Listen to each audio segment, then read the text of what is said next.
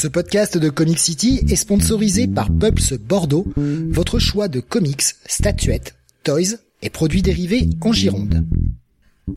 Ouvert du mardi au samedi de 11h à 19h et le lundi de 14h à 19h, toute l'équipe vous attend 56 rue du Loup ou sur la page Facebook du magasin. Et n'hésitez pas à les contacter pour toute solution VPC. Pulps Bordeaux, le comic shop qu'il vous faut. Bonsoir à tous et bienvenue sur le 606e Comics Weekly. Nous sommes aujourd'hui le jeudi 10 octobre, 13 octobre pardon, 2022. Et au programme de ce soir, les sorties comics VO de la semaine avec notamment le Batman vs Robin numéro 2, la fin de Jurassic League et un numéro spécial de Dark Crisis. La partie Marvel avec la suite de Daredevil, Ghost Rider, Amazing Spider-Man, Venom et un one-shot sur le Punisher, Punisher War Journal. Enfin la partie indé avec pas mal de titres encore, euh, un numéro de James Bond, Tortue Ninja, Spawn, Once and Future qui se conclut, Itomi, The Approach, Star Edge, Seven Sons et enfin Duo Power Bomb. Je suis Steve et vous écoutez le Comics Weekly.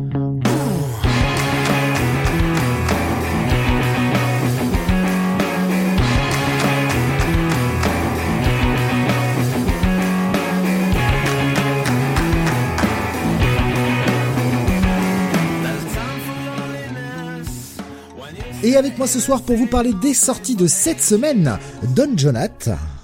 Salut à tous. Et Mister Bunny. Ah bon? Non, je suis pas là. Hein. Ah non, c'est pas lui. Erreur. Non, c'est pas, moi. Ouais, attends. Bon, allez, bonsoir à tous.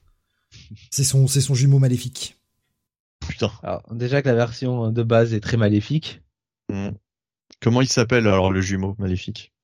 Euh, Mister... Mister Bonnet Honey. Ouais, mais voilà, il l'a fait avant moi. Je, voulais essayer de changer les lettres. T'as été plus rapide. Euh, je vois tout le monde arrive euh, tranquillement, que ce soit sur YouTube, sur Discord.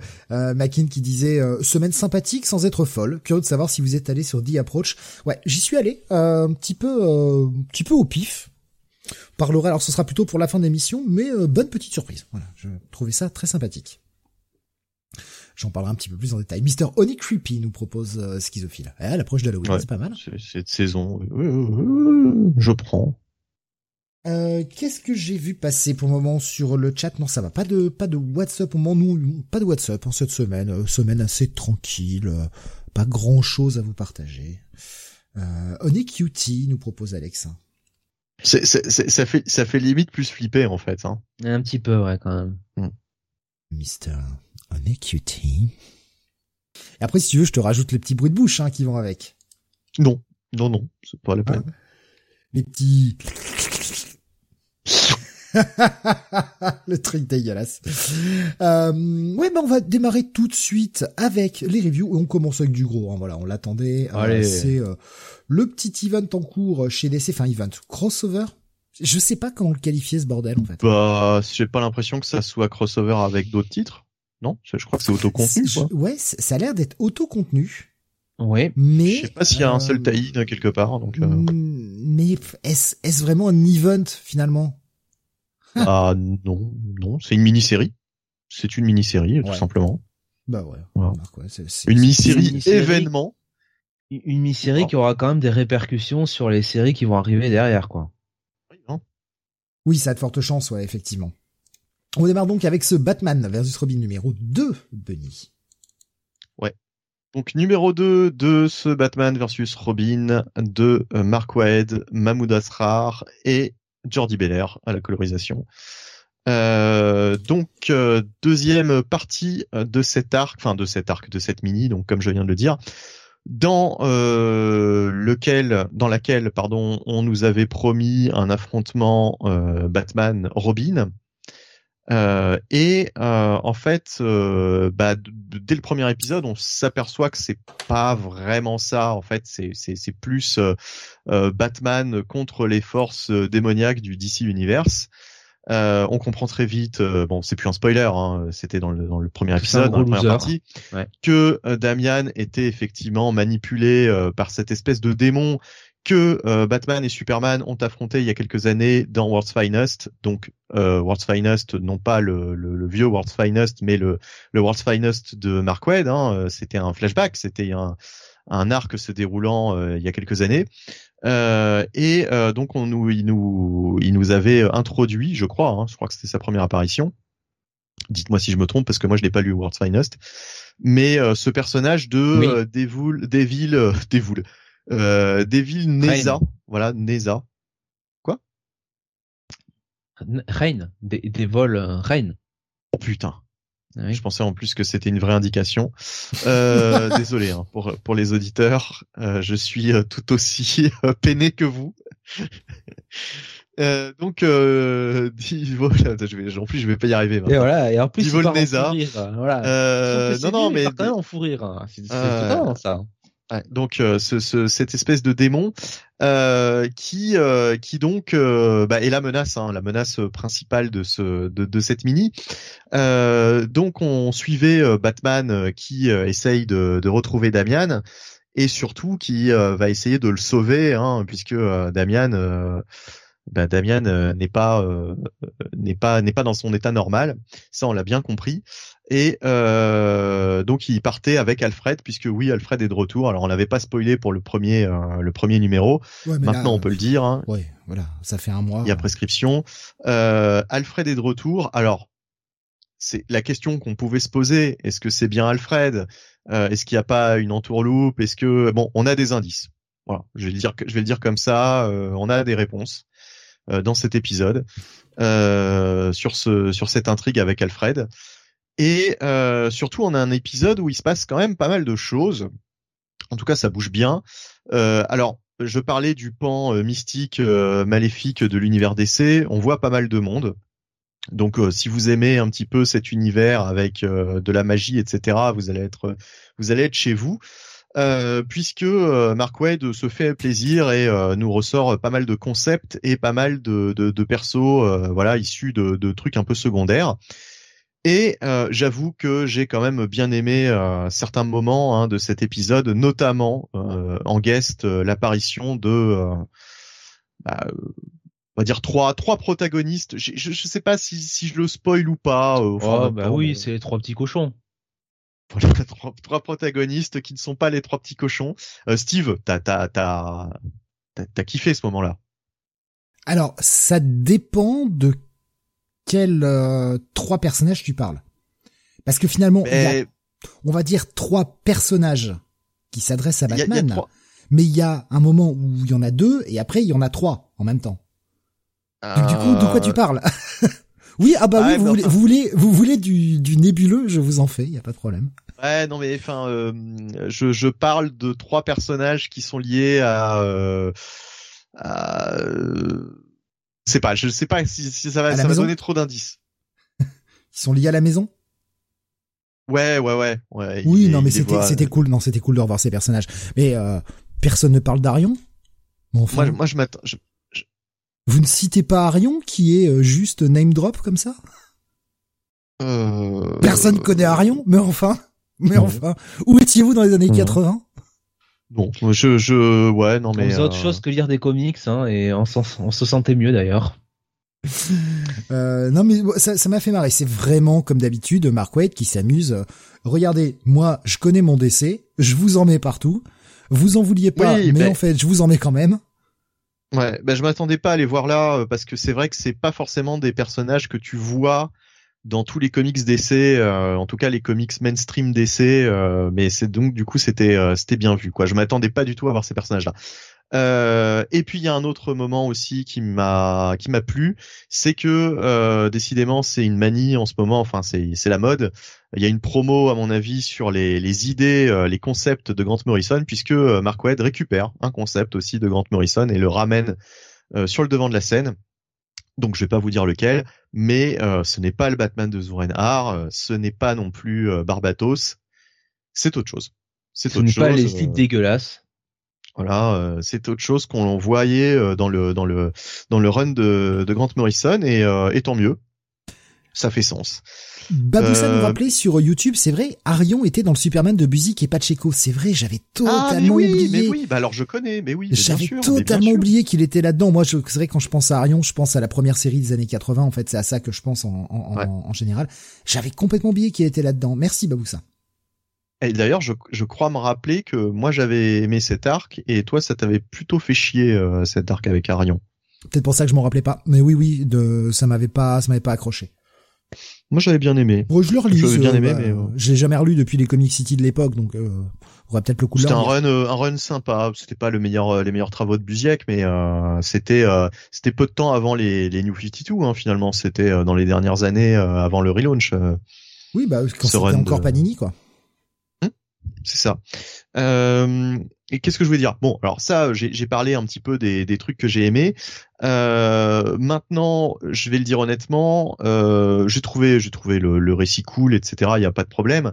Mais c'est vrai que sur le côté Batman versus Robin, je suis un petit peu déçu parce que la, la promesse euh, me laissait à penser qu'en fait on allait avoir un petit peu la, la culmination euh, d'années d'aventure avec un règlement de compte entre Batman et Robin, peut-être avec Damian qui euh, aurait à choisir entre l'héritage des Wayne et l'héritage des Al Ghul et qui allait avoir un petit peu une opposition philosophique sur la manière de faire les choses. En fait, bon, euh, depuis le premier épisode, on a bien compris que euh, Damian est tout simplement possédé par un démon. Et en plus, on t'explique que ce démon, il peut, euh, enfin, tu le savais déjà si t'as lu World's Finest, visiblement, il peut posséder un petit peu n'importe qui. Donc, s'il avait possédé Superman, parce que c'est l'exemple qui est donné, on aurait pu avoir une saga qui s'appelle Batman versus Superman, Batman versus il, a, déjà, etc. Il a déjà possédé Superman dans le. Mais voilà, c'est ça. C'est c'est ce que c'est ce qui c'est ce qui est dit, c'est ce qui est rappelé dans World's Finest. Mais ce que je veux dire, c'est que du coup, bon cette espèce de d'accroche Batman versus Robin, ouais, c'est surtout Batman contre le démon euh, d'Evol euh, machin là. Du coup, j'ai oublié euh, à, cause des des des Mesa, Mesa, Mesa, voilà. Euh, voilà, enfin c'est c'est surtout ça en fait la vraie menace du truc. Et euh, Robin et euh, enfin Damian est surtout manipulé quoi. Bon, voilà. en réalité, en réalité, c'est très malin de la part de Mark White parce que quand ça avait été annoncé, on avait quand même des grosses craintes, et surtout au sortir de Shadow War où on voit que les mecs font la paix quand même, et c'était la, la, crainte qu'on avait avec Jonathan. On se disait mais comment comment tu peux justifier un affrontement entre entre le père et le fils, sachant que euh, ils viennent de faire la paix en fait après des mmh. après un ou deux ans où ils étaient brouillés, ils se parlaient pas, c'était un peu bizarre. Et en fait, Mark Wade a, a, fait ça de façon très maligne puisqu'il se sert non seulement de ce qu'il a écrit dans son dans son premier acte de World's Finest, pour nous faire cet affrontement qui, oui, sur le papier, on a un affrontement entre les deux, mais euh, c'est pas forcément l'affrontement auquel on pouvait s'attendre au départ. En tout cas, c'est un petit peu plus complexe que euh, la simple mention du titre Batman versus Robin, quoi. Bah, c'est la suite. J'ai vraiment l'impression que c'est la suite de son de son premier arc, quoi, en fait, de, de, ce qu'il avait fait sur What's mmh. Finest. Euh, que je n'avais pas lu parce que justement ça ne m'enchantait guère. Là, il m'a fait lire la suite du coup. Donc c'est vrai que c'est assez malin de sa part. Sinon, j'y serais pas allé euh, s'il y avait eu cette espèce de, de promesse euh, Batman versus Robin qui m'intriguait quand même. Euh, voilà, c'est sympa, c'est sympa, c'est une bonne lecture, euh, c'est assez fun, et, enfin c'est fun.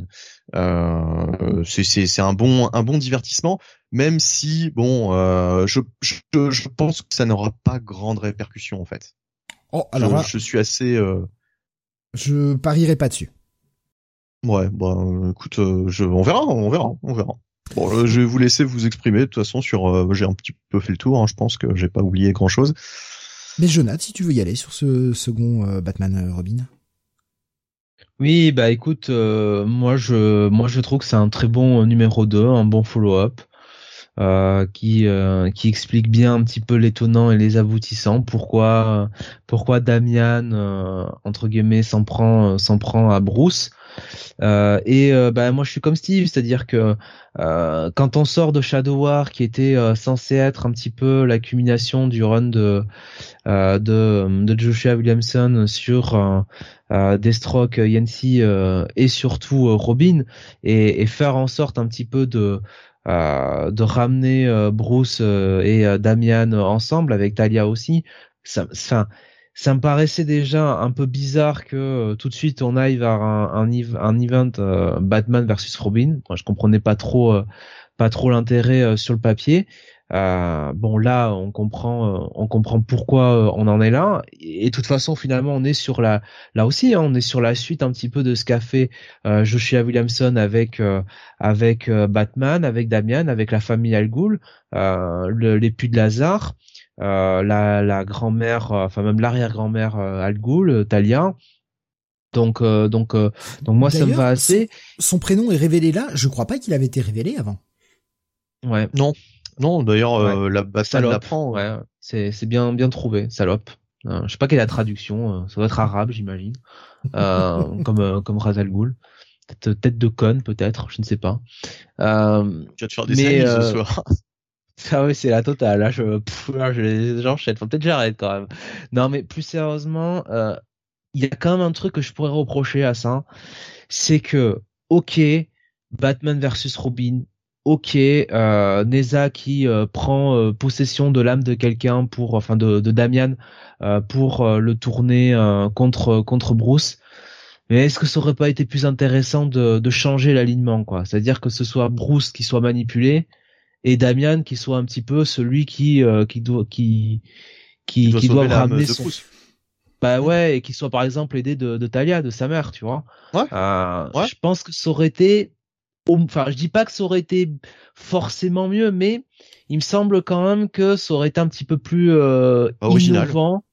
Et que justement euh, la relation avec Alfred, parce qu'on sait que Damien et Alfred sont très proches hein, et qu'il y a vraiment une mhm. relation forte entre les deux, je trouve que ça aurait en plus euh, marché euh, marché mieux quoi. Et je dis ça en étant pas du tout un fan du personnage de Damien, comme vous pouvez le savoir, donc. Mais en même temps, le, le fait que ce soit Robin, donc Damian, qui soit on va dire, euh, maintenu sous le contrôle de Neza, c'est aussi expliqué. Donc ça sort pas vraiment de nulle part. Le fait qu'il puisse y avoir euh, une emprise, et c'est bien, c'est bien qu'il nous le rappelle parce que c'est vrai que c'est un petit élément que j'avais, euh, j'avais zappé. Donc ça, ça, a au moins une certaine logique. Après, par rapport à ce que tu dis, quand les choses vont revenir à la normale, on aura peut-être un Damian qui va en vouloir à, à Bruce parce que lui, il a eu un moment en plus avec Alfred, quoi. Oh, oh, ouais, enfin là, ce serait vraiment, euh, tu vois. Euh, là, ce serait vraiment l'écrire comme une tête à claque, hein, quand même. Hein. Ouais, il serait un peu con parce que punaise, euh, bon, le mec déjà, je pense qu'il s'en voudrait d'abord lui d'avoir été manipulé par par son arrière-grand-mère, hein, donc bon.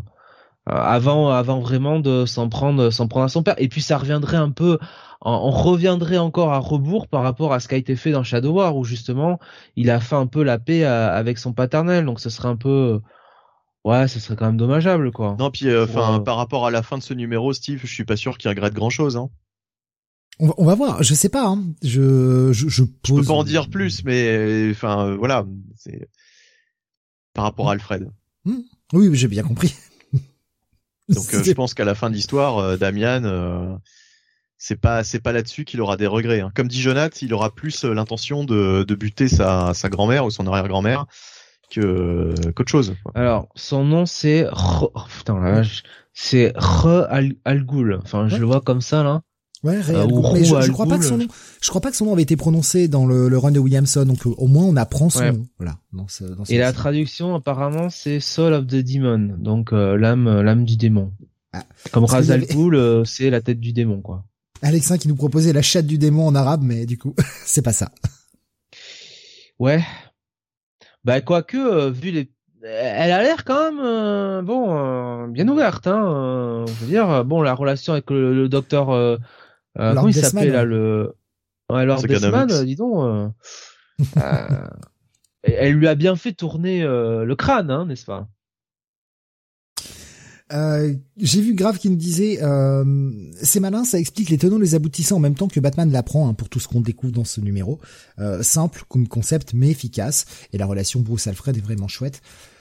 Alors c'est le comme vous, hein, j'ai trouvé le numéro euh, très cool parce que Batman est enfin mis au courant de, de tous les événements qu'a vécu son fils qui ne savait pas, il me l'avait juste parlé brièvement et comme ça il est au courant, il est au courant de tout ce qui se passe et il comprend tous les enjeux de l'histoire. Après, pour être un tout petit peu critique, je trouve que c'est un peu facile comme procédé. Je suis, ouais, je te rejoins là-dessus, oui. C'est en mode, euh, ah bah regarde, t'as des visions, euh, t'es dans le monde magique, t'as des visions et t'as pu voir comment tout s'est passé. Euh, ça sort un peu nulle part. Bon après c'est, il fallait un moment qu'il apprenne les choses. Bon, Ça permet aussi, tout en lui faisant apprendre les choses, de mettre euh, de, de, mettre dans le train tous les gens qui n'ont pas lu World's Finest, qui n'ont pas lu Robin. Euh, voilà, au moins vous avez tous les éléments. Euh, voilà, dont, dont, dont, je fais partie, et c'est vrai que tu peux lire ce Batman versus Robin euh, sans avoir lu euh, autre chose euh, avant et tu tu t'as tout, tu comprends tout. Enfin, t'as pas, je, je, je, ne me sens pas perdu. Mais effectivement, oui, le, le procédé. tiens, Robin, on ouvre une porte. Oh, il y a une salle de ciné. Ah bah tiens, regarde, il y a tout un spectacle qui nous explique l'histoire que les que les lecteurs savent, mais nous on le sait pas, donc on va regarder oui, oui, euh, le procédé est un peu euh, bon, mais en même temps, voilà, c'est du comics euh, mainstream, mais voilà, c'est, de super héros. Enfin, c'est pour une petite critique. C'est pas, je trouve pas ça rédhibitoire sur le numéro, bien au contraire. De toute façon, en même temps, moi, ça fait le job, et au moins Batman est au courant des choses, et maintenant on va pouvoir avancer sur le, le, reste du récit. Il y avait CCCP qui nous disait ta gueule c'est magique et Grave qui répondait oui mais bon c'est littéralement magique là c'est vrai donc putain et j'étais en train de me dire tu vois comme dans le, la cité de la peur TGCM, mais qu'est-ce que ça peut bien vouloir dire? Oh là là. Oh là là, putain, je suis à la masse. Hein. Donc euh, un, épisode plutôt cool. Et puis c'est vrai que Graf nous parlait des dessins de Mahmoud Asrar tout à l'heure, mais Mahmoud Asrar euh, plutôt en forme hein, sur cet épisode. Ah oui.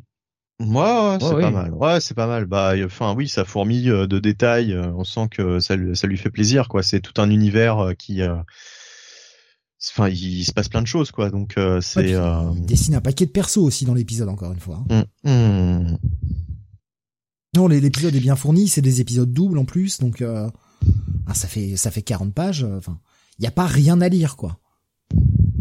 Ouais, non, mais c'est quand même Mark White. C'est ça reste Mark White, quoi. Tu vois au, au, scénar. Donc, euh, comme tu dis, Steve, bon, on a un mec qui tient bien ses, ses personnages et qui euh, et qui utilise euh, la continuité d'ici, quoi. C'est pas un gros mot pour lui. Donc ça, c'est cool. Hein. Ah, mais c'est c'est c'est vraiment c'est vraiment très agréable pour ça. Hein. Franchement, moi j'aime bien lire du Mark Wade. ben vous savez qu'il nous dit encore la cité de la peur. Mais ouais, mais on y revient toujours à la cité de la peur. Obligé, toujours. Pour moi, ça va être un bon gros bail cet épisode. Et puis, ouais, le final. Bon, on en a parlé, mais le final qui euh, qui m'a qui me fait chier et en même temps. Ah, j'ai tellement pensé à toi quand j'ai vu ça. J'ai eu un gros fou rire. Je me suis dit. oh, moi, j'ai trouvé ça assez attendu. Hein. Oui, ça oui, mais ça m'a fait chier, mais c'est logique. Qu'on ait ce final dès le dès le deuxième euh, dès le deuxième numéro, quoi. Parce que pense que c'était tellement logique que euh, il aurait pas pu euh, il aurait pas pu tenir euh, quatre numéros comme ça quoi. Après il me reste un problème. Hmm. C'est que on a World's Finest qui se passe dans le passé et on a vu que le deuxième arc enchaîne toujours dans le passé. Et on a ce Batman et Robin qui est définitivement dans le présent. Et ça c'est un peu c'est c'est un peu casse-couille quoi. J'espère que la série World's Finest ne va pas servir à Mark Waid à poser des concepts, qui va nous faire ensuite des mini-séries comme ce Batman vs Robin, euh, avec des choses qui se répercutent dans le présent, quoi.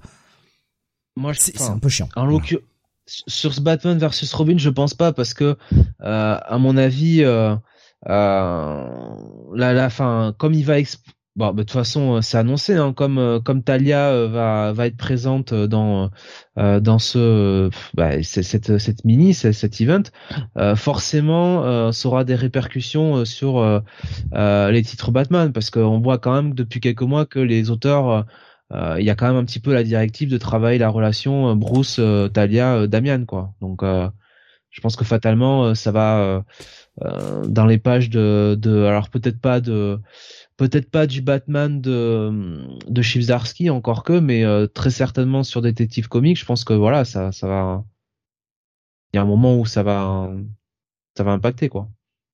Grave j'ai bien aimé le 6 de World's Finest même si ça se passait dans le passé j'ai pas encore lu le 7 bah le 7 est toujours dans le passé de toute façon donc euh, c'est la suite du premier arc. Mais c'est toujours dans le passé. C'est un peu c'est un peu le problème euh, Cap qui me dit je peux pas me prononcer, j'en suis à l'année 87 dans les dans les comics d'essai, j'arrive à toute vitesse. Ça va, t'as encore un peu de temps. T'as encore de bonnes heures de lecture devant toi.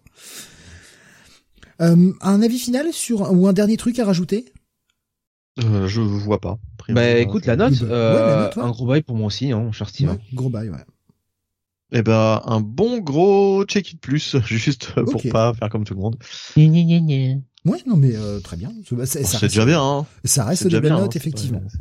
oui, c'est bien, check it plus. On va continuer avec toi, Jonathan. Début d'une série indé chez Image. Ça s'appelle Hitomi. Oui, Hitomi. Euh, donc c'est créé et scénarisé par HS TAC. Voilà, je, je le prononce comme je vois. Je connais pas cette personne. Euh, dessin par Isabella. Pas, facile hein, comme prénom. H. H. Je sais pas comment ça se ah, C'est les initiales hein, à HS, donc peut-être que c'est Henri Steve, je sais pas.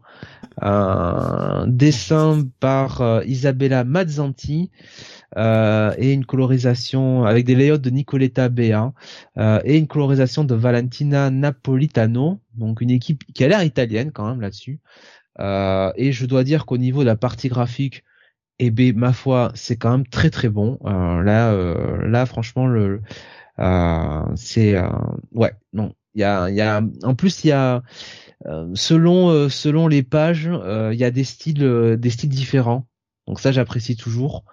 donc c'est vraiment c'est vraiment très très bien. Et alors qu'est-ce que ça raconte? Euh, on est euh, dans le Japon donc euh, de l'ère féodale. Et en fait on va suivre une, une vagabonde donc, pendant l'hiver 1500 de l'année 1590 une vagabonde qui eh bien va de maison en maison sur la route pour parce qu'elle recherche un samouraï un samouraï dont on comprend que bah il est noir. Voilà il est black et, euh, et donc, euh, bah, on lui, de la manière dont on nous le présente, euh, on s'imagine que ce samouraï est, euh, est un félon, hein, n'est-ce pas? Puisque il aurait tué les parents d'Itomi et, ses frères. Donc elle serait bah, sur une quête vengeresque, vengeresque, et ça l'amène à notamment à rencontrer un moine euh, un peu un peu déluré euh, et euh, et qui va la mettre sur sur la sur sur la piste de ce de ce samouraï. Ce samouraï que nous on va rencontrer donc donc sur un autre pan de, de l'intrigue. Et on se rend compte que visiblement ça n'a pas l'air d'être un mauvais bougre. Ça a l'air plutôt d'être quelqu'un qui est euh, en recherche d'une euh, bah, d'une euh, d'une d'une motivation qui est un peu qui est un peu Ronin très clairement. et donc voilà. Bah, clairement, c'est un. On, suit le voyage de deux personnages jusqu'au moment où ils vont se se rencontrer. donc je vais pas, je pas en dire, je vais pas en dire beaucoup plus. Moi, j'ai beaucoup apprécié ce numéro 1. Très franchement, euh, j'ai trouvé ça, très bien, écrit. Euh, avec un personnage principal donc euh, Itomi qui est bah, vraiment un petit bout de femme très attachant, très volontaire qui va au charbon et qui se cherche pas d'excuses, qui sait de temps en temps être un petit peu manipulatrice hein, quand même, hein, voilà, quand il faut. Et puis, ben, samouraï noir dont on sait pas grand chose pour l'instant, euh, qui euh, est très taiseux mais qui en même temps euh, a l'air a l'air assez charismatique et a l'air enfin on a l'impression qu'il cherche quand même une rédemption. Donc écoutez, très bonne surprise pour ce premier numéro et pour moi ça sera un bon bail en fait. D'accord. D'autant plus que la partie graphique, comme je vous le dis, est de très très bonne qualité. Il y a Grave qui justement lui niveau qualité, enfin niveau partie graphique, ça l'a moins euh, enjoué que toi. Il nous disait les styles différents, quand même un peu bof et un peu dégueu quand on euh, quand on passait d'un épisode de DD de Zarski à un autre, si vous mm. voyez ce que je veux dire. Ah ouais, alors lui il, compare ça à Mike Osorn. Alors mon cher Graf, bah, oh, je sais que ça va être très dur pour toi, mais il va falloir quand même que tu enlèves une bonne fois pour toutes la merde que t'as sur les yeux. Ça va prendre du temps, mais essaye, tu vas voir, tu verras la vie euh, d'une manière ah, différente. Je parlais de DD, j'ai pas lu Itomi. D'accord, pardon, j'avais mal compris la phrase. Autant pour moi.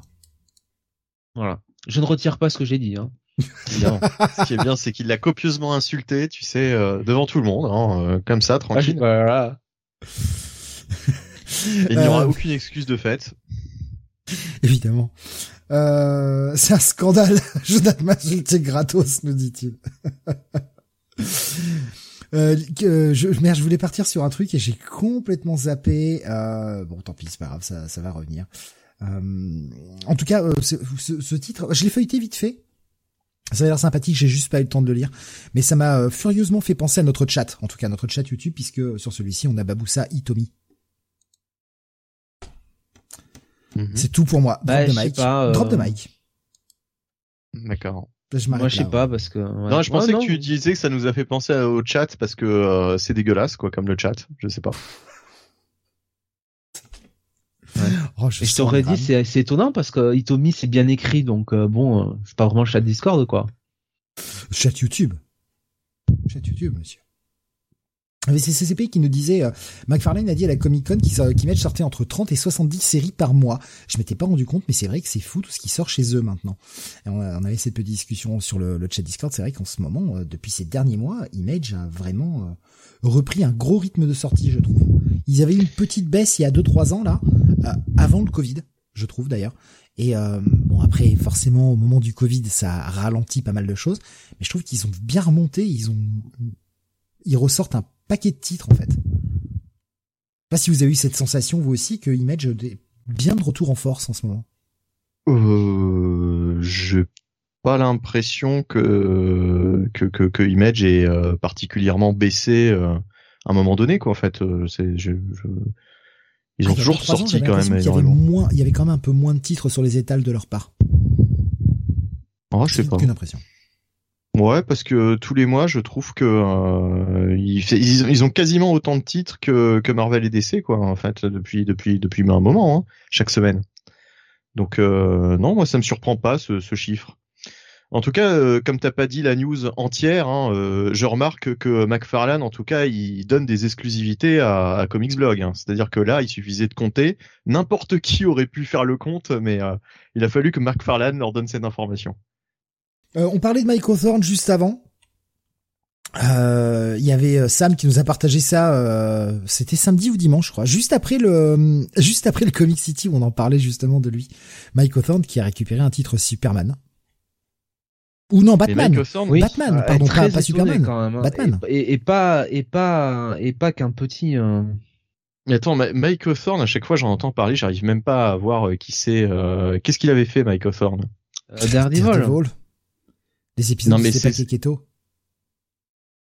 Donc c'était c'était bien ou c'était pas bien? J'arrive pas à, j'arrive pas à cerner quoi. Mais c'était moche. Ah c'était c'était le en gros en gros le, les, les, arcs euh, les arcs au début là euh, oui. quand euh, enfin, bibliothécaire. voilà c'est c'est c'est cet auteur qui avait non non ça c'est Khalid euh, avait... Sharma. Voilà ah non bah lui c'était plus la prison notamment. C'était euh, le, le, deuxième remplaçant et qui a également euh, fait euh, Wonder Woman Evolution, euh, récemment, la mini-série Wonder Woman Evolution. Mais ouais, c'est c'est pas c'est pas un dessinateur dont j'aime beaucoup le style quoi. Il, mmh. il a des visages franchement. Mais le mec le mec récupère récupère Batman. Bah, peut-être qu'il s'entend bien avec Chivzarsky, hein, qui sait? Ouais, ouais, ouais. Euh, malheureusement pour nous. malheureusement pour nous. Bon, bah tant pis. Hein. Et ce sera le dessinateur principal ou ce sera en alternance avec d'autres De ce que j'ai lu vite fait, j'ai lu vite fait la news. Euh. Après, allez la lire, allez sur le Discord. Hein. Oui, voilà. Cherchez. Vous avez des doigts. Vous cherchez. Euh, continuons. donc, un, bail pour ce Hitomi, Jonath. Oui, mon cher Steve, un bail. Continuons avec bah, toujours un titre image, justement. Seven Sons numéro 7 écrite par euh, 5, oui. Putain. Mec qui veut déjà la fin, parce que la série sera en 7 épisodes. Pardon. Euh, donc euh, Seven Sons numéro 5, euh, écrit par euh, Kevin. J'ai perdu les crédits, ça y est. Putain. Kevin Mao et Robert Windham, dessiné par Jelly, une colorisation de Jun Chung. Où on suit cette euh, cette uchronie dans laquelle euh, sept enfants ont été euh, sont arrivés au monde en même temps et une nouvelle religion a été plus ou moins, enfin qui, sont vus comme les la nouvelle venue du Messie et ces sept enfants vont devenir le nouveau réceptacle, en gros le nouveau Jésus, et mais malheureusement les choses se passent assez mal, ils crèvent les uns après les autres, il n'en reste plus des masses et on se rend compte que le mec qui les a récupérés, euh, Nicolas, est de plus en plus euh, mêlé à tout ça et pas forcément avec les meilleures intentions du monde. Pour un résumé extrêmement rapide de Seven Sons. Dans ce cinquième épisode, on avait euh, Delph, qui est un des deux derniers bébés en vie, enfin bébés, maintenant ils ont la vingtaine, hein, mais un des deux derniers enfants en vie qui a réussi à s'échapper, a découvert que Nicolas avait vraiment trempé dans des affaires louches et que le culte qu'il aurait voué est peut-être peut-être sacrément bien arrangé et qu'il a bien fait les choses pour que bah, cette religion euh, chrétienne reprenne le pas sur toutes les autres religions. En gros, c'est pas c'est pas tant le fruit du hasard et tant le fruit de Dieu que ça. On est peut-être plus sur le fruit euh, de la science et non pas et non pas de Dieu. Le fruit de Dieu. Et les ce Delphes a été euh, après une espèce de parcours initiatique à traverser à traverser les États-Unis et à essayer de chercher des renseignements sur l'ancienne vie de Nicolas a été capturé par les alors je sais plus comment s'appelle ce groupe, je crois que c'est les servants d'Allah ou quelque chose comme ça, qui sont à la poursuite de ces sept enfants et qui les butent les uns après les autres. Parce que pour eux, il s'agit d'un faux prophète. Mais euh, comme Delph est accompagné de, de sa copine qui est, euh, elle, théologienne et enseignante de, de, de, la religion islamique, la religion musulmane, pardon, oh là là, excusez-moi pour l'erreur, la religion musulmane, ils arrivent à le à ce qu'ils ne l'exécutent pas, puisque Grosso modo, il a vu la lumière et s'est bien rendu compte que tout ceci n'est que gros bullshit. Et on a un Delphes qui va être d'un côté euh, confronté à une autre religion, voir comment les choses évoluent, et se rendre compte que la voie qu'il avait suivie au départ n'était pas la bonne, et que la voie de la destruction n'est pas la bonne non plus. Il y a vraiment ce côté de je, je suis là pour aider en fait euh, à ce que les choses s'apaisent. Et pendant ce temps-là, Nicolas, accompagné de ses de, ses sbires, vont euh, ont retrouvé la trace de Delphes et vont essayer de le libérer. Et peut-être pas forcément dans une opération très euh, discrète, hein, en mode Black Ops, on vient extraire un mec. Non, non, non, non. Quand on libère des gens, on les libère à coups de missiles. Ah, donc forcément, les choses commencent à tourner au total drame. La série prend un, un tournant assez euh, que, que j'avais pas vu venir en fait. Je m'attendais pas à ce que ça parte dans cette direction-là. C'est toujours très intéressant et euh, le retour de Delphes aux États-Unis qu'on nous tease, ça va clairement, clairement très très mal se passer. C'est super bien, c'est toujours bien écrit, c'est bien tenu, c'est bien maintenu. La, série est partie dans des chemins que que j'attendais pas en fait. Je, je pensais pas que ça partirait là-dessus, mais au final, ça, ça rend plutôt bien. J'ai hâte de lire les deux dernières parties pour voir comment cette histoire va se conclure. De toute façon, euh, au-delà de cette numéro, il y aura pas il y aura pas de il y aura pas de suite hein. on aura clairement une histoire complète mais vraiment, c'est bien foutu. J'espère que ça sortira en VF un jour et que euh, les gens pourront lire ce truc-là. Vraiment très très très sympa ce, ce Seven Sons. Donc un bon petit bail pour ma part. Et puis bon, c'est du Jelly euh, et je, je, suis toujours très friand de son style graphique. Je sais que c'est pas du goût de tout le monde, mais euh, moi j'aime beaucoup le style de Jelly et ah, le mec se donne bien, je trouve, sur la série. T'as lâché Jonathan ou c'est par manque de temps? Là, cette semaine, c'est vraiment par manque de temps parce qu'il y avait, il y avait beaucoup de trucs, quoi. Hein. Ouais, il y a pas mal de titres encore hein, cette semaine. Euh, bah continuons avec toi, Benny. On va passer chez Marvel maintenant. Et avant que tu te lances euh, sur euh, mhm. sur la prochaine review qui, qui, sera le Ghost Rider numéro 7. Euh, petit truc que je n'avais pas vu passer, je sais pas si vous vous l'aviez vu. Euh, moi, je suis totalement mhm. passé à côté de cette news. Tous les comics Marvel ont encore une fois une page une page posthume pour ah bah ouais, pour une, une logie pour Tom Palmer. Tom Palmer qui est décédé. Ouais et je suis totalement passé à côté de cette news. Vous, vous étiez ah, euh, Je, t'avoue qu'il y en a tellement en ce moment que euh, je l'ai peut-être vu et euh, oublié euh, quelques temps après parce que je, je, je il y en a il y en a plusieurs par semaine quoi actuellement et pas pas que dans le pas que dans les comics mais je veux dire des décès de gens de gens que je enfin que je connais de par diverses choses en ce moment, c'est l'hécatombe, quoi. Tous les niveaux, donc. Non, mais c'est dingue. Enfin, ouais, vraiment, j'étais totalement passé à côté, quoi, de l'annonce de son décès. Là, je, mhm. l'ai appris en lisant le truc, quoi. Bah putain, allez, encore un, quoi. Et puis bon, c'est vrai, Pascal nous l'a signalé, je l'ai vu passer ce week-end. Euh, enfin, je sais plus. Là, j'ai pas mal bossé, ce qui fait que les jours se mélangent un peu, mais euh, Jessica Fletcher, qui vient, qui vient également de décéder. Ouais, Rabesque. Mmh. Bon, enfin, cela dit, elle devait déjà avoir un certain âge, quoi. Oui, mais bon, enfin voilà, c'est c'est quand même Oui, quelqu'un qu'on a vu dans notre enfance con, de mais- nombreuses fois à la télé, euh, forcément. Ouais, ouais, ouais, ouais. Mais voilà, bah, du coup, Tom Palmer, un grand encreur hein, que, que vous avez vu dans bon nombre de comics Marvel, euh, qui, qui est décédé. Bon, bah, voilà. Mais justement, je pensais Ah bah, à lui. Parce- non plus ne savait pas. Voilà, il nous dit qu'il travaillait encore en juin. Ouais, ouais, j'ai lu un truc récemment et je j'arrive plus à mettre le doigt dessus de Tom Palmer, enfin sur lequel il avait bossé.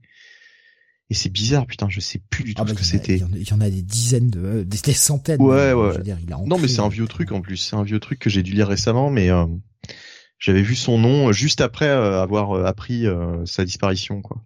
Euh, 94 ans nous disait Baboussa pour Jessica Fletcher, 97 ans nous disait Alexa. Bon, elle était, elle était quand même très âgée. hein. Voilà, bon c'était histoire de, de le mentionner euh, puisque c'est le premier titre Marvel, excellent tous les titres Marvel de cette semaine. Euh, passons sur ce Ghost Rider numéro 7, Bunny. Oui, alors euh, Ghost Rider donc par Benjamin Percy, Corey Smith euh, au dessin, Oren Junior à la à l'ancrage et Brian Valenza à la colorisation. Voilà.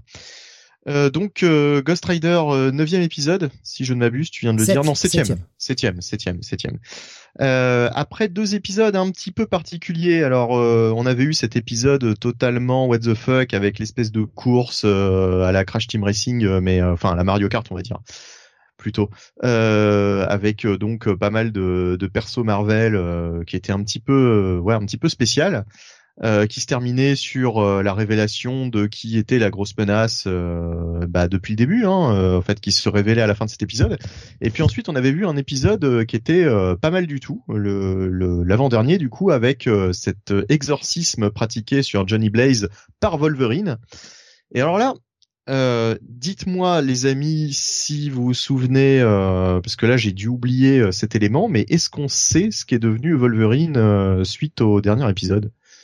Euh, Parce que là en fait on le on le voit pas. Oh bah il a laissé Johnny Blaze dans le bar en disant tu te démerdes. Mais voilà, c'est tout. Hein. Ouais c'est ça. D'accord, ok non mais je t'ai sauvé, si il y a le peu. feu, moi je me barre. Hein.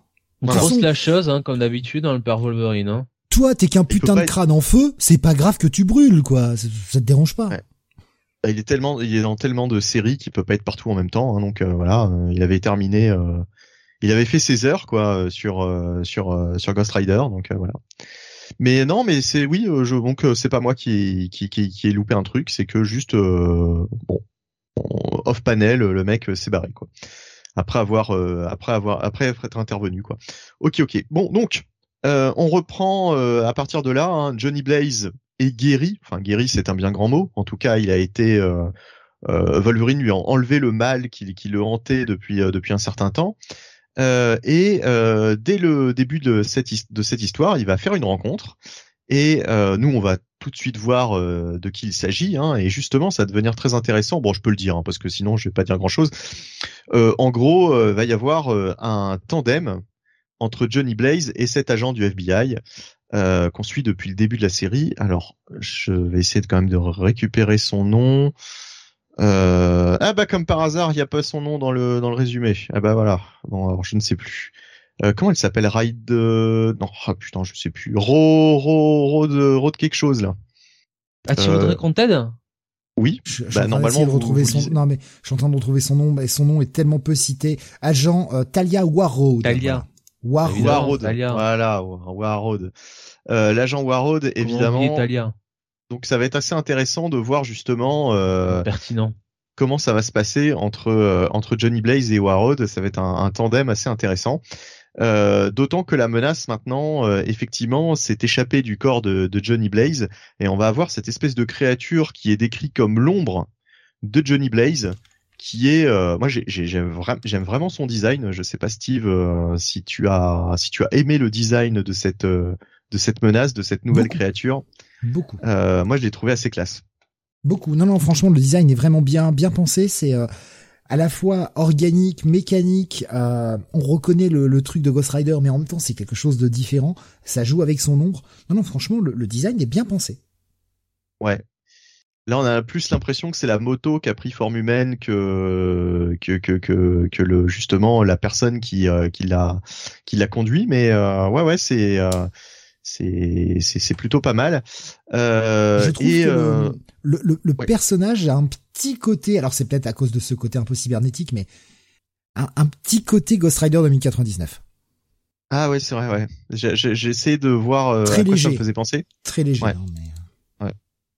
Il y a aussi, moi, ça m'a fait penser à une scène de du cinquième Freddy, euh, donc euh, Nightmare on Elm Street, où t'as un gars euh, qui se retrouve euh, soudé à sa moto, euh, qui se transforme d'ailleurs en une espèce de qui, enfin, qui fusionne en fait, son, son corps fusionne avec sa moto euh, dans un dans une scène un petit peu à la Tetsuo où euh, en fait il, il se transforme un petit peu en une espèce de Ghost Rider, mais Ghost Rider beaucoup plus mécanique. Et euh, Oui. voilà, ça, ça me faisait penser à ça. Kamen Rider Axel, c'est ça? Je, me disais, Jonathan, tu, ça, ça m'aurait étonné que tu que tu aies regardé ce genre de film. Moi, ce que j'aime bien, c'est que pendant un quart de seconde, tu, tu crois quand même que je vais, euh, je vais dire un truc qui, qui, euh, qui Non, mais je, tout, quoi. je- je- j'essaye de comprendre surtout de quoi tu parles, parce qu'à chaque fois, je, je je comprends même pas en fait les références, etc. Donc, Le. Kamen Rider Axel, c'est le Kamen Rider euh, qui peut littéralement se transformer en moto vivante. Ah, d'accord. Ok, ok, ok, ok.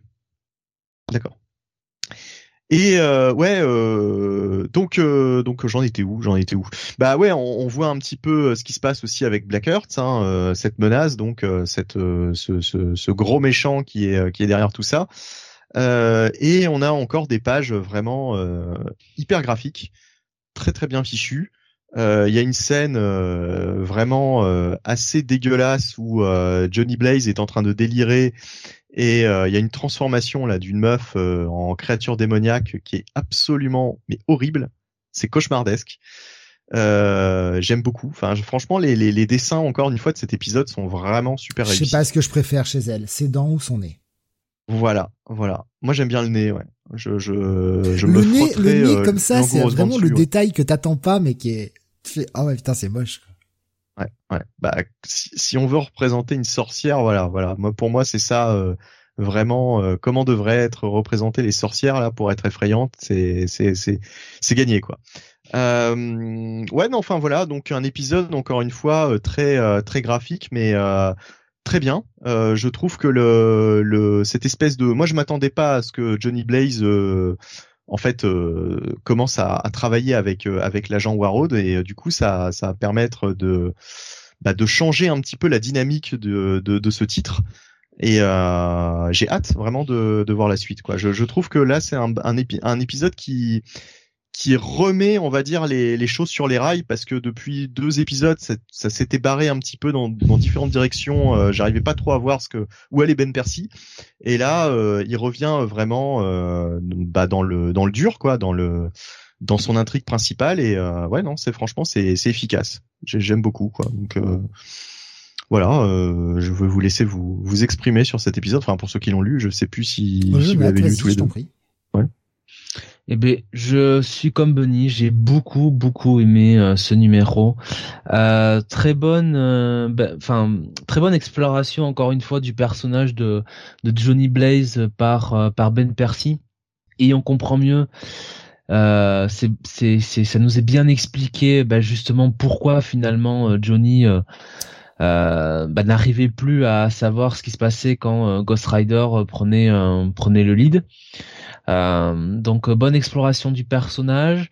Euh, J'ai bien aimé la, la présence de, de Talia et surtout la manière dont elle va interagir avec Johnny Blaze parce que c'est vrai qu'on nous présente, quand nous, que Ben Percy nous parle de cette intrigue autour de Talia du FBI qui est un peu en, en recherche de Johnny Blaze, mais il fallait bien que ça aboutisse à quelque chose. Euh, donc ça c'est euh, ça c'est chouette. Et puis effectivement, euh, bah, Blackheart qui commence un petit peu à à poser ses pions et euh, et à faire et voilà. Donc euh, non euh, écoute euh, très très bon épisode qui se lit très facile qui se lit assez vite enfin assez vite mais pas pas dans le, mauvais sens du terme qui se lit assez vite parce qu'on prend plaisir à lire et on et on n'est pas on perd pas le fil quoi. Donc très content de, de ce que j'ai lu sur cette série alors que Ghost Rider encore une fois c'est pas forcément quelque chose sur lequel je serais allé. Sachant que je suis pas un fan de l'horreur euh, de base. Alors, je suis relativement d'accord avec vous. J'avais j'avais juste un petit problème avec l'épisode, mais pendant qu'on en discutait, je refeuilletais le truc et en fait ça m'a sauté aux yeux et j'ai compris pourquoi j'avais ce problème avec l'épisode. On est sur un épisode introductif. Par exemple, la Mhm. séquence de quatre pages où Talia est dans la tête de, Johnny Blaze et qu'on nous fait quatre splash qui sont très jolis mais qui sont juste là pour nous raconter ce qu'il a vécu depuis le numéro 1. Je me dis ouais c'est bien gentil mais euh, mec, euh, t'en connais beaucoup des gens qui prennent la, la série numéro 7 Qui ont besoin de qu'on leur rappelle, qu'on pas suivi? Ça court pas les rues non plus quoi. Alors oui que euh, Talia découvre un peu ce qu'a ce qu'a vécu Johnny, ouais, mais en faire quatre splash, c'est quand même beaucoup de place pour pas grand chose. Et puis je suis retombé sur la cover. Alors la cover qui est euh, assez aguicheuse avec un Johnny Blaze qui tient euh, le truc du FBI, hein, comme vous pouvez le voir, euh, qui tient une, une plaque hein, du FBI. Et ce qui est logique avec ce que l'on voit dans le dans l'épisode, mais c'est surtout Mhm. que c'est le Legacy Number numéro 250. Donc censé être un numéro un peu euh, toujours un peu anniversaire chez Marvel et tout tout ce qui est en multiple des 25. Et donc je me dis que c'est peut-être pour ça qu'ils ont joué cette carte là. Puisque c'est un numéro 250, peut-être que certains se sont dit ah ça va être un numéro anniversaire, on y va. Et ça pourra peut-être en attirer euh, attirer un nouveau public pour se- s'intéresser à la série qu'aurait raté les, six premiers épisodes. C'est vrai que moi honnêtement ces quatre splash pages, je me suis dit c'est quand même de la place un peu gâchée pour pas grand chose. Parce que bon, surtout quand tu revois ces quatre pages, tu te dis que finalement depuis le début de la série, bah, il s'est pas passé grand chose.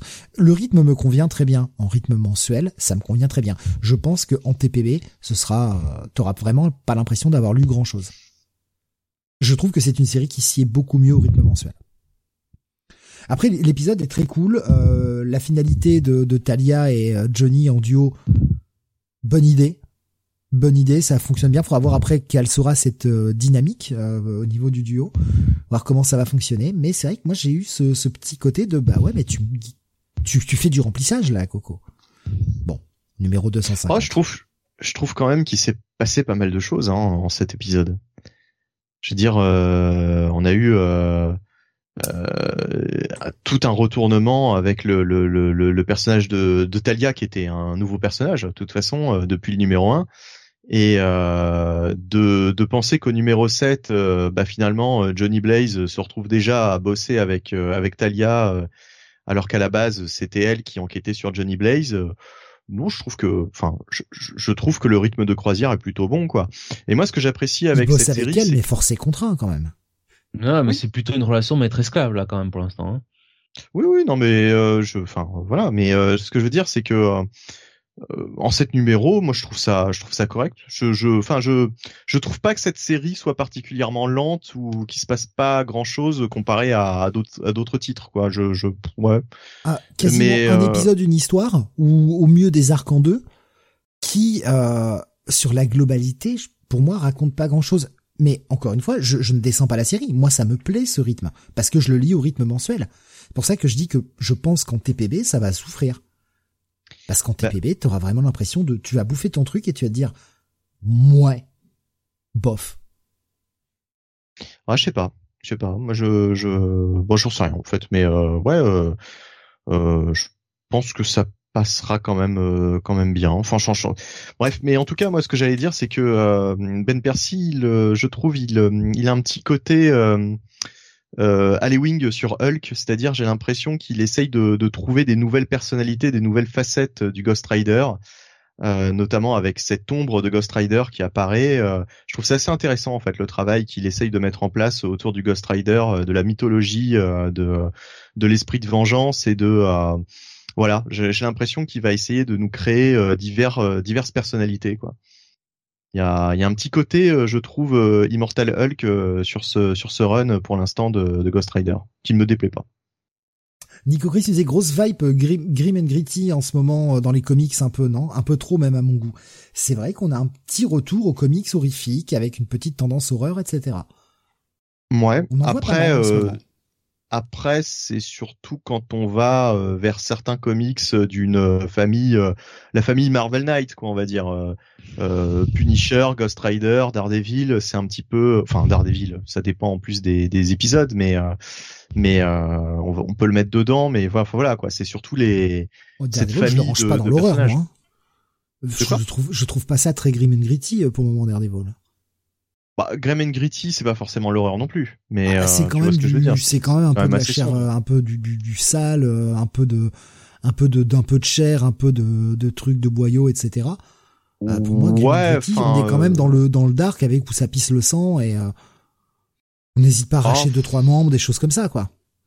Bah pas forcément parce que on parle surtout d'une époque grim and gritty euh, quand on parle des des années 90 sur certains titres euh, c'était pas forcément enfin ça bah, pas non plus dans tous les sens quoi. Bah si quand même euh, tu voyais de plus en plus de sang des mecs qui se mettaient des coups qui se qui hésitaient pas à se griffer avec des gerbes de sang. Regarde nos années 80 quand Wolverine mettait des coups de griffe il y avait jamais personne qui saignait. dans les années 90 dès qu'il mettait des coups de griffe ça pissait le sang dans tous les sens. Alors on faisait en sorte de lui faire affronter que des mecs qui se régénéraient mais c'est le, côté grim and gritty, c'est le côté euh, le côté sombre, le côté dark, et en même temps le côté où ça charcle et euh, ça, euh, pisse le sang. Tu vois très souvent des héros qui sont en train de pisser le sang de la bouche en se tenant les côtes parce qu'ils ont pris un coup de couteau. Oh, et si tu si tu te rappelles de la scène par exemple du Kingpin qui repeint les chiottes des Stromwines là. il y avait du sang, enfin c'était c'était quand même assez violent. Pardon, il refaisait la tapisserie. Mais c'est pas pour une scène. Je veux dire, non, mais je, je, je, je, je, pense, je, pense qu'il y a pas, il y a pas que ça, parce que là, j'ai pas tout en tête, mais euh, je, je pense que on peut dire décemment que Daredevil c'est quand même plus sombre, plus violent qu'un qu'un Spider-Man ou qu'un X-Men. Enfin, oui, mais pour moi c'est c'est un, un street level character. Dédé, on n'est pas le, le Punisher. Oui, il fait partie de cette vague un peu grim and gritty. Ça ça charcle dans tous les sens. Ouais, totalement. Mm. Mais on a une tendance à de toute façon à un retour à l'horreur en ce moment, ce qui est pas pour me déplaire. Hein. Franchement. Hein. On a regarde le nombre de titres d'horreur qu'on a chroniqués ces deux trois derniers mois. C'est vrai, c'est vrai, c'est vrai, c'est vrai, c'est vrai, c'est vrai, c'est vrai. Ouais, ouais. Ce qui est très bien, mais c'est souvent par vague. Hein. On a eu une grosse vague SF il y a quelques années. Là, on est sur une vague horreur, et puis euh, la mode changera et on repassera à un autre style euh, d'ici euh, un ou deux ans. Et bon, c'est par cycle. Moi, j'attends le cycle tranche de vie chez Marvel DC. D'ailleurs, il a bien débuté avec She-Hulk. Ah, si on, va en reparler. Jamais arrivé à ce cycle, moi, ça me va. Ouais, faudrait quand même pas que d'ici Marvel mette la clé sous la porte non plus. Hein. Ah, il y avait oh Vision aussi en, style tranche de vie, nous CCCP, c'est vrai. Ouais, Vision. Oh, ça m'attend le, ça m'attend le cycle tranche de vie sur DD, nous dit Graf. Oh là là. Pitié, jamais, jamais. Là, là, il trouvera qu'il se passe énormément de choses, tu verras. Pardon. au final, ce Ghost Rider, du coup, un ah, bail. Pour, moi, c'est un bail. Ouais, ouais. C'est toujours un, titre que, j'aime à suivre. Hein, c'est. Ah, non, je vais aller sur un check it plus, pas un bail. Mais euh, c'est très bien. Ça reste encore une mhm. très bonne note. On continue avec toi, Jonath. Euh, peut oui. l'annoncer tout de suite. C'est ton coup de cœur cette semaine. Le ah. Starhenge Book One, The Dragon and the Boar numéro 4 ce titre. je vous fais un peu la même review que depuis euh, depuis les, les quatre, enfin les trois, ce trois premiers numéros. Donc c'est toujours c'est toujours scénarisé, dessiné, euh, colorisé, les, enfin ouais, lettré euh, par Liam Sharp avec euh, avec Dave Gibbons dans la colorisation. Et, et ben que dire si ce n'est que j'ai encore une fois rien compris. Donc c'est un bail. Voilà. Non non. La review la plus courte de l'histoire. Ouais, non, mais c'est. Euh, on est de retour donc sur euh, ce comment dire cet univers euh, sur plusieurs lignes temporelles où où Liam Sharp nous nous réécrit à sa façon les légendes les légendes arthuriennes que ce soit dans le temps présent ou dans le temps le temps passé au sixième siècle et là on est sur les événements donc de enfin sur le sur ce qui s'était passé à la fin du dernier numéro où on avait cette espèce d'énorme euh, d'énormes monstres euh, enfin mécaniques aliens euh, venus du futur qui arrivaient qui arrivaient au temps présent pour s'en prendre donc à Daryl qui est un peu le le, narrateur de, de, cette histoire. Et Daryl accompagné évidemment de sa de sa compagne Amber euh, Amber qui a un peu des pouvoirs euh, un peu euh, ouais magie noire, un peu sorcière, ça nous est présenté comme ça. Et en fait, euh, on comprend vite que Daryl face à cet ennemi-là n'est pas le simple comment dire petit boyfriend gentil de, de Amber. Il y a quelque chose derrière. Et là, euh, donc euh, au moment de, de ce duel, euh, donc on est sur la deuxième page, euh, M Sharp décide de faire eh ben, du comics mainstream des années 70-80. Voilà, donc le, le, comics mainstream traditionnel, il change totalement le style pour pour représenter un peu ce, enfin presque même années 90 quelque part. Ça fait un peu sur une page, il y a un peu un côté il y a un côté un peu X-Men, tu vois, euh, genre euh, tu sais quand Bishop il a ses euh, tu sais ses poignets qui qui sont en fusion une fois qu'il a utilisé son pouvoir. Ouais, quand il a absorbé le, pouvoir de quelqu'un, ouais. Voilà, il y a un peu ça. Et du coup, c'est peut-être même plus ouais du comics des années 90, donc c'est enfin c'est super parce que c'est dessiné par la M Sharp. Voilà, donc tout ce passage là est très bien, ça fait un combat bien badass. Euh, et euh, les deux personnages vont avoir, euh, que ce soit Daryl et, et Amber, leur importance. Et puis, euh, Liam Sharp va repartir un petit peu sur sa, son, comment dire, sa réinvention des légendes arthuriennes. Donc, on était resté un petit peu sur la relation Merlin et Uther Pendragon. et là, on va un petit peu suivre ben, la, création d'Arthur, hein, littéralement. Façon Liam Sharp, donc avec euh, ces petits dialogues euh, bien sarcastiques qui vont bien. Euh, c'est là encore il change de style hein, évidemment il revient plus sur de de, de l'héroïque fantasy façon façon franco-belge. Et puis il change encore de style à la fin. Enfin bref. C'est c'est super. Il n'y a pas d'autre mot. C'est vraiment un travail un, travail exceptionnel qu'il accomplit là-dessus Liam Sharp que ce soit que ce soit au niveau du scénario ou, ou du euh, ou du dessin. Et euh, comme je le dis à chaque fois, euh, quand ça sortira en TPB en France, bah jetez-vous dessus. Et je suis vraiment très content que bah, ce soit que le Book One, hein, puisque c'est Star Range Book One, The Dragon and the Boar, donc numéro 4.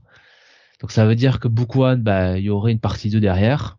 Et moi, j'ai pas envie que ça se finisse euh, au bout de 6 parce que c'est euh, la partie 1 sur euh, c'est 4 sur enfin là on est sur quatre épisodes sur sur 6 et j'ai envie que ça continue et que ça continue longtemps parce que vraiment là la M Sharp bah il me retourne à chaque fois en fait hein. Donc donc énorme bail, coup de cœur de la semaine.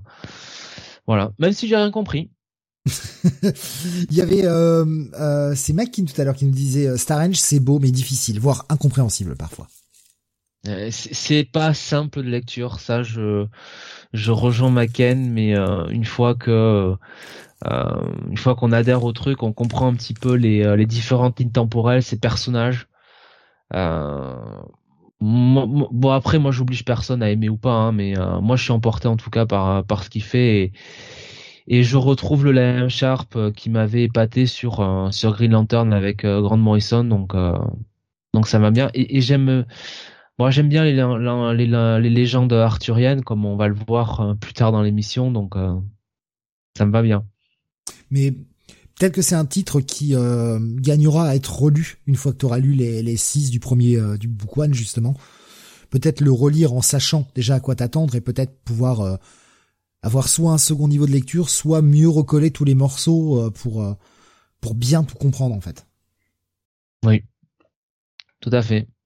Donc un, gros bail et euh, ton coup de cœur de cette semaine, ce Star Range Book One Dragon and the Board numéro 4. ce titre. qui me... Exhaustif elle me fait perdre 1% de 1% de, de, de, de d'eau à chaque fois que je le dis, tu vois, je, je m'assèche d'un pour cent à chaque fois.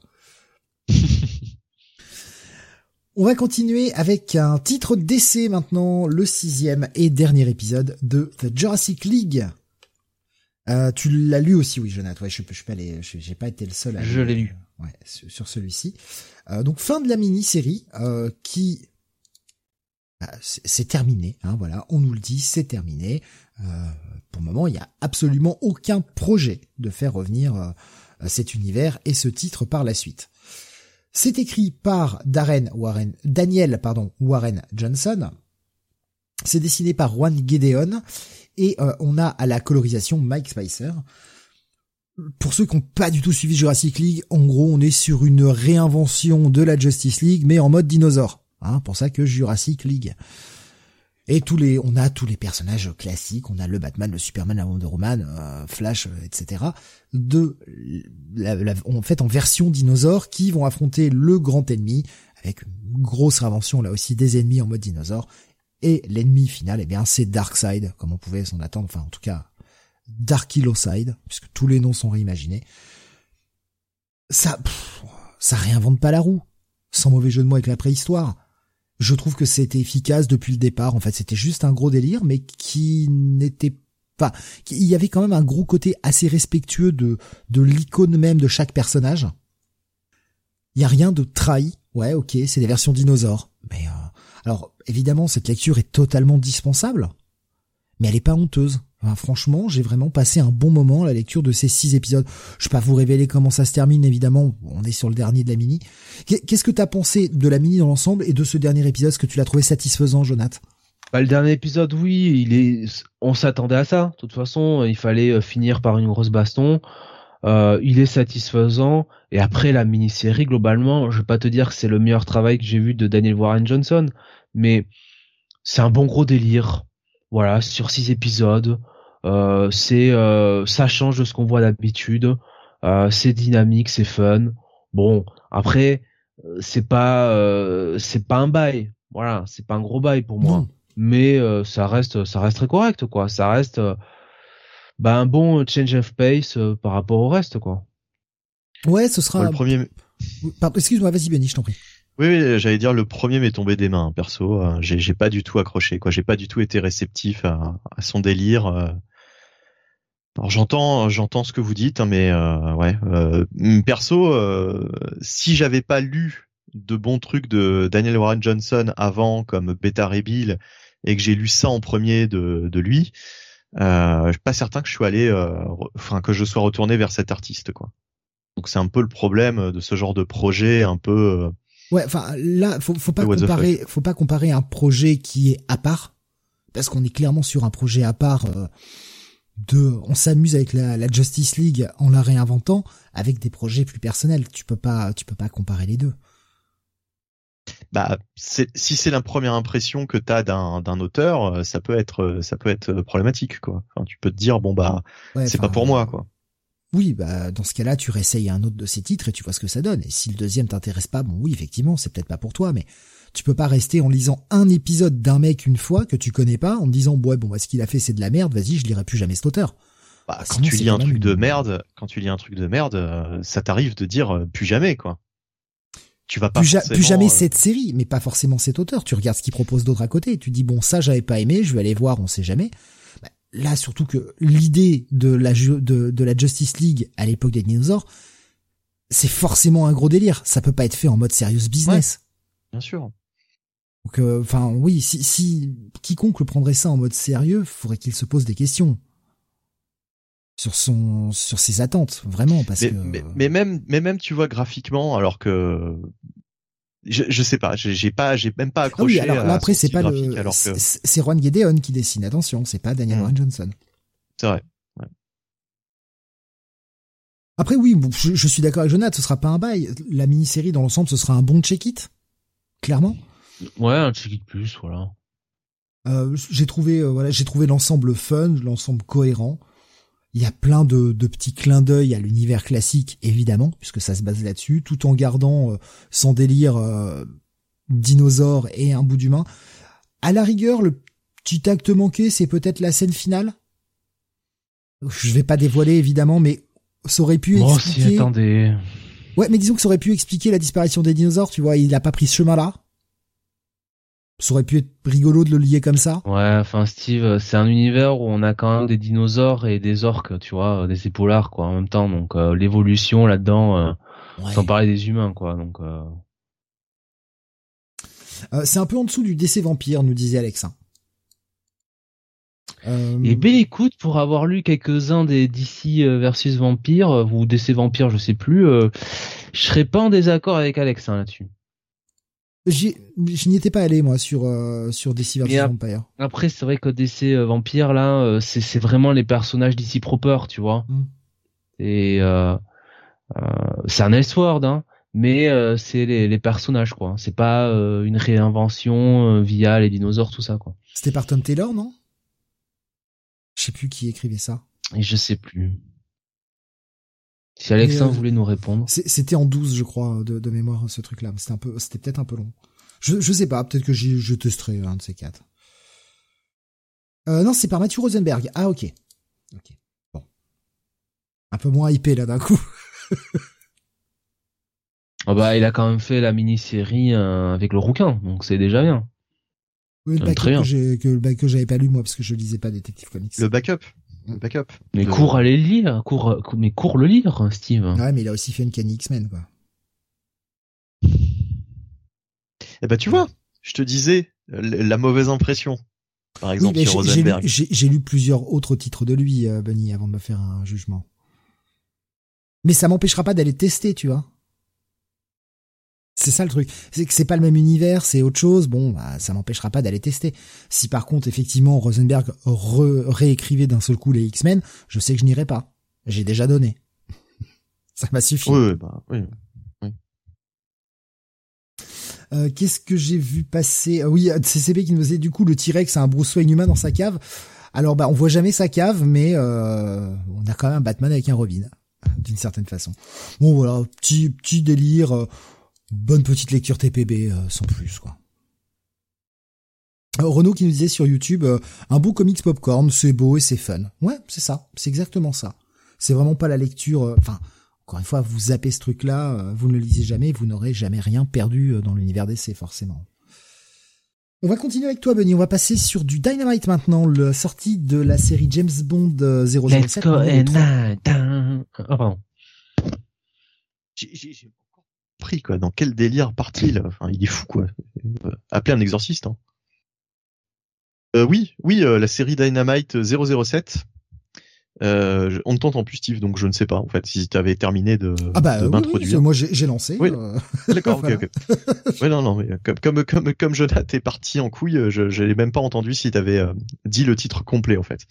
Euh, donc Flip Kennedy Johnson est au scénario, Marco Finnegan est au dessin et euh, Dear, Black Kelly est à la colorisation.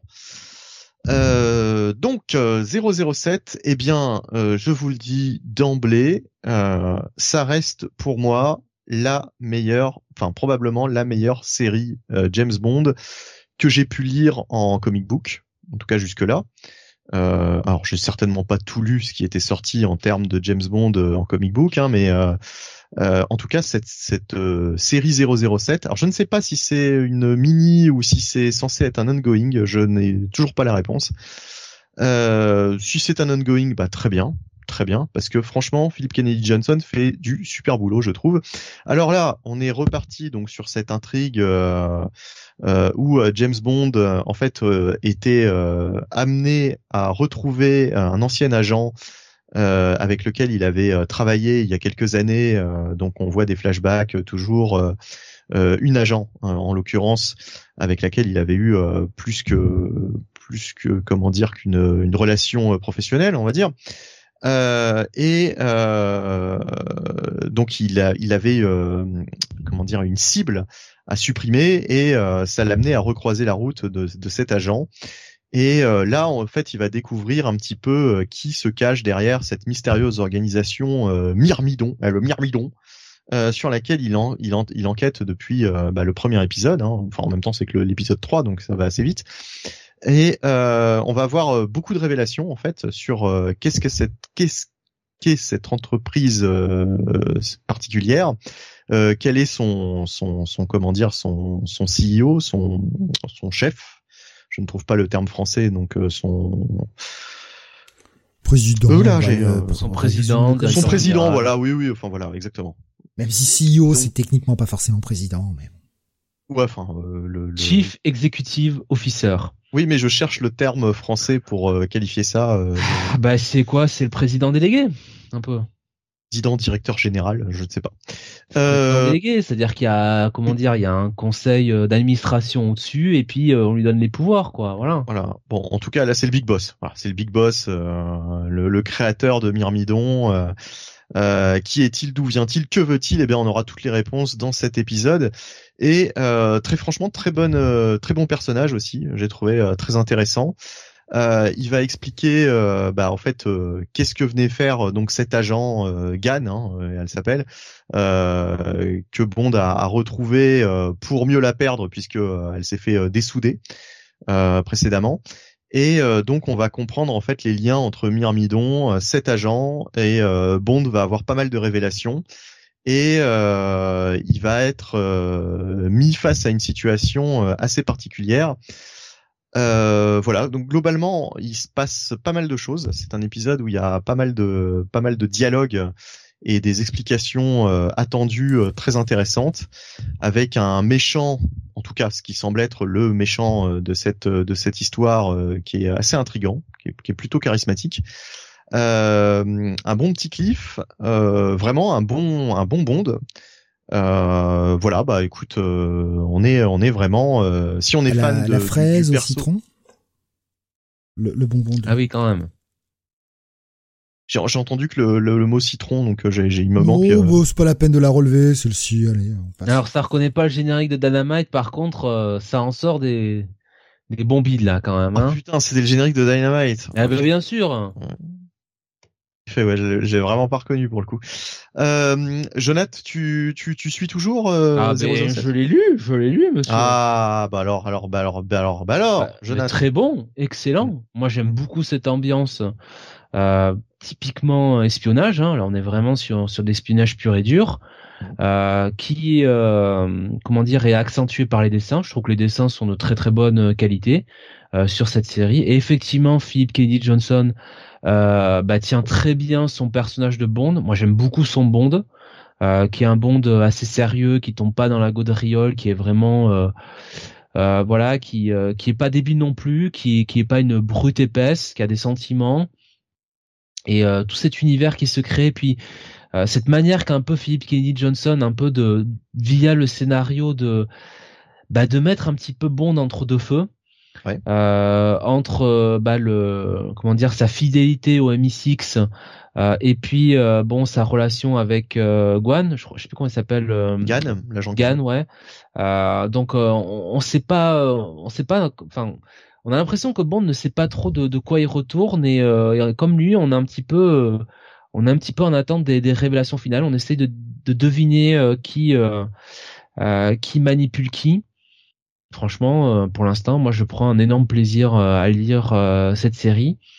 Et euh, ouais, euh, franchement, Philip Kennedy Johnson, si tu le mets sur du Captain America, euh, je suis sûr qu'il pourrait faire un super run. Parce que là, on est vraiment, euh, ah oui, oui. comme tu dis dans le, là, on a un scénario qui est vraiment super bien étoffé, quoi. Ou à la limite Winter Soldier, voilà, au pire. Oui, voilà, mais on est, on est vraiment sur un truc hyper bien, euh, hyper bien foutu, avec de bons, de bons méchants, de bons enjeux. Enfin, c'est pas en plus des méchants, euh, c'est pas tout noir et tout blanc, quoi. C'est euh, comme tu dis, euh, tu sais pas trop, il sait pas trop quoi penser. Est-ce que Gann était vraiment l'agent double qu'on lui décrit Est-ce qu'il y a, y a autre chose derrière Enfin voilà, on est comme lui à la fin de cet épisode. On ne sait pas trop sur quel pied danser. J'ai hâte de, de lire la suite franchement, c'est l'une des meilleures séries, euh, des meilleures séries euh, que je suis actuellement, en fait. Euh, ah oui, oui. Euh, tout que tout comic book confondu. Et, et voilà, ouais, c'est c'est une c'est une série Bond qui l'eût cru. Donc parce que bon, je dis qui l'eût cru. D'habitude, les séries Bond, c'est quand même moins moins travaillé que ça, quoi. Bah celle où Agent of Spectre, c'était bien ça. C'était pas mal. Il y avait une bonne idée, mais c'était pas aussi comment dire c'était pas aussi bien écrit quoi. Je sais pas comment le comment le décrire, mais là je trouve que Philip Kennedy Johnson il est vraiment allé au charbon quoi sur ce titre. On a vraiment l'impression que t'as une série. Euh, là on est au niveau d'un ouais d'un d'un bon Captain America. Euh, J'espère que ça va durer. Je je sais pas en fait si c'est une mini. Euh, dans ce cas-là, euh, est-ce que c'est en 6, est-ce que c'est en 12, je ne sais pas. Mais si ça pouvait être un ongoing 007, euh, euh, franchement, je serais très content, quoi, parce que là, euh, les, titres Dynamite Bond, en tout cas, sont souvent soit en 6, soit en 12, donc. Ouais, c'est bon. Mais, là, ce qu'il est en train d'écrire, là, plusieurs volumes. Hein. Ce, ce, run, ça ferait un, une très bonne, une très bonne trame pour un film. Hein. Ah, totalement, totalement. Spectre aussi, hein, le, je crois que ça s'appelle Spectre. Agent hein, of Spectre. Agent of Spectre. Agent of Spectre aurait fait un, un, bon, un bon pitch. Mais ouais, là, là, euh, là, honnêtement, euh, là, honnêtement, ça aurait été, euh, ça aurait été très, très bien, quoi. Ouais, donc franchement, gros, gros bail. Gros bail. Est-ce que c'est mon coup de cœur de la semaine? Bah, peut-être. Ouais. je regarde un petit peu tout ce que j'ai lu. Ouais, je, pense que c'est vraiment ce que j'ai, ce que j'ai le plus apprécié cette semaine au final. hein. Encore, encore de l'indé, c'est, c'est, c'est incroyable quoi. Toujours des petites surprises comme ça du côté de l'indé euh, en ce moment. Donc euh, ouais, mon coup de cœur sera euh, 007 cette semaine. Euh, Nico Chris nous disait j'ai testé euh, le premier numéro de ce 007, c'est sympa mais graphiquement c'est pas terrible. Il trouvait que ça faisait un peu amateur au niveau des dessins. Ah, euh, enfin, je dirais pas jusqu'à dire amateur. C'est vrai que euh, il y a certaines pages qui sont pas top, mais en même temps, je trouve que c'est un dessin qui qui sied bien à l'ambiance de la du, du titre quoi. C'est très euh, très euh, alors il y a, ça ressemble un petit peu à du Michael Lark, mais euh, en moins bon. Hein. Michael Lark, bon voilà, c'est c'est c'est quand même euh, c'est quand même le niveau au-dessus. Mais euh, mais moi j'aime bien j'aime bien ce style, donc euh, ça m'a pas ça m'a pas tellement gêné. Oui, moi je partageais parce qu'il y a, il y a quelqu'un qui l'avait lu juste. Mais non, mais je, je, je comprends, je, je, je comprends, c'est pas, euh, c'est pas non plus, euh, c'est pas non plus ouf, quoi, mais, euh, mais euh, je trouve que ça colle bien. Ça colle bien à l'ambiance. Donc un bail pour toi, ton coup de cœur, et pour toi aussi, Jonathan, un bail? Oui, oui, un bail. Attends. On va continuer dans l'indé avec euh, un titre de chez Boom. Il s'agit du Once and Future numéro 30, le dernier épisode de la série. Je pleure. Oui, Once and Future, numéro 30, donc euh, toujours euh, scénarisé par Kieron Gillen avec des dessins de Dan Morin et une colorisation de Tamra Bonvillain. Donc autant vous dire que question partie graphique, ça envoie le pâté comme d'habitude et on est donc sur bah, la phase finale de cette histoire. Donc euh, bah voilà, on a eu la. Alors bon, est-ce que je vous le dis, est-ce que je vous le dis pas? Non, je vais quand même garder mystère, mais on avait eu euh, bah, euh, un grand, grand, grand, grand retournement de, situa situation, oui, euh, sur la fin de l'épisode précédent, notamment avec le personnage de Rose, et ça va avoir un impact direct euh, sur sur ce sur cette fin de série où bah, Bridget et Duncan vont essayer de mettre fin à l'histoire en cours. Et puis bah je, en fait je vais m'arrêter là hein, parce que euh, voilà on est sur le dernier épisode et euh, bah vous vous dites bien que c'est la fin du voyage pour euh, tous ces personnages.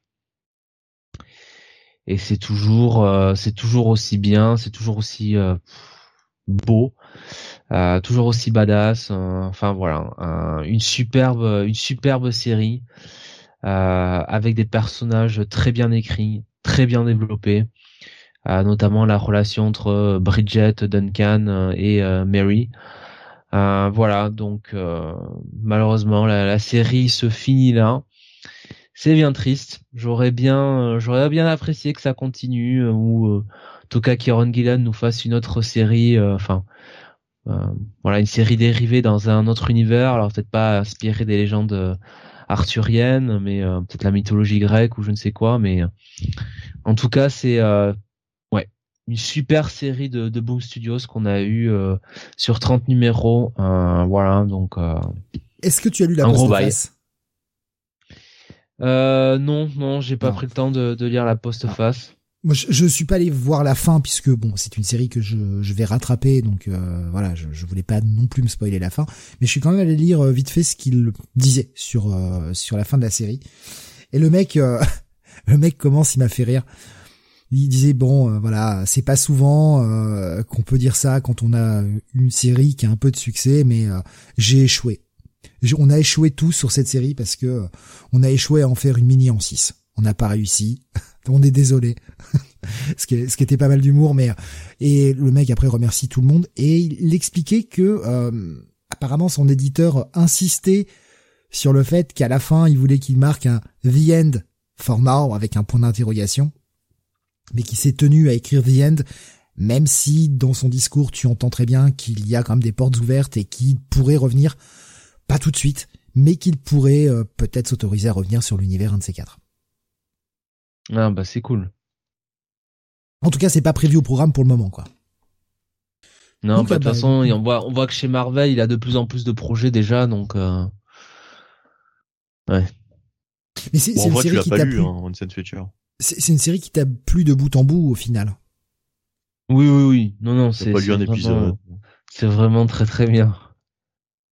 Moi, j'aime bien l'évolution euh, de, de, bah, tout au long de la série de Duncan, de Bridget, de Rose. À chaque fois, il dit ça, il dit Duncan, Bridget, mais je suis sûr que. De Mary. Et, et même, tu vois, de personnages, euh, de personnages annexes, par exemple, le personnage de Lancelot, euh, qui, euh, qui a une très bonne, conclusion. Euh, non, c'est, non, c'est très très bien. Par contre, enfin, faut être quasiment sûr et certain du truc. Quoi. Si jamais la série revenait, il y a peu de chances que ça sasse avec Dan Mora, qui est actuellement, sans mauvais jeu de mots, en plein boom dans d'autres, dans des grosses compagnies et qui, je pense, va avoir du mal à remettre une autre série supplémentaire sur son planning. Quoi. Paraît un peu. Compliqué. Je sais pas. Hein. Tu sais, peut-être que lui il aime bien travailler avec Kieron Gillen parce que finalement Kieron Gillen laisse libre cours à son à son génie donc ah bah il, il le disait également dans sa postface, hein, ce qui euh, il s'est amusé à, à, en mettre partout parce que bah, Dan Mora à chaque fois remplissait euh, remplissait vraiment ce qu'il attendait avec des pages euh, incroyables et il s'est dit mais jusqu'où je vais pouvoir le pousser pour qu'il s'éclate? Et le mec a essayé vraiment d'en mettre plein pour bah pour entre guillemets le mettre en échec en même temps l'obliger à se dépasser et qu'il était à chaque fois hyper satisfait du résultat. Non mais c'est euh, ça, ça, reste ça, reste une série euh, bah chez Boom les séries qui vont à 30 chez Boom elles sont pas non plus légion. Donc c'est quand même que la série a sacrément marché. Il y avait euh, Alexin qui disait en même temps 30 numéros c'est un échec, pas d'adaptation Netflix annulée avant la diffusion. bâtard. c'est tellement bâtard. Bah je pense que ça va être difficile à, à, adapter quand même. Hein. Euh, très sincèrement, vu, euh, l'ampleur de la série, ouais, ça, ça risque de coûter cher, quoi. Ça va être compliqué. Euh, peut-être plus un animé, tu vois, pour le coup. Grave qui nous dit maintenant Dan Mora et Grant Morrison, sortez-vous les doigts et faites-nous un numéro pour Noël. Oui, le retour de Klaus, s'il vous plaît. Ce serait sympathique. Non, moi je préférerais que Dan Mora il aille avec Chips Darsky sur sur Batman ou Daredevil. Hein. Mais non, il y a déjà Mike Hawthorne, c'est bon. Oh, putain. il fait un numéro. on va pas être trop sévère. Il fait un numéro. La, la blessure, la blessure qui ne se réouvrira pas, qui, qui va pas se refermer, je veux dire. Il va ne cesser que de se réouvrir. Et encore, on n'a pas lu les si on va par là, c'est pas, je crois pas que c'est lui qui ait fait prendre 40 kilos à la pauvre Mindy, hein. Non, mais par contre, les visages, hein, putain, ça va, ça va être dur. Il y a intérêt à ce que le scénar soit bon. Parce que putain, merde. Ah, grave qui me dit, ah oui, Zarski et Mora, ouais, ce serait, ce serait cool, ce serait un bon tandem. Hein. Euh, eh bien, donc, a un, bon gros bail pour ce dernier épisode et un bail pour l'intégralité de la série, de toute façon, Jonathan. Ah oui, oui, un gros bail pour tout. Hein. On va passer chez DC justement et on va parler de Dark Crisis. Alors attention, ce titre là aussi qui va me faire perdre 1% d'humidité dans le corps. Dark Crisis Worlds Without a Justice League Green Arrow. Bon, j'ai été faible, j'avais dit que je lirais plus un seul euh, World Without a Justice League parce que ça servait à rien. J'y suis allé parce que c'était Green Arrow. Bon bah, je vais être honnête, hein, ça sert à rien. Voilà. Qu'est-ce que je vous dise? C'est à chaque fois, c'est les mêmes euh, les délires de euh, ah regardez ce qu'ils ont vécu pendant qu'ils étaient coincés dans les mondes de Paraya. Ouais, mais on s'en fout. Ça ne sert à rien. Bah, j'y suis allé juste pour voir un peu de Green parce que bah on a plus de Green depuis un moment. C'est chiant. Il y a deux histoires. Euh, une première écrite par Stéphanie Phillips et dessinée par Clayton Henry avec une colorisation de Marcelo Maiolo, qui va remplir, on va dire, les, deux tiers du, numéro, où on a un Oliver Queen qui, bah, qui vit vraiment son rôle de Robin des Bois. Hein. Il est dans un monde à la Sherwood où le shérif de Nottingham est en fait Merlin. Et il, il s'amuse à le tabasser pour récupérer l'argent qui est volé aux pauvres pour le redonner aux pauvres. Et il va le poursuivre dans la forêt et tomber dans une espèce de, ville. Un coup, il y a une grosse brume, il tombe dans une ville assez désertique dans laquelle il va rencontrer Black Canary. Alors, comme d'habitude, ils se croisent. Ils se disent, j'ai l'impression que j'ai déjà vu. Black Canary fait, qu'est-ce que tu fous chez moi, toi, tu sors d'où? Et il commence à se sabater. C'est le principe de, on se rencontre, on se tabasse, et après on est potes. Et après on s'en, non. bah, Black, Black Canary et Green Arrow, il y a des chances. Il y a des chances. Tout ça est narré par une espèce de, de silhouette encapuchonnée. Je me suis dit putain pitié, pas le retour de Pandora. Vous aurez la réponse à la fin de l'épisode, je vais pas vous la dévoiler. Et pendant qu'ils sont euh, ensemble, ils vont affronter une espèce d'autre version d'Oliver Queen. Le truc est pas mauvais, c'est juste que bah, ça sert à rien en fait. Ça, ça, ça, ça, ne sert à rien, et ça ne sert à rien pour Dark Crisis non plus. Bon bah voilà, et la deuxième histoire est écrite par euh, Dennis Culver, dessinée par euh, Nick Virella, colorisée par Romildo Farardo Jr. Et là cette fois-ci on va. Elle est passée à la compta là, c'est bon, elle est, elle est partie du coup on va suivre la Black Canary euh, de Terre 1 et le Green Arrow de Terre 1. Et c'est la Black Canary de l'époque Batman Beyond. Avec un Green Arrow qui veut la retrouver et qui va passer à travers les différentes dimensions. Tout ça manipulé par Paraya. Bah ouais, mais... C'est l'air génial, hein Non, mais ça sert à rien en fait. C'est pas, ça se laisse lire. Franchement, c'est pas, c'est pas mauvais. Je, tu peux pas mettre un, tu peux pas mettre un gros, euh, c'est de la grosse merde, un gros pass là-dessus. Enfin, en termes d'intérêt, si c'est un pass, parce que parce que vous n'apprendrez rien ni sur Dark Crisis ni sur quoi que ce soit, même sur Green Arrow non plus quoi. On est vraiment là juste pour récupérer les bacs et vendre un peu plus de produits, mais ça n'a pas d'intérêt sauf si vous aimez bien un peu Green Arrow. Et encore, même comme ça, c'est largement dispensable. Donc ça va être un check it moins. Je peux pas mettre un pass parce que c'est, je trouve pas ça vraiment mauvais, bien au contraire, mais encore une fois, tout dépend de ce que vous voulez quand vous lisez un tie Est-ce que vous voulez juste une bonne histoire sur un perso ou est-ce que vous avez envie d'un truc qui sert à quelque chose? Euh, Si vous êtes dans le deuxième cas, bah, évitez ce truc-là. Ça, il y aura jamais de suite et on s'en fout en fait. Euh, Tommy Kinesamond à la Sherwood, euh, Never Forget le petit run de Green Arrow pendant le Brightest Day où il avait une grosse soirée au milieu de Star City. Ouais, c'est vrai, il y avait ça, ouais. Là, j'ai pas, j'avais pas repensé à ce run-là depuis un bon moment. La vache. Allez, on va continuer avec euh, Bunny. On retourne chez Image avec la sortie du Spawn numéro 334. Ouais, Rory McConville est au scénario, toujours épaulé par Todd McFarlane, et euh, Carlo Barberi est au dessin, et Tom Orzekowski, à chaque fois, je je sais pas pourquoi, je, je, il est au lettrage, donc on s'en fiche. Enfin, on s'en fiche pas du lettrage, mais je veux dire, euh, normalement, on ne le nomme pas c'est J. David Ramos qui est à la colorisation. Voilà. Euh, il est simplement cité avant à chaque fois. Euh, notre ami euh, Tom Orzekowski. Donc voilà, donc on est dans cette dans cet arc avec Sin, donc Cog, hein, qui maintenant maintenant s'appelle Sin, qui est devenu bah, la, la, grosse menace hein, de l'univers de Spawn, vraiment le grand méchant. Euh, qui avait tout planifié depuis le début. Hein, euh, donc euh, on a eu cet épisode il y a quelques temps que j'avais beaucoup aimé avec les origines de Cog et les origines définitives où on se rendait compte quand même que le mec était un, beau salopard et qu'il avait manipulé tout le monde pour obtenir bah, le, le, pouvoir hein, pour contrôler les enfers.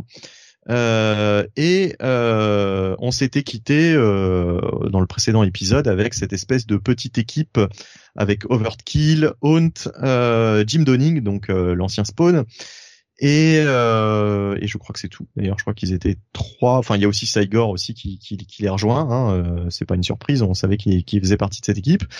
Euh, donc c'est de la grosse baston là. Euh, ils essayent d'arrêter Spawn puisque euh, depuis quelques épisodes, eh bien la comment dire le leadership de Spawn est contesté par ses par ses anciens alliés.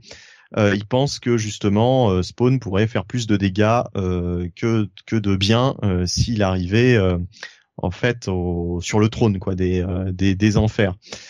Euh, on voit ce qui se passe aussi avec Sin qui a trouvé, enfin il y a une espèce de créature euh, qui, qui, qui, apparaissait dans le dernier épisode qui lui a promis euh, de lui montrer une espèce de d'ouverture qui lui permettrait de d'accéder en fait plus facilement aux enfers puisque je le rappelle depuis un moment toutes les zones aveugles, euh, ça s'appelle zone aveugle en, VF, je sais plus comment ils appellent ça en VO, ont été fermées par spawn, ce qui fait que toutes les créatures démoniaques qui étaient sur Terre ne peuvent plus retourner ni au paradis ni en enfer, donc elles sont enfermées sur Terre. Enfin, elles sont coincées sur Terre. Et du coup, ça crée, euh, ça crée pas mal de bordel. Euh, donc, donc voilà, donc on a cette intrigue avec Sin qui, qui suit son cours et surtout une rencontre entre Sin et un personnage bien connu. Voilà, euh, je vais pas révéler qui. Et on termine sur un cliff avec un retour aussi d'un personnage euh, bien connu de l'univers de Spawn. Euh, étonnant, étonnant retour. Je ne m'attendais pas à voir ce perso. Euh, c'est toujours du bon blockbuster en fait depuis euh, depuis un certain temps. Hein, c'est ce que je dis souvent, mais euh, Spawn c'est redevenu un, un comic book essentiellement de d'action, vraiment de, de super héros contre super vilains, voilà, avec des personnages en couleur qui s'affrontent dans des combats assez assez dantesques. Euh, Est-ce que je préférais pas l'époque où Spawn c'était plus intimiste avec plus de personnages humains, euh, où c'était plus des histoires un petit peu horrifiques avec Spawn, Spawn en toile de fond? Euh, Peut-être, peut-être. Je, suis en train de lire les, les Spawns aux alentours de, des épisodes 230 et quelques. Euh, donc c'était le passage avec Jim Donning et je j'aime beaucoup. J'aime beaucoup ce run, euh, enfin ce, ce, ce, ce, passage. Euh, finalement, le, le Spawn euh, le spawn où c'est toujours des combats, euh, voilà, avec euh, avec avec Overkill et compagnie, Saigor, ça va bien cinq minutes, mais est-ce que ça va pas me lasser un petit peu? C'est sympa, voilà, ça reste sympa actuellement. les titres se, comment dire, se s'inter répondent. Pardon. je, je, pensais se à répondre. Oui, voilà, voilà, c'est ça. Se, se, se répondent bien. Euh, puisque je rappelle qu'il y a quatre titres Spawn, donc il y a quasiment du, du Spawn chaque semaine. Hein, si vous êtes fan de cet univers en ce moment, c'est un petit peu la fête. Euh, voilà, ça reste, ça reste du blockbuster popcorn. Euh, et puis, ça s'est quand même amélioré, il faut le dire, toujours depuis que McFarlane a un petit peu délayé et que il, a laissé un petit peu d'autres auteurs prendre la plume. Euh, donc voilà, c'est c'est pas plus mal quoi. C'est moins lourd, disons, depuis depuis un certain nombre de, temps. Euh, les épisodes sont, sont un peu plus euh, un peu plus digestes à lire.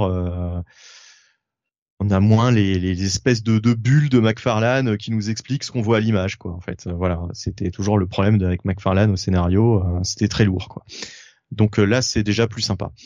Euh, bon check it, voilà, bon check it, c'est efficace, c'est toujours sympa, euh, voilà, c'est du bon spawn quoi, c'est dans la bonne moyenne quoi des, des épisodes actuels. Avec ce chiffre qui avance euh, peu à peu, hein, parce qu'on a 334e quand même, est-ce que quand même. Mm. toute cette ambiance là, avec toutes les séries régulières qui sortent actuellement, est-ce que tu verrais pas une culmination s'approcher au numéro 350 pour repartir sur autre chose, comme il a tendance à faire souvent avec les, les épisodes d'anniversaire? Parce que je me demande franchement s'il va tenir longtemps avec autant de titres je, je, je suis pas certain que les, les lecteurs euh, continuent euh, pendant des années avec euh, ouais un titre par semaine. Enfin, ça me semble, ça me semble trop beau pour être vrai. Enfin, trop beau pour Todd McFarlane.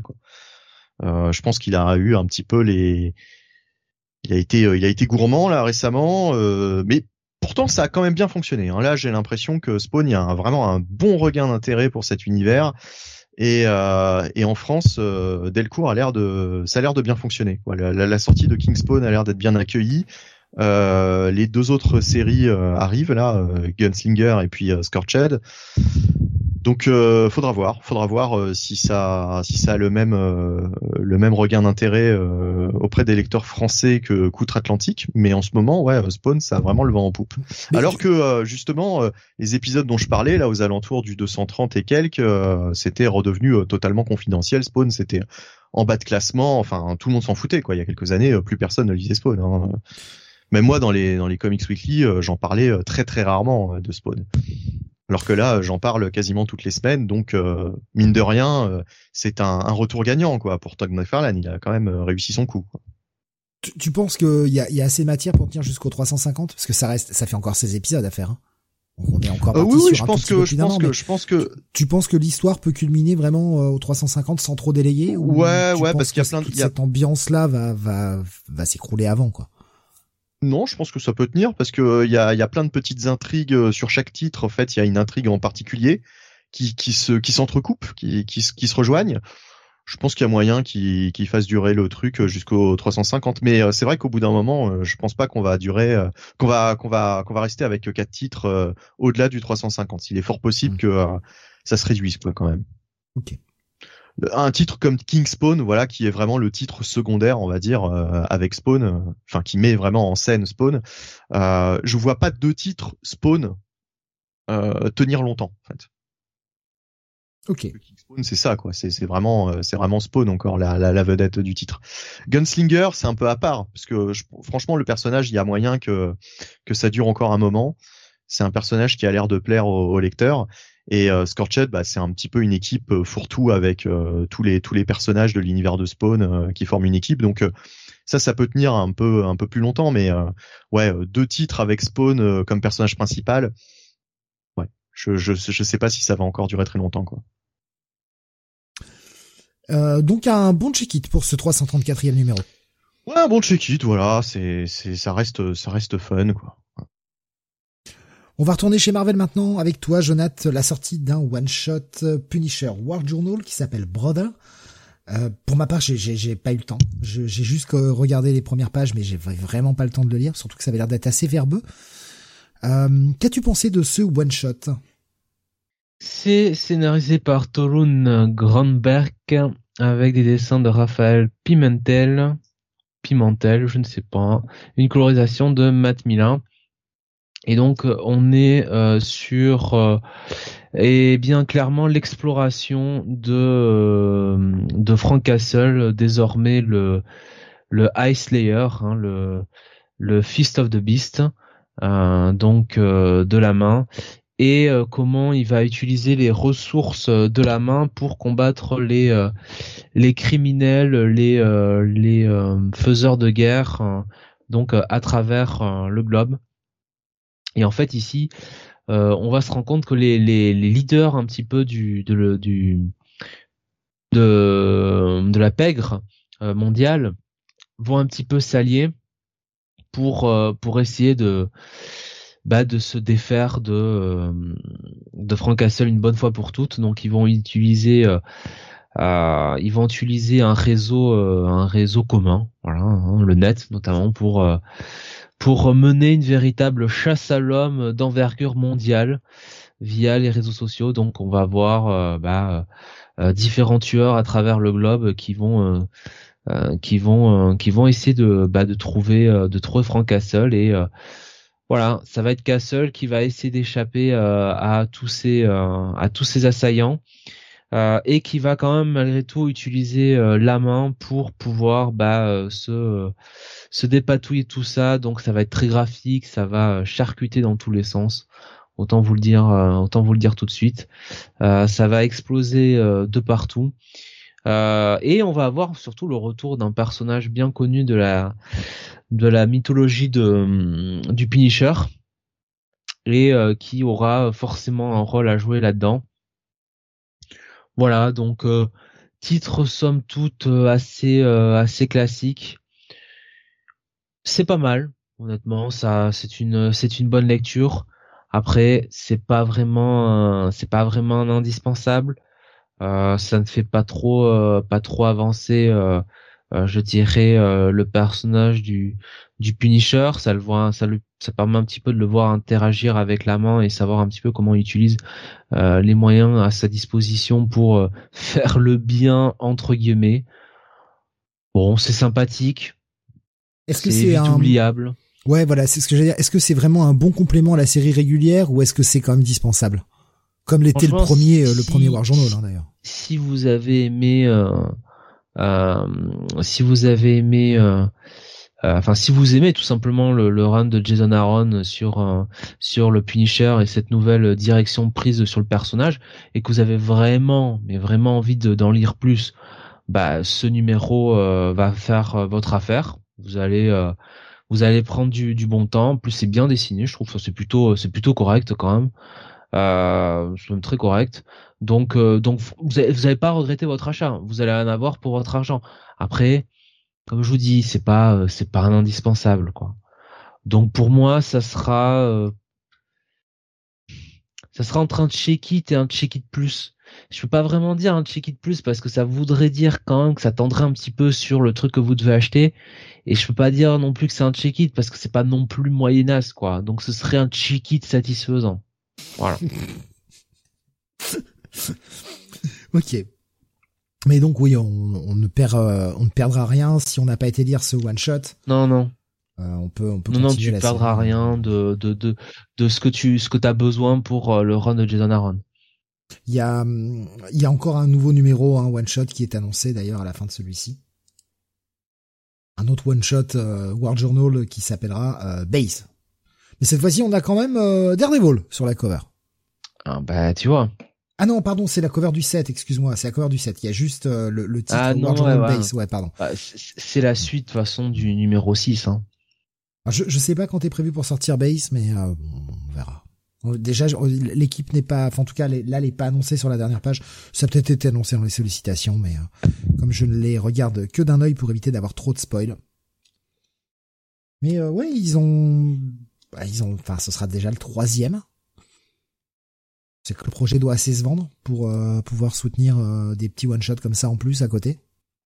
Tant mieux, hein, si le Punisher revient un petit peu sur le devant de la scène, pourquoi pas. Oui, c'est un très bon personnage et puis bon ce nouvel angle qu'ils ont choisi est quand même intéressant. Ouais, ouais, ouais, c'est clair. On pourra, on pourra pas dire que celui-ci, ça avait déjà été fait. Hein. non, mais euh, ça sort des sentiers battus. Euh, et, euh, et, honnêtement, je trouve que ça fait du bien au personnage aussi. Voilà. Hmm. Parce que bon, le côté... bon voilà, je, je tue, je, je tue de sang-froid les méchants, la pègre.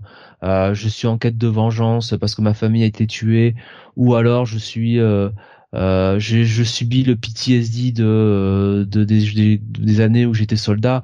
Bon, je vais pas dire que c'est pas intéressant, mais ça a été fait, ça a été refait. C'est bien aussi, euh, voilà, de, de voir euh, comment il arrivait, comment arrivait-il encore à trouver des criminels, quoi, après tout ce qui est désingué, putain. C'est clair. Hein et, euh, et d'ailleurs, on se demandait, vu tous les criminels qu'il y a dans les autres séries, on se disait bon, il est pas très efficace hein, quand même. Hein. Euh, donc c'est pour ça, si tu veux, que c'est bien de voir Jason Aaron en fait finalement explorer les mêmes thématiques autour euh, du drame de la perte de sa famille et de son PTSD de euh, de la guerre, mais sur une autre approche, euh, celle plus mystique autour de la main et une approche où il est un peu manipulé quoi. Donc c'est cool. Ouais. Donc un, un check-it satisfaisant. un check-it satisfaisant, Steve. Et alors Entre le check-it et le check-it plus, voilà. Euh, on va continuer, on va rester chez Marvel avec la sortie du onzième numéro de Venom. Le retour de Ramvé sur le titre. Ah. On, le savait, hein, que, que c'était lui euh, qui, qui revenait pour celui-ci. On s'est dit, enfin, en tout cas moi quand j'attaquais la lecture, je me suis dit, bon, allez, on va voir s'il va encore nous faire de la merde ou s'il va se reprendre un peu. Réponse dans quelques secondes. Dessiné par Brian Hitch, ancré par Andrew Curry et euh, colorisé par Alex Sinclair, l'équipe graphique ne change pas. Et donc on reprend sur Dylan, hein, ça y est, hein, c'est Ramvé, donc c'est Dylan. Hein, Rappelez-vous, hein, c'est comme ça que la série se, se découpe. D'un côté, on a tout ce qui est euh, centré sur, Eddie Brock, qui est écrit euh, par Wing, et tout ce qui est centré sur Dylan, qui est écrit par Ramvé premier plan, on te montre première case, on te montre Dylan hein, pour bien te rappeler que bah voilà, hein, c'est quand même euh, son épisode. Et donc c'est Ramvé.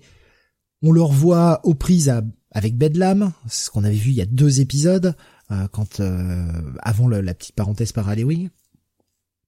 Ou trois épisodes d'ailleurs maintenant, j'ai peut-être un doute. Non, je crois que c'était que deux. Euh, et un, un, un Bedlam qui montrait son visage et qui était en fait Eddie Brock. Et euh, si vous avez lu le dernier épisode de, de Venom par Halloween, vous avez compris comment ça marche. Et on retrouve, eh bien, euh, Dylan dans dans une espèce de coma qui a été récupéré par euh, par la l'espèce d'organisation dont j'ai complètement bouffé le nom. si quelqu'un l'a, parce que j'ai complètement bouffé le nom de cette organisation. Encore une, organisation chez Marvel, comme d'hab. Mais euh, Dylan, eh bien, a aucune activité cérébrale, il est dans un putain de coma euh, bien, bien, bien profond. Il a été sauvé euh, plus ou moins par par Sleeper, qui a réussi à le à, le mettre, à, le, séparer de Bedlam, mais Sleeper, hein, qui est le chat, rappelez-vous, hein, le, symbiote chat là. Et en fait, on va comprendre très vite que Dylan n'est plus qu'une coquille vide car le symbiote qui était mal en point a réussi à s'enfuir de, Dylan en prenant en lui toute la conscience de Dylan, en gros son âme, et on a un, Dylan qui, qui est une coquille morte sur un lit d'hôpital. Et on a cette espèce d'inversion, du coup, où euh, finalement Dylan va être le... Enfin, en gros, l'hôte est devenu Venom, et Dylan n'est qu'un figment dans la, la, conscience de son hôte, donc de Venom. Sauf que bah tout ceci n'est juste que. Alors c'est Life Foundation. La Life Foundation, merci, voilà, c'est ça, merci. Euh, c'est dit en fait que du coup finalement là c'est presque Dylan le symbiote et, euh, et Venom l'autre, mais ça ne sera absolument pas exploré de l'épisode, ce qui est fort dommage parce que c'était une idée pourquoi pas intéressante à développer. Bon, peut-être sûrement dans les prochains épisodes. Et puis, alors, je suis le seul à avoir été le lire, mais si vous avez fait comme moi, vous ah avez lu... Ah non non, non, bah attendez, laissez, la fin de la phrase, s'il vous plaît, vous allez comprendre. Je suis le seul à avoir été lire ce, ce Dark Crisis Green Arrow, là. Et si vous aviez lu, comme je l'ai fait, le Dark Crisis Green Arrow, et que vous avez enchaîné par le Venom, vous retrouvez la même putain de silhouette encapuchonnée, vous dites, vous vous foutez de ma gueule. C'est exactement la même, la même couleur de cap. C'est tout pareil. J'ai fait putain, mais c'est pas possible, quoi. Mais qu'est-ce qui se passe? Bon, heureusement, euh, c'est euh, quelqu'un d'autre sous le costume, ce qui est plus logique. Ça aurait été bizarre de retrouver un personnage de DC chez Marvel. Quoique, quoique visuellement, visuellement, je vous promets qu'on est quand même vraiment pas loin au niveau du visage. Et là, tu fais, vous vous foutez vraiment de ma gueule de sortir ça la même semaine. On a donc Dylan qui, lui, euh, a des espèces de visions dans un espèce de monde euh, bizarre. Et on va revenir sur l'idée du Clintar. Ce qui est bien de ramener ce, ce, pan de la mythologie Venom. De Star Trek, hein. C'est correct, je trouve, pour un épisode de Ramvé. Je sais pas ce que vous en avez pensé de, de cet épisode, messieurs. Vous l'avez lu également. Ben, j'ai l'impression que Ramvé a voulu faire euh, le pendant de ce que fait euh, de ce que fait Wing avec Eddie Brock euh, sur le je sais même plus comment ça s'appelle là le le le le l'Eden, c'est ça hein, le, le, jardin. ouais, le jardin, ouais. Ouais. Euh, j'ai l'impression qu'il a voulu faire exactement le, la, la, la, même chose, le même genre d'intrigue, mais avec euh, du coup Dylan euh, en lieu et place d'Eddie, quoi. Puisqu'on a vraiment un, un, Dylan qui, qui se balade dans un univers euh, inconnu. il rencontre des versions, on va dire alternatives d'Eddie Brock, bah, comme Eddie Brock en fait. Hein, c'est Eddie Brock était plus ou moins dans une situation similaire. Et il y a tout un jeu de de révélation, de révélation, de faux semblants, etc. qui, qui se met en place.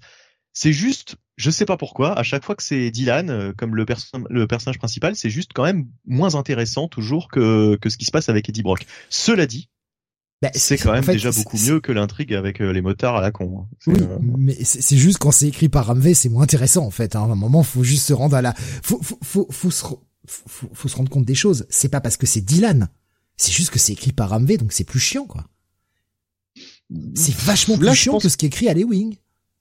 Ouais, mais là, je, pense que c'est plus un problème au niveau des, au niveau des idées, quoi. Je, je trouve globalement l'intrigue autour de Dylan, de toute façon, de base, moins intéressante que celle autour d'Eddie.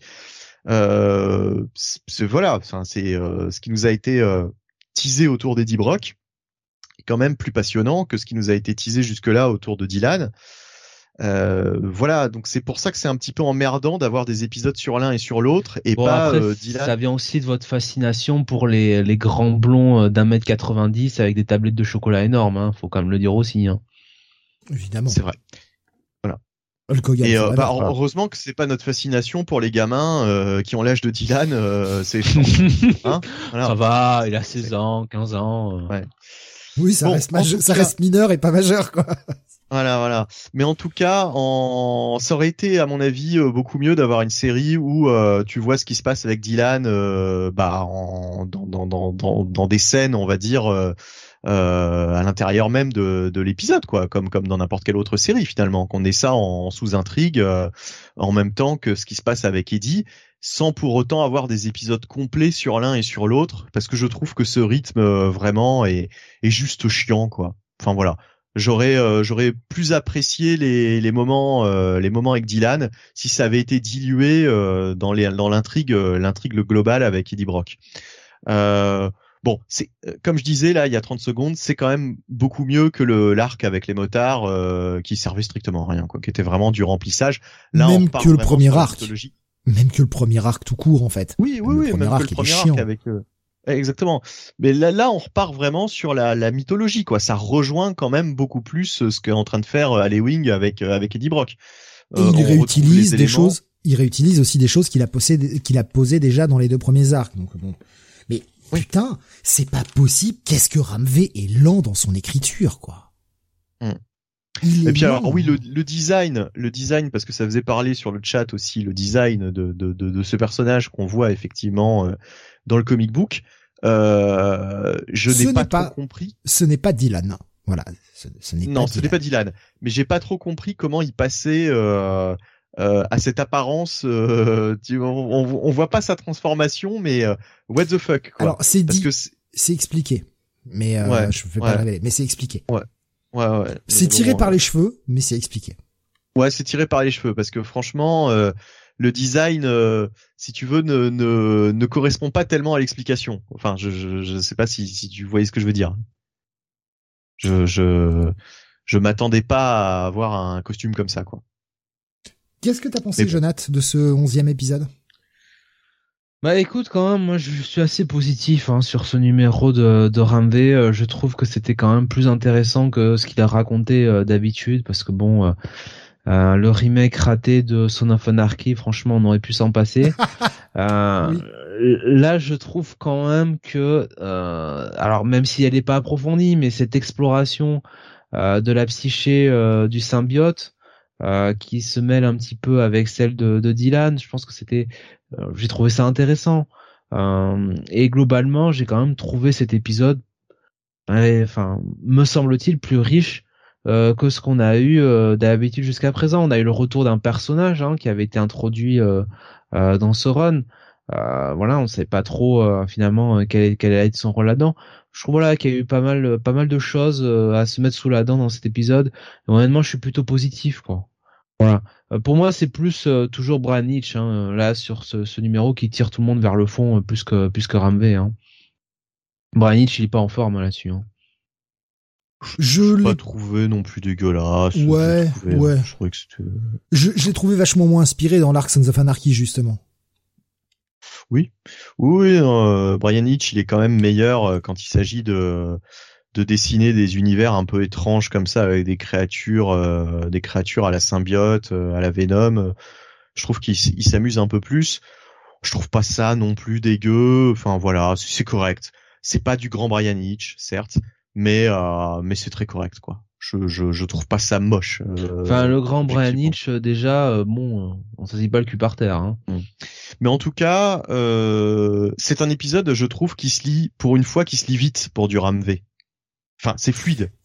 J'ai pas trouvé la lecture lourde. Tu vois, j'ai je me suis, j'ai pas, euh, j'ai pas traîné, euh, traîné les pattes euh, en lisant cet épisode, quoi. Alors que d'habitude, quelquefois, j'ai, j'ai du mal. C'est même un peu trop rapide en fait à lire en réalité. Parce qu'il pose il pose deux trois concepts et euh, qui pourraient être intéressants mais putain mais qu'est-ce qui traîne les pieds ce scénariste quoi. T'as as, l'impression dans les épisodes d'attente de, de Swamp Thing en fait. C'est fou. Moi vraiment j'ai du mal avec son style quoi. Il est, il est lent, je trouve, dans son écriture. Euh, on arrive au onzième épisode et il nous pose enfin des choses intéressantes, mais euh, si t'enlèves les épisodes d'Halloween, donc euh, il doit y en avoir euh, quatre, trois ou quatre, on va dire. Donc euh, allez, ça fait entre entre. Non, il y en a plus que trois ou quatre hein, d'Halloween. Bah il y avait le premier, on va dire, qui était coécrit. Il y avait le 5 qui était écrit uniquement par Halloween. Et puis il y a le, le 9 et 10, ou alors c'était le 8, 9, 10. J'ai un doute si Halloween en a fait 3 ou 2 là récemment euh, d'un coup. Mais euh, allez, on va dire qu'il en a fait euh, 5 Halloween sur 11. En 6 épisodes, j'ai pas l'impression que Ramvé nous ait raconté grand chose. Alors que quand je quand je vois ce qu'Halloween a raconté, il a posé plein de concepts dans tous les sens. Enfin, t'as une myriade de possibilités et d'histoires qui sont plutôt cool. Ah là, c'est un peu chiant. Je, suis d'accord avec vous, hein, cet épisode est bien mieux, mais il a fallu attendre 11 épisodes quoi pour qu'il sorte les doigts. Mais c'est surtout que pour moi, Dylan est un personnage secondaire et c'est toujours Eddie Brock qui est vraiment le personnage principal. Donc euh, les épisodes où tu n'as pas Eddie Brock, enfin tu n'as pas Eddie Brock, un petit peu de Eddie Brock là-dedans. Mais les épisodes où tu n'as pas le vrai Eddie Brock, on va dire, et où tu as euh, Dylan, bah je peux je peux pas m'empêcher de les voir comme des épisodes un peu secondaires tu vois, j'ai même envie de te dire euh, pourquoi euh, pourquoi on achèterait un titre le même prix que alors que, que finalement on te donne sur certains épisodes un truc un peu au rabais, quoi, un peu c'est toujours c'est toujours moins bon quoi. C'est toujours moins passionnant de toute façon de base euh, cette, cette intrigue autour de Dylan euh, enfin voilà. Ça ferait un bon subplot mais ça porte pas un épisode entier quoi. C'est pas possible. en réalité c'est Dylan euh, le personnage principal de ce Venom hein, de cette itération de Venom là en tout cas. C'est raté. Pour pour pour le moment c'est raté quoi. Ouais ah bah oui on est d'accord. Ouais moi je suis pas d'accord hein, c'est Eddie Brock hein, le personnage principal hein. Ah, la série a été vendue, c'est euh, sous le, le, principe de euh, cette fois-ci, c'est Dylan euh, le Venom, c'est lui le personnage principal. c'est vrai que c'est vrai que sur les faits, euh, je peux pas donner tort à Jonathan. J'ai aussi cette impression que c'est ah, Venom. Oui, enfin c'est Eddie Brock, je veux dire, qui, qui, qui, qui, qui a vraiment la qui, qui est quand même la star du titre et le personnage principal, puisque tout tourne autour d'Eddie Brock. en fait. Le, le mec, il a, dans les titres d'Ali, dans, dans les épisodes d'Ali Wing, c'est clairement lui le protagoniste. Et dans les épisodes de Ramvé où Dylan est censé être le protagoniste, il y a quand même toujours l'ombre d'Eddie qui est là pour euh, guider, euh, euh, pour guider Dylan, quoi. Donc il est présent de toute façon, quoi, quoi qu'il arrive. Ouais, et puis, enfin, je veux dire, euh, là, ce qui est assez intéressant, alors je sais pas s'ils vont du tout aller dans cette direction ou ça tombe pas du tout, mais euh, vous rappelez qu'il y avait euh, Kang, tu sais, qui était euh, en guest ou je sais pas, qui était apparu, mhm. bah qui avait été teasé, qui révélait plein de choses à Eddie, oui. Qui, qui, révélait plein de choses, ouais. Et j'ai l'impression que vraiment là, ils, ils, font de Eddie Brock une espèce de Kang, puisque finalement, on se retrouve avec plein de versions alternatives d'Eddie Brock à travers les les comment dire les, les réalités, enfin l'espace-temps quoi, plutôt l'espace-temps. Euh, ça me fait penser euh, franchement de plus en plus à, euh, à Kang avec Immortus, avec euh, Nathaniel Richards. Enfin voilà, on a exactement en fait le, le, même concept transposé à Eddie Brock en fait avec cette cette cette cette série. Donc ça par contre ça pourrait être super intéressant d'avoir un, un, Kang qui euh, peut-être euh, va essayer de s'emparer de de, de, de je sais pas peut-être du de la place même du trône de, de King in Black euh, de remplacer de remplacer peut-être Eddie au, enfin voilà on pourrait imaginer un Kang un Kang symbiote enfin je sais pas quelque chose comme ça quoi. Peut-être qu'il va y avoir vraiment une ah espèce de d'opposition ah bah alors je peux répondre d'avance hein, sans même avoir lu le titre. Non c'est Meridius le qui qui euh, si quelqu'un doit oui pour l'instant. non mais pour l'instant. Non mais quand quand on était là que pour apprendre à Eddie ce que c'était de voyager dans le temps. C'est hmm. tout. Mais euh, Kang euh, je, je vois pas Kang revenir dans le titre en mode ah, bah, en mode ennemi ennemi ultime. De toute façon Kang était à la solde de Meridius oui mais alors justement est-ce que ce sera pas un twist euh, plus tard quand on se rende compte que, que Kang, au contraire, euh, était le, celui qui, qui, qui manipulait Meridius et pas le contraire. Enfin, tu vois ce que je veux dire On verra, on verra, on verra, on verra. Mais je pense qu'il y a un truc à faire en tout cas. Il y a Nico Mogador sur le chat YouTube qui nous dit putain sur la cover c'est un, un, Venom Bane quoi, c'est un Venom qui s'achète qui s'injecte du Venom. C'est ça, ouais, non mais c'est j'avais même pas vu les les trucs là qui oh putain. C'est Ouais, ouais, bah c'est surtout ça, moi, qui me gênait. En fait, je me disais comment comment il peut avoir une apparence pareille, euh, euh, ce personnage? Enfin bref. Euh, Renaud nous disait ennui total et s'il vous plaît, faites mourir Dylan pour qu'Eddie redevienne un peu méchant. Le problème, c'est que la, relation père-fils a été a été un tout petit peu exploitée par Kate et assez peu au final. Et tu t'attendais à ce qu'ils l'exploitent un peu plus là dans ce run-là, et j'ai pas l'impression qu'ils exploitent des masses la relation père-fils, quoi ils, exploitent la l'idée de transmission du symbiote, du, fait du fils qui doit reprendre le rôle du père, mais la relation père-fils en elle-même, elle n'est pas vraiment exploitée. Rappelez quand même qu'on est mm. sur un Eddie qui découvre qu'il a un gamin alors que le gamin est déjà euh, bien vieux. Bah là, là, elle commence enfin à l'être avec cet épisode. Parce que comme disait Jonath, euh, on a un Eddie Brock euh, qui est un petit peu le, le guide de, de Dylan quoi dans cet épisode. En, termes de passation de, de costume, oui, mais pas en termes de, de relation père-fils.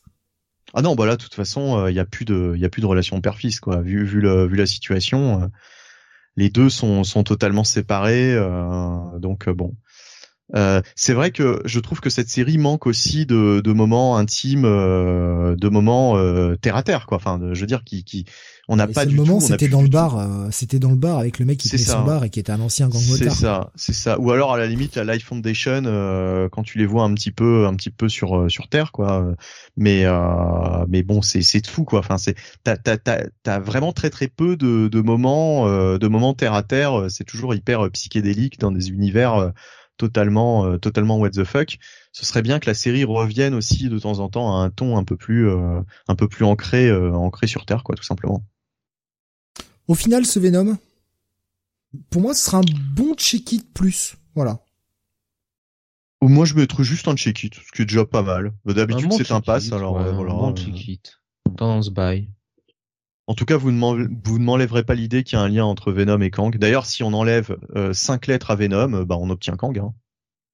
Oui, bah oui, voilà, par là. à peu près. Il y a un indice. On part chez IDW maintenant avec la sortie du 133e numéro des Tortues Ninja, Bunny. Oh putain, c'est moi qui le fais, bah oui. Ben oui, ben oui. Oh là, alors là, alors là, par contre, je ne sais pas si je serai d'accord avec Jonath, mais euh, alors je, je replace les choses.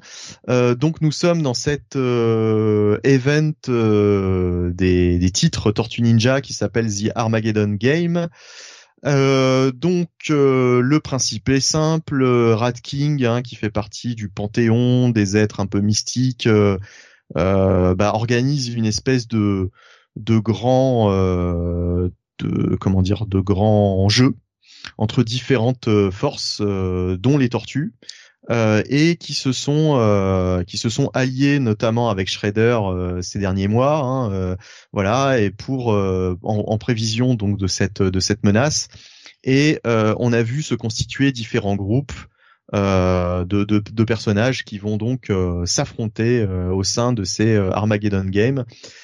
Euh, et donc le premier numéro de, de la série principale, Armageddon Game, était, était plutôt pas mal euh, posait bien les choses, mais c'était euh, le retour de l'ancienne équipe, euh, si je ne m'abuse, hein, je crois que c'était Tom Holtz qui, qui écrit euh, euh, la, la, la, série principale Armageddon Game. et là, donc, on repart sur du Sophie Campbell puisqu'on est sur la série, la série, comment dire, l'ongoing, quoi. L'ongoing Tortue Ninja. donc, Sophie Campbell au scénario, Ferro Mm, au Ferropé, qui est à, au dessin. Euh, Rhonda Pattison à la colorisation.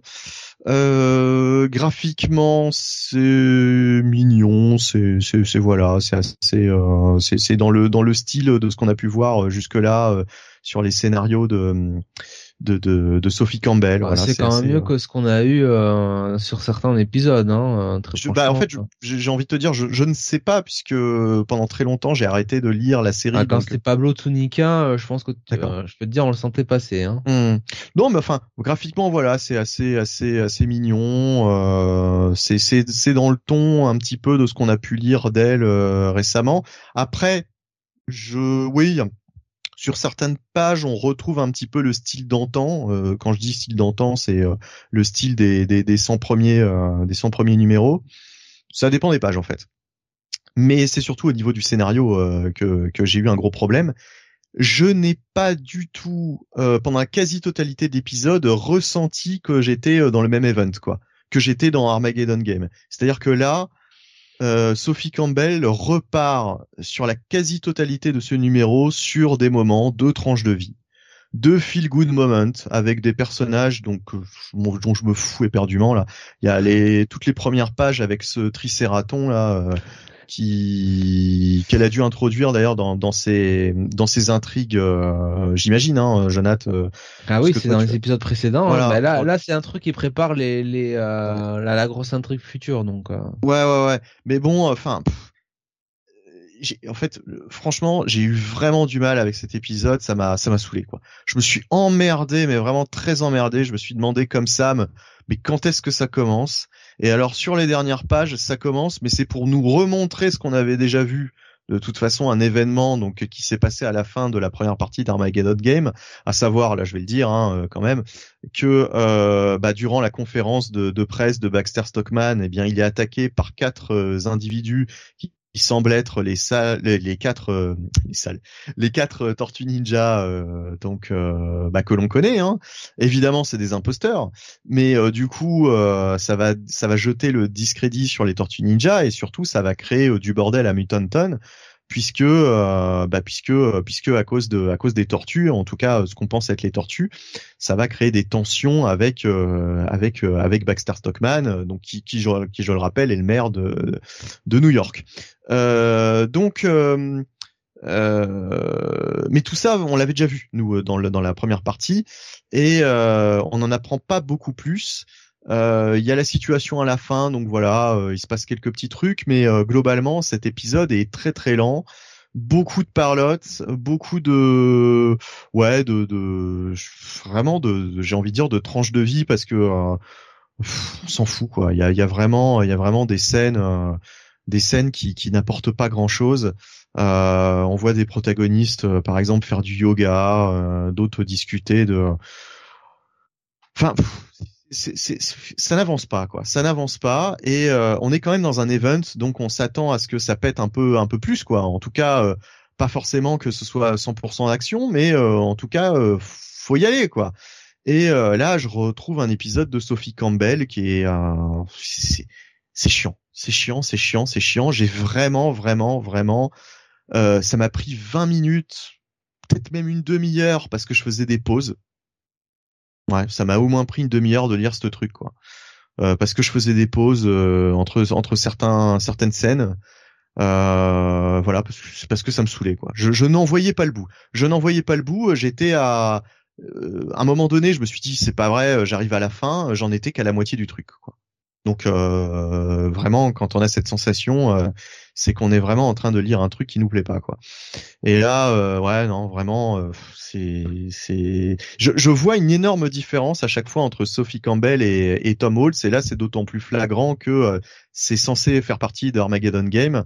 Et j'ai l'impression que je vais suivre bah, uniquement la série principale et oublier tous ces tie dans la série, dans la série ongoing Tortue Ninja, parce que franchement Là, euh, ça sert quasiment à rien en fait cet épisode. On n'est on n'est pas plus avancé quoi que que, que après euh, quasiment pas plus avancé. Donc Jonathan, alors euh, qu'en as-tu pensé? Alors sur cet épisode, effectivement, c'est Sophie Campbell qui qui est plus au scénario et qui, oui, alors moi je dirais pas hein, que ça repart sur la, sur la tranche de vie. Je pense que c'est plus un épisode un peu de un peu de transition où Sophie Campbell essaye un peu de de gérer les intrigues moins importantes, on va dire, d'Armageddon Game, c'est-à-dire qu'est-ce que va faire euh, Donatello et qu'est-ce que va faire notamment euh, Jenica. Euh, ce qui était vraiment intéressant, c'était de savoir bon ce qui se passait avec Michelangelo et Leonardo d'un côté et et Raphaël, Raphaël et je crois Aliopex de l'autre. Euh, donc euh, c'était plus ça qui euh, qui avait de l'intérêt. Là, c'est vrai que ce qui se passe sur Mutanton, comment on prépare un petit peu l'Armageddon War, ou en tout cas les, secousses liées à Armageddon War, c'est vrai que c'est pas forcément des plus des plus intéressants. Mais voilà, quand à je me mets à la place du mec qui suit quand même le, le run de, de Sophie Campbell. Euh, elle entretient quand même les intrigues qu'elle a placées, quoi. C'est-à-dire que toi, enfin, enfin toute la l'intrigue au niveau de euh, euh, au niveau de bah de, de série euh, donc euh, la, la, descendante euh, de la dynastie des Tricératons. bah, ça, c'est encore une fois, c'est des choses qui ont été introduites sur les certains sur, les derniers, enfin sur les épisodes, les derniers épisodes. J'entends bien, j'entends bien, mais là, si tu veux, c'est Armageddon Game et ça prend trop de pages en fait. C'est trop long. je veux bien qu'elle continue son subplot. 3, 4 pages, ça va, hein, c'est pas non plus la mort, quoi. donc, beaucoup, hein. 3-4 pages, c'est un quart du, du, du, truc, quoi, en fait. Bref, ensuite, on a, euh, on revoit quand même Blood, on revoit quand même ce qui se passe du côté du, du quartier général du Foot Clan, et notamment avec euh, bah, le retour là d'un personnage. Enfin, on, on sait le, enfin, ce qui s'est passé autour d'un personnage euh, qui avait été euh, un des acteurs majeurs des des arcs des arcs précédents. Donc là aussi, on fait avancer un petit peu le, elle fait avancer un petit peu le truc. non, enfin, je, je suis pas bon, je, je, je, comprends ce que tu ce que tu veux dire, Bunny, mais je trouve que c'est plus transition en vérité que vraiment euh, vraiment euh, vraiment tranche de vie. Là pas mais euh, je veux dire même la finalité la finalité découle quand même un petit peu d'Armageddon War quand même. C'est c'est c'est ça qui provoque ça. Euh, je je te dis pas après que c'est le que c'est euh, que c'est euh, comment dirais-je que c'est un, bah. un, un des meilleurs si tu peux me laisser finir je dis pas que c'est euh, l'un des meilleurs épisodes de de Sophie Campbell. On en a fait des bien meilleurs que ça. Maintenant encore une fois c'est quand même bien mieux que ce qu'elle a pu faire à une certaine époque où là c'était vraiment la tranche de vie totalement totalement totalement inutile. La question que je me pose aussi c'est c'est de savoir euh, qu'est-ce que lui laisse faire aussi euh, euh, Kevin Eastman euh, sur sur Armageddon War parce qu'encore une fois quand Kevin Eastman sur l'épisode précédent sépare un petit peu les tortues quand on regarde un petit peu la nature des missions des différentes tortues c'est clair qu'il y a des trucs qui sont moins intéressants en tant que lecteur à suivre. Et c'est et c'est quand même Sophie Campbell qui se tape ces intrigues là de Warfare euh, bon, là aussi, euh, je me demande, je me demande comment, euh, comment, comment, bon, comment, comment ça se passe entre les, les, auteurs. donc bon, effectivement, pas le numéro du siècle. Est-ce que, est-ce que t'en as besoin Est-ce que t'as besoin de le lire si c'est, si t'es vraiment intéressé simplement à Armageddon Game? Je suis pas certain non plus. Je pense que tu peux, je pense que tu peux t'en passer. Après, ça reste, franchement, ça reste correct voilà, par rapport à ce qu'a pu produire à une certaine époque Sophie Campbell. Bon, euh, déjà, j'aimerais que tu me laisses te couper la parole, hein, la politesse quand même. Bah non. Euh, quand on quelqu'un coupe la parole, on, on, le laisse, on le laisse faire. Euh, voilà, euh, c'est quand même loin des choses. Non, je déconne. Mais euh, oui, ce que je, ce que j'allais dire, c'est que, ben justement, moi, enfin, c'est, c'est quand même le gros problème que j'ai avec cet épisode, comme tu l'as dit. effectivement, on n'est pas obligé de le lire si on s'intéresse qu'à Armageddon Game, mais reste que c'est présenté comme un tie-in à Armageddon Game. Et c'est ça le problème, c'est-à-dire que elle continue beaucoup plus ses subplots à elle qu'elle ne te parle d'Armageddon Game. Sur le nombre de pages, t'as les trois quarts du truc qui sont la suite de ces subplots et t'as peut-être un quart du truc, la dernière partie, qui rejoint Armageddon Game. Et après, elle a peut-être pour moi, c'est quand même un gros problème je, je l'ai pas lu, hein, donc je, je, ne sais pas, mais elle a peut-être encore des, des plots à régler qui ne pourront plus être réglés une fois Armageddon Game passé. Il faut absolument qu'elle termine tout ça. Ah, bah, ça, pas exactement, parce que regarde déjà Jenica, hein, Jenica, euh, bon, euh, ce qu'elle fait là, c'est lié quand même à Armageddon Game. Alors c'est sûr, c'est plus, euh, c'est plus neutre, enfin c'est plus basique que que, que ce qu'on pourrait attendre, mais bon. c'est vachement délayé, tu vois. C'est, je veux bien que ce soit lié mais euh, le nombre de pages euh, dédiées à Jenica et le nombre de pages dédiées euh, à ce qui se passe là dans la dans la base du Foot Clan, franchement, ça méritait une page pour le Foot Clan et euh, et une page ou deux pour pour Jenica quoi. Là, c'est vraiment, vraiment, vraiment, vraiment trop long. Et puis c'est des scènes, des scènes de vie. Je veux dire, Jenica qui imite Raffaello, etc. On s'en fout quoi. C'est Raffaello, Raphaël quoi. on, on s'en fout. Toi, t'as faim, non? Envie de manger un petit Raffaello? Je sais pas pourquoi je dis ça en plus. Non, mais bref, euh, tu, tu vois ce que je veux dire, franchement. Euh... Mais est-ce que est-ce que c'est pas le, le, fait aussi Alors, parce que c'est la, c'est la question suivante que je voulais vous poser. Euh, il y a quand même la checklist à la fin de cet épisode. Ah oui. Et ça va durer jusqu'à avril. Cette euh, cette event crossover, appelez-le comme vous voulez, mais ça va durer jusqu'en avril. Et, est-ce que ce serait pas un peu long justement et qu'il faut aussi occuper le terrain? Après tout, est-ce que l'intrigue principale n'est pas euh, à suivre dans Armageddon Game et la série est tie parce que ça aurait fait mauvais genre de ne pas mettre euh, la série tie-in à Armageddon Game, la série principale? Moi, ça me dérange pas le ce qu'elle fait Sophie Campbell là, parce qu'on voit bien quand même dans, dans Axe, notamment euh, chez Marvel, que le principe de euh, la série principale et puis euh, les euh, tie qui sont bah, genre X-Men qui sont directement impactés par par l'event et où finalement dans un épisode d'X-Men tu vas avoir bah, 20 pages qui vont résumer deux pages que tu as dans dans dans l'event principal. Moi ce principe là m'intéresse pas plus quoi je, enfin, ce que fait Sophie Campbell, au final, bah, le fait de faire un petit peu, de jouer un peu sur les deux tableaux, de continuer d'introduire, de comment dire, d'entretenir ces ces, ces, ces subplots qu'elle a introduits précédemment pour préparer le terrain sur le futur, mais comme elle le faisait euh, à l'inverse pour préparer le terrain pour Armageddon War, hein, du reste. Hein. Moi, ça me, moi, ça me dérange pas quoi. Après que le numéro soit plus neutre et euh, soit euh, soit euh, soit évitable, ça, oui, je, je le comprends, je le conçois assez quoi. Mais ça me gêne pas que bon voilà, il est la moitié ou euh, bah non, finalement, euh, c'est pas impacté par un Megan War, quoi.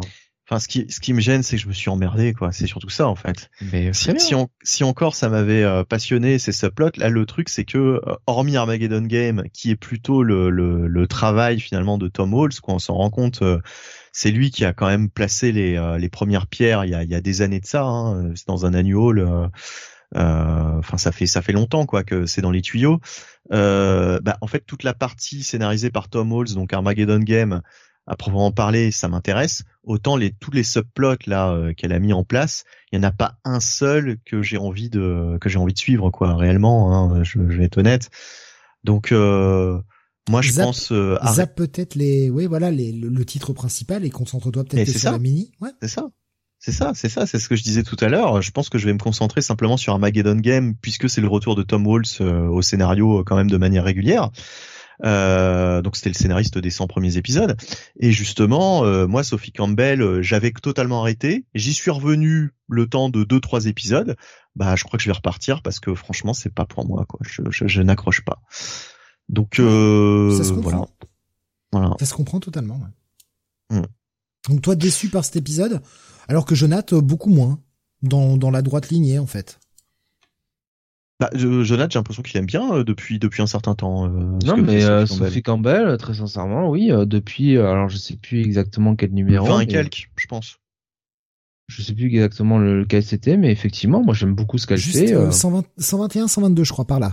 Quelque chose comme ça de mémoire. Je disais 20 et quelques, 100, 121, 122, ouais, enfin.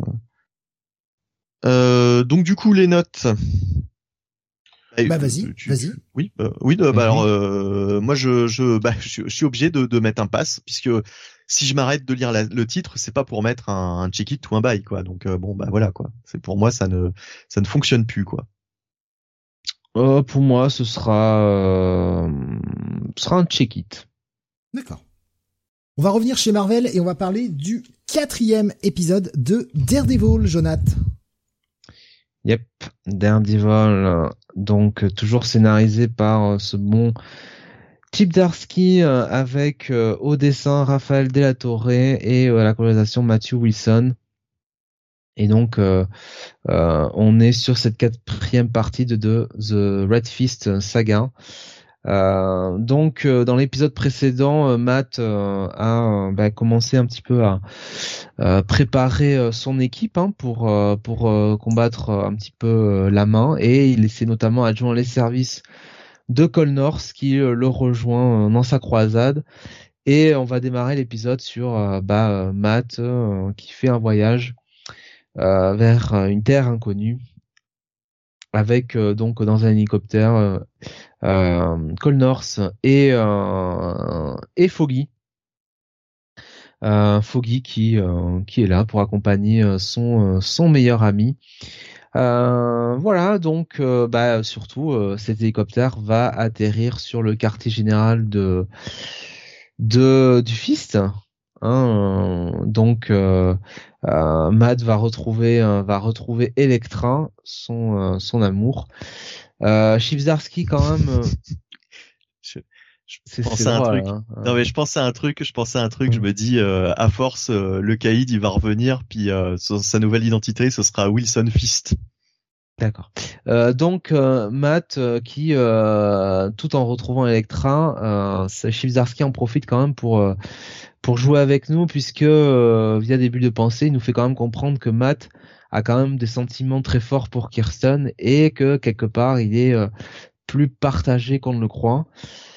Bref, euh, l'arrivée de Matt euh, donc du côté du Fist, c'est l'occasion de retrouver pour lui son maître, ce bon vieux stick. Alors c'est de retrouvailles un petit peu explosif puisque Matt fait tout de suite comprendre à Electra qu'est-ce que fout ce vieux débris là. Est-ce qu'on avait vraiment besoin de lui? Voilà. Et euh, Stick évidemment euh, s'empresse de, de répondre de manière sarcastique en maths en disant ouais c'est vrai que tu c'est vrai que tu gères bien ta vie toi hein, hein, en te retrouvant en prison là comme un, un, vieux con là au milieu de, de criminels hein, ça se passe bien pour toi hein, c'est clair. Hein. Donc voilà toujours une très, une très très bonne relation entre maître et élève ça fait plaisir. Euh, et, euh, et, donc euh, Matt va quand même découvrir, quand même découvrir cette armée mexicaine qu'a recruté Electra pour pour leur leur croisade. ensuite, on va avoir une scène où Matt, Electra et, Stick vont un petit peu échanger ce qu'ils ont ce qu'ils ont appris sur sur la main, chacun de leur côté. Donc Stick Electra d'une manière, enfin en tout cas Stick Electra d'une manière plus mystique hein, autour de la des différentes prophéties euh, euh, entre le fist et la main. Et Matt bah lui euh, sur le terrain hein, ce qu'il a vu avec euh, avec avec Aka la maître donc de de Electra et, et, surtout la révélation que Frank est donc enfin le Punisher est donc le le Fist of the Beast. Donc donc voilà et puis surtout Matt et Electra vont se mettre donc en quête pour euh, devenir euh, les fameux rois et reines euh, de la prophétie. Donc un épisode bah, clairement sur le sur le thème du un petit peu du mysticisme, le côté très ninja de Daredevil. Donc voilà, je vous laisse un petit peu, je vous laisse un petit peu la, la parole, en sachant que Cole North quand même a un rôle important à jouer dans cet épisode malgré tout. Vas-y Benny, je t'en prie. Euh, ouais, euh, bah écoute, euh, j'ai bien aimé cet épisode, vraiment bon épisode. depuis l'épisode 3, donc depuis l'épisode précédent, bah je j'aime beaucoup le, la direction que prend la série. J'étais beaucoup plus sceptique sur les deux premiers épisodes.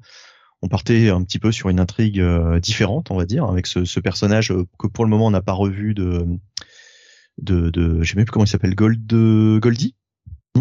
Euh, ouais. le l'assistant du, du, procureur ou le procureur, je sais plus. Ouais, ouais, il le surnommait Goldie, c'était un, un, pote de liste de de, de collège, de, enfin de, de, l'université de maths. Oui, je me rappelle, je me rappelle. Ne, ne fais pas la biographie non plus de. de non, mais je rappelle non, mais pour, les auditeurs, pour les auditeurs qui n'ont peut-être pas lu euh, le truc et qui, pour ça leur parlera peut-être pas. Ouais. Mais pour moi, c'est pas, c'est, bien de pas le revoir maintenant. Ça, c'est une menace à garder pour plus tard. On a posé les jalons pour le moment. On y reviendra plus tard. Pour le moment, il y a ce. mais c'est étonnant, c'est étonnant. Enfin, en quatre numéros, euh, c'est vrai que euh, voilà, il s'est déjà passé pas mal de choses. Donc, euh, euh et et pour le coup, oui, très bon, très bon épisode. peut-être un peu moins surprenant que l'épisode précédent, mais on peut pas non plus atteindre des niveaux euh, aussi important hein, à chaque épisode, euh, c'est déjà pas mal. Euh, donc là, ouais, il y avait tout ce qu'il fallait d'intrigue, d'action, etc. bon épisode, franchement, je trouvais que c'était une très bonne lecture. voilà, je, pas, pas, pas de pas, pas grand chose de plus à dire en fait sur cet épisode. je, vais, je vais faire mon petit grincheux. C'est un épisode qui m'a un peu moins séduit de par sa, alors pas de par rapport à ce qui est raconté, mais de par son approche. Mm-hmm. Euh, toute cette double narration au final sur euh, comment euh, comment vont-ils devenir King et Queen of the Fist en parallèle avec avec Cole North qui cherche sa place dans ce truc-là. J'ai trouvé que ça prenait beaucoup de pages pour pas grand-chose. C'est ça ralentissait un peu le rythme. Ouais, ok, ils nous font un combat épique, mais la façon de le mettre en scène rendait moins épique le truc, je trouve. Parce qu'on a que des que des, des plans assez rapprochés Ouais, je sais pas, je, on est sur un final qui, alors le final en lui-même, cool. De toute façon, c'était un peu la direction plus ou moins attendue, mais, mais ouais, toute cette, toute cette dernière séquence de, on va dire de bagarre, pour euh, simplifier, mm j'ai pas aimé la mise en scène, en fait. Ça, m'a ennuyé comme mise en scène. J'ai trouvé que c'était, euh, bah, bof, quoi trouvé que ça prenait trop de temps pour pas grand chose. Alors ce qui est intéressant par contre c'est de voir que ah, Electra nous le rappelle bien, la main ça fait euh, très longtemps qu'ils sont là donc on voit que la main a réussi à quand même convertir des guerriers romains, des guerriers vikings.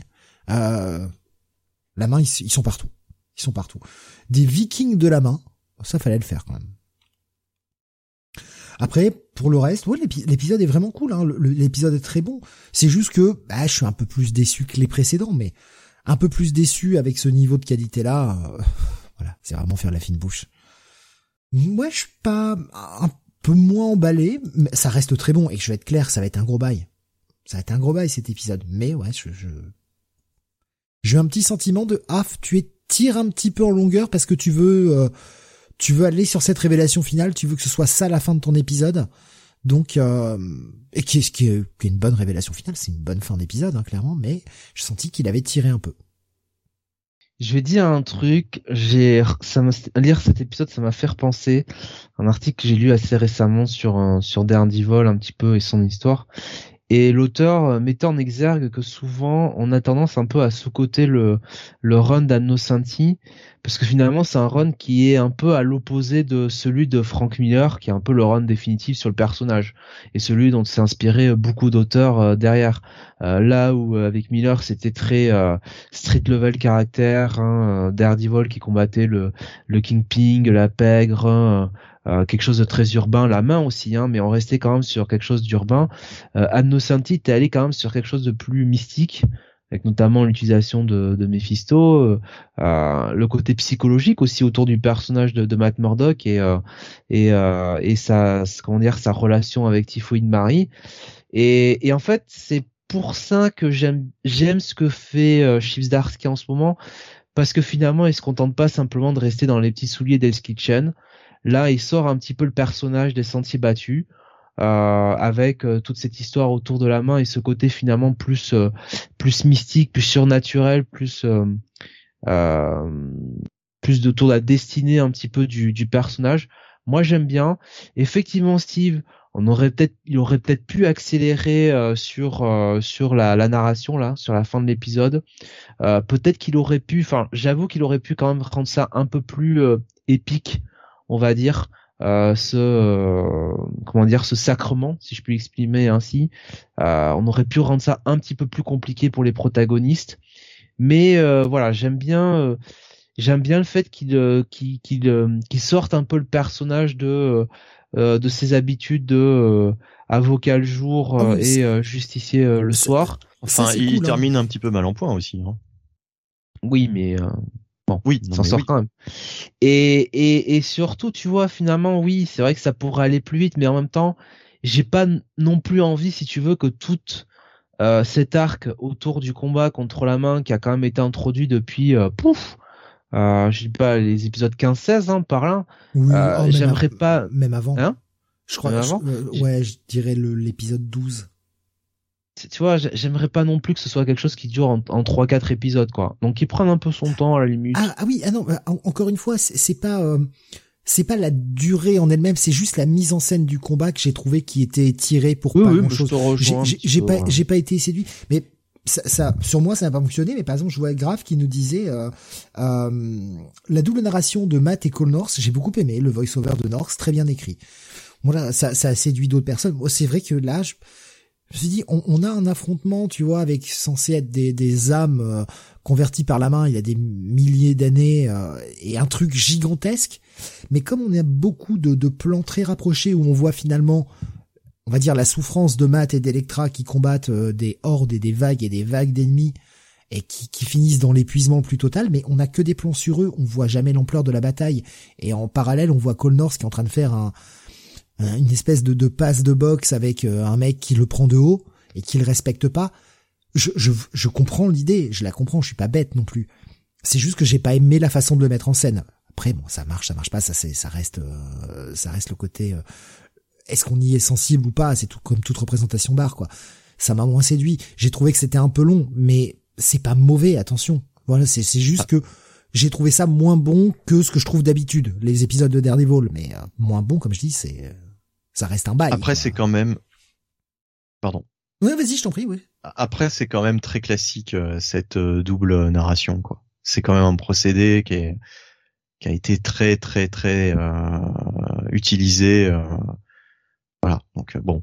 Euh, bah, bien sûr. Et, et ça, j'ai pas, j'ai pas été bluffé quoi en fait mais par. Ça, ça a totalement son sens. Mais c'est vrai qu'on est on est vraiment. Non mais je te rejoins justement. je te rejoins sur le côté hormis sur la dernière page de cet affrontement qui a vraiment, tu sais, un, un,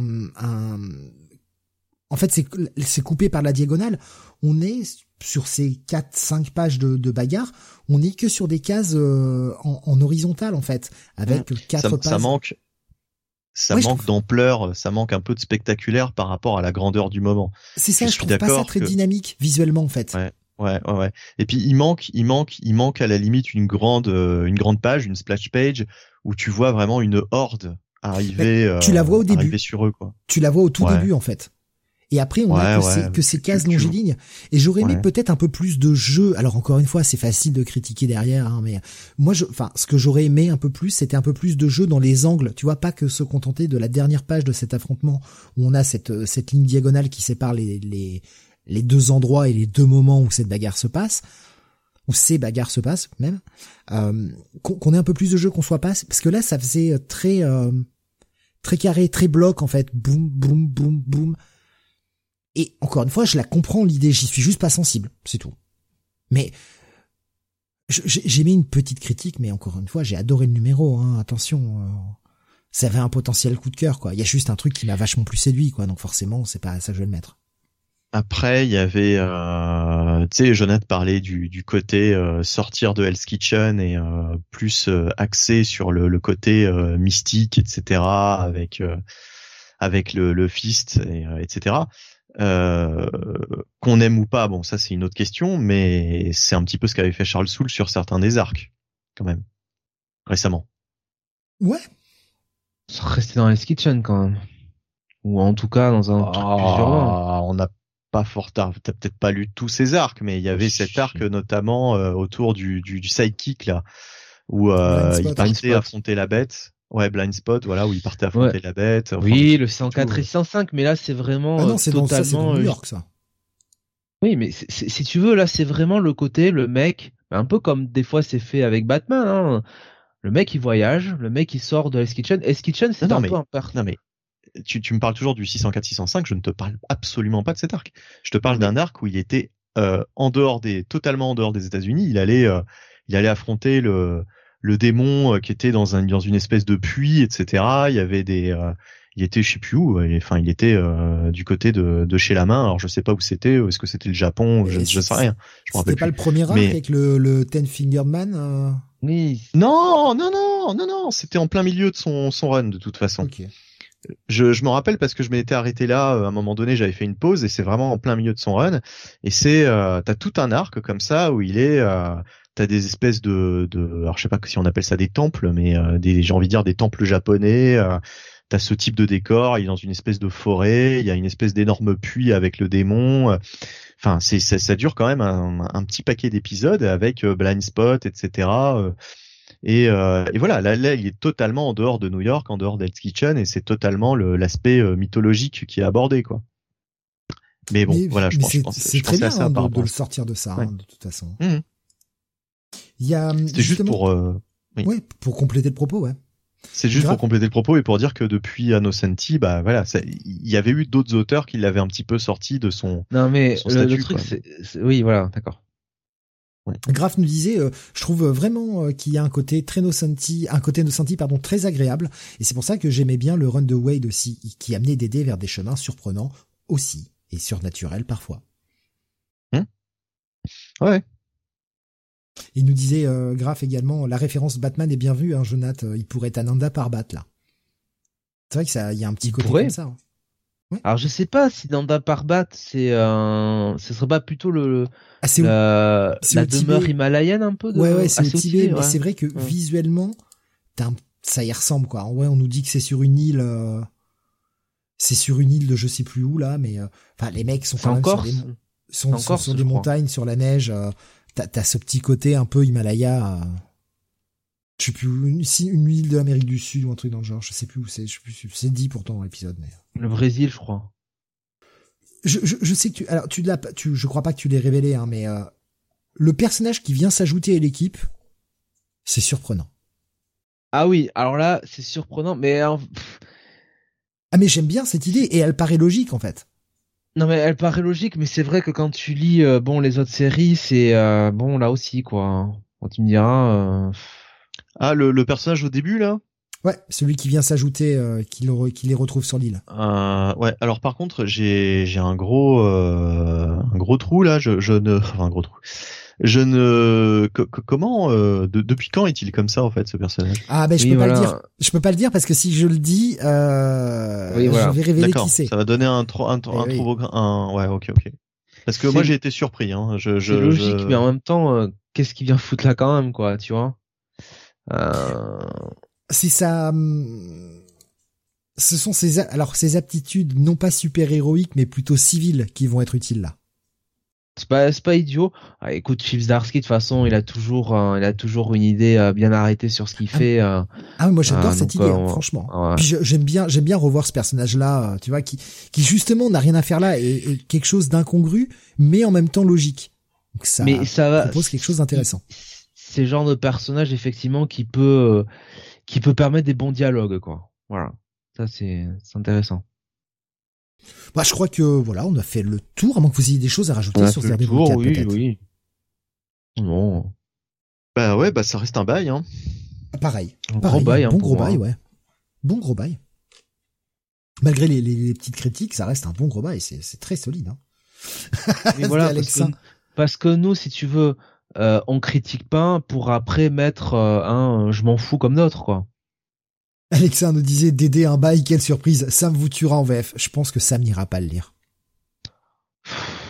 Je pense qu'il ne, ne prendra pas la suite de Devil's Reign. Hmm. Mais euh, Sam, de toute façon, on va aller remettre un témoignage là à la préfecture, à, la police pour euh, le remettre en prison parce que la liberté qu'on lui a laissée là pour le Comic City, euh, voilà ce que ça a donné. Hein. ça nous apprendra à être généreux. Allez, on va continuer. On approche de la fin avec le titre The Approach. J'ai trouvé que ça comme lancement. Je suis désolé. Je, oh m'excuse. je m'excuse. Non, je m'excuse. J'ai trouvé que ça. Un titre de chez Boom, mini-série en 5 euh, qui euh, est écrite par euh, euh Jeremy Owen et euh, Jason Hurley, euh, c'est dessiné par euh, Rezus Hervas, j'espère que ça se prononce comme ça, et Léa Caballero, et colorisé par Brett Weldele. Putain, j'espère que je les ai prononcés bien, je les ai pas, je les ai pas écorchés. J'y suis allé, je me suis dit bon une mini-série en 5, la cover, ce côté cette espèce d'avion là poursuivi par une espèce de bouche très Lovecraftienne dans le dans la neige, etc. Je me suis dit écoute, pourquoi pas? Euh, et euh, eh ben, j'ai envie de dire bonne surprise. J'ai été euh, plutôt séduit par ce truc-là. Je trouvais ça très sympa, très efficace dans, dans sa dans son approche, dans, dans la façon de, de mener le mystère. On va découvrir euh, un personnage, bon un mec bien baraque. Hein, le mec, le mec est réveillé. ça a l'air d'être le matin. Hein, il est réveillé par son téléphone, qui l'appelle. On comprend pas trop. Bon, le mec a pas l'air d'être trop content. Il se dit bon, j'arrive. On découvre la ville enneigée, petite ville. On se demande si c'est pas en Alaska ou quelque part comme ça, tu vois, où ça, ressemble un peu à ce genre de paysage. Et euh, on voit le mec enfiler en fait un espèce de, combinaison de, de pompier et se barrer. Et euh, c'est la méga tempête de neige euh, dans, dans cette ville. Et en fait, on va comprendre que le gars travaille à l'aéroport de cette ville aéroport qui n'a pas vécu de tempête comme celle-ci depuis 5-6 ans où vraiment toutes les pistes sont enneigées et va falloir que lui et sa collègue qui vient juste d'arriver dans le job, hein, c'est, elle est nouvelle, elle est pas là depuis très longtemps, euh, bah, essaye de déneiger les pistes et faire en sorte que bah, les avions qui doivent venir se poser puissent se poser et euh, organiser un petit peu l'aéroport pour que bah, les gens euh, qui vont se retrouver là bloqués, parce que clairement les, les avions vont venir ici mais pourront pas redécoller à cause du mauvais temps. Il va falloir essayer de les aider au maximum. On va appeler Bruce Willis. Ça prend son temps. Le, mec a un petit côté Bruce Willis, un peu plus baraque en fait. Visuellement, il a un, petit côté, ouais, voilà, un petit côté Bruce Willis. Voulu, euh... voulu un petit peu là, vu la situation. C'est un peu la version loser de Bruce Willis quand même, tu vois. Ah, c'est Bruce Willis. Oh là là. En gros, euh, Bruce Willis, bon, quand même, euh, quand il prend l'avion, tu vois, pour les fêtes de Noël, bon, il est un peu en vacances, quoi. Tu vois, ce mec-là, c'est genre à travailler même à Noël, quoi. Mais là, c'est, on va dire, c'est un, ce serait un Bruce Willis, mais qui aurait la carrure d'un Schwarzy, quoi. Il est quand même un peu plus baraque, niveau niveau carrure. Donc c'est Stephen Lang en fait. Il déneige, tout se passe bien, l'avion se pose sans encombre. Il y a des petits, on, te place les différents personnages qui travaillent dans l'aéroport et on voit que certains sont pas contents, etc. Bonne caractérisation pour comprendre les, enjeux des personnages. Jusque là, vous me direz bon bah ok, ouais, mais ça raconte pas grand chose. C'est là qu'un avion surgit de nulle part, qui n'était pas prévu, vient et vient s'éclater sur la piste.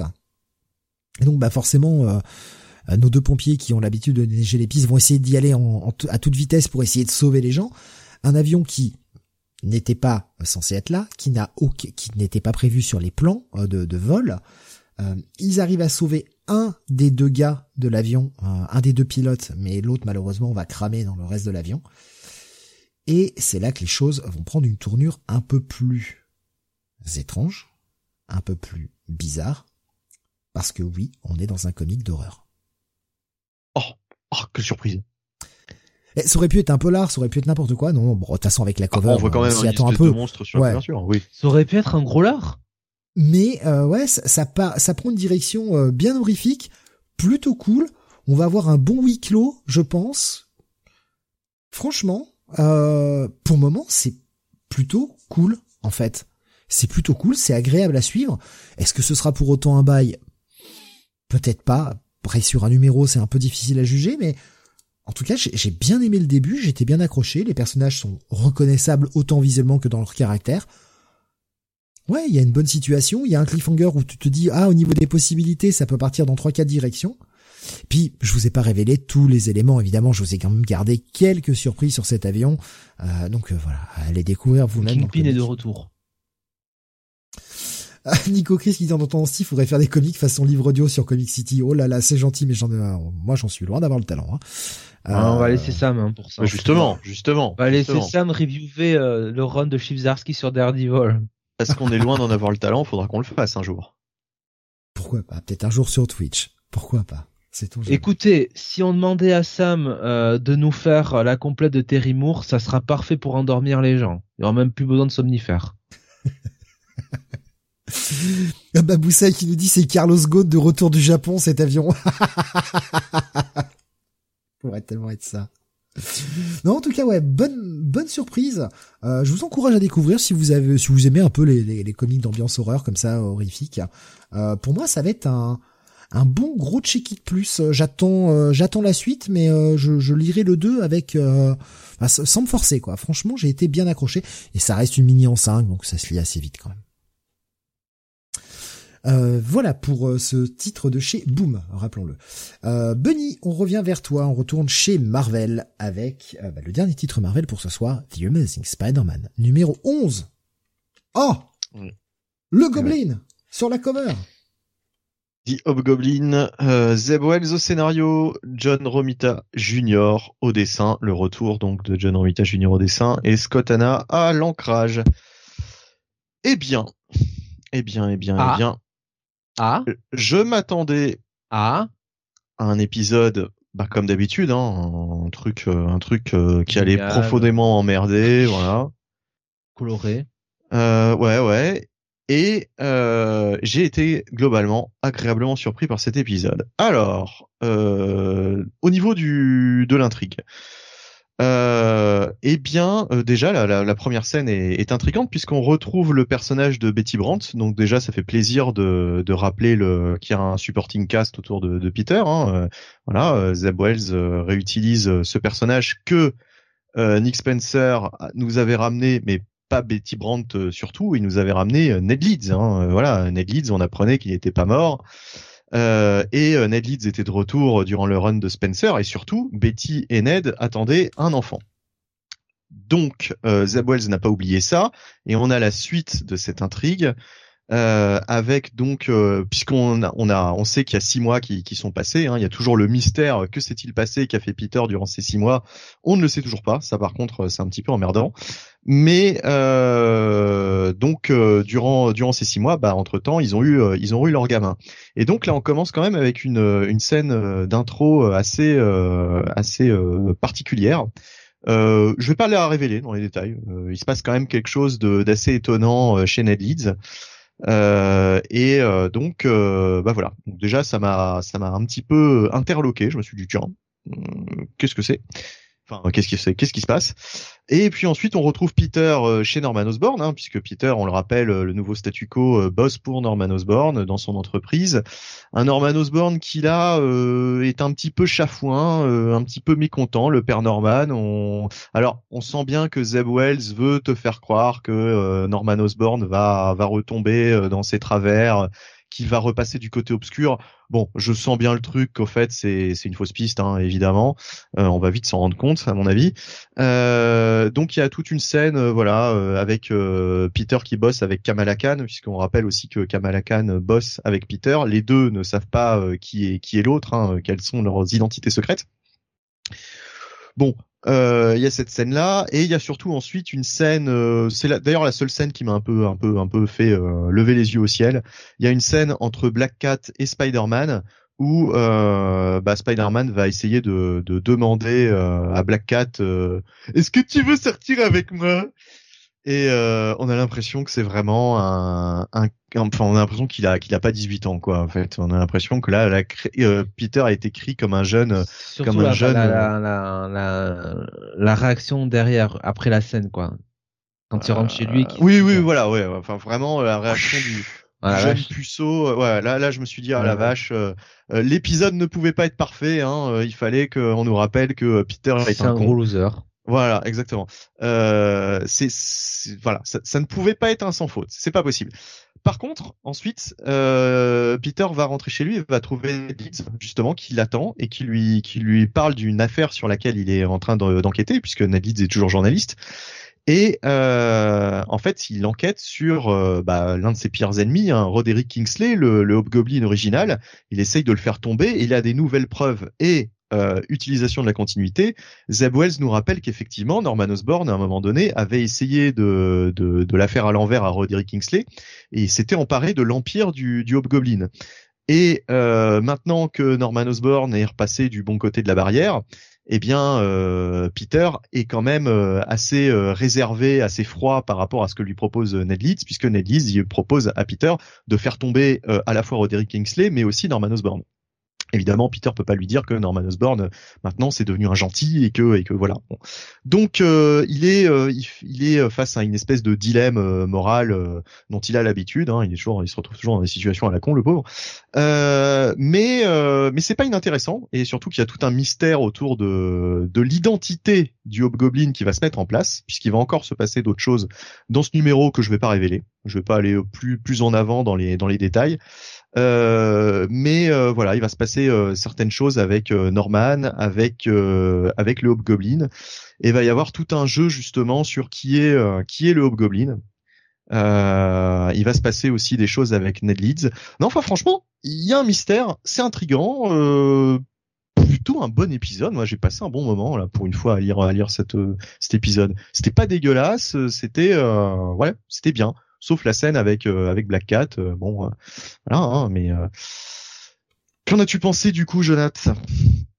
Eh ben, je suis complètement d'accord avec toi. Hein. pour moi, c'est un très très bon épisode. Été un peu circonspect avec le retour du Hogloblin.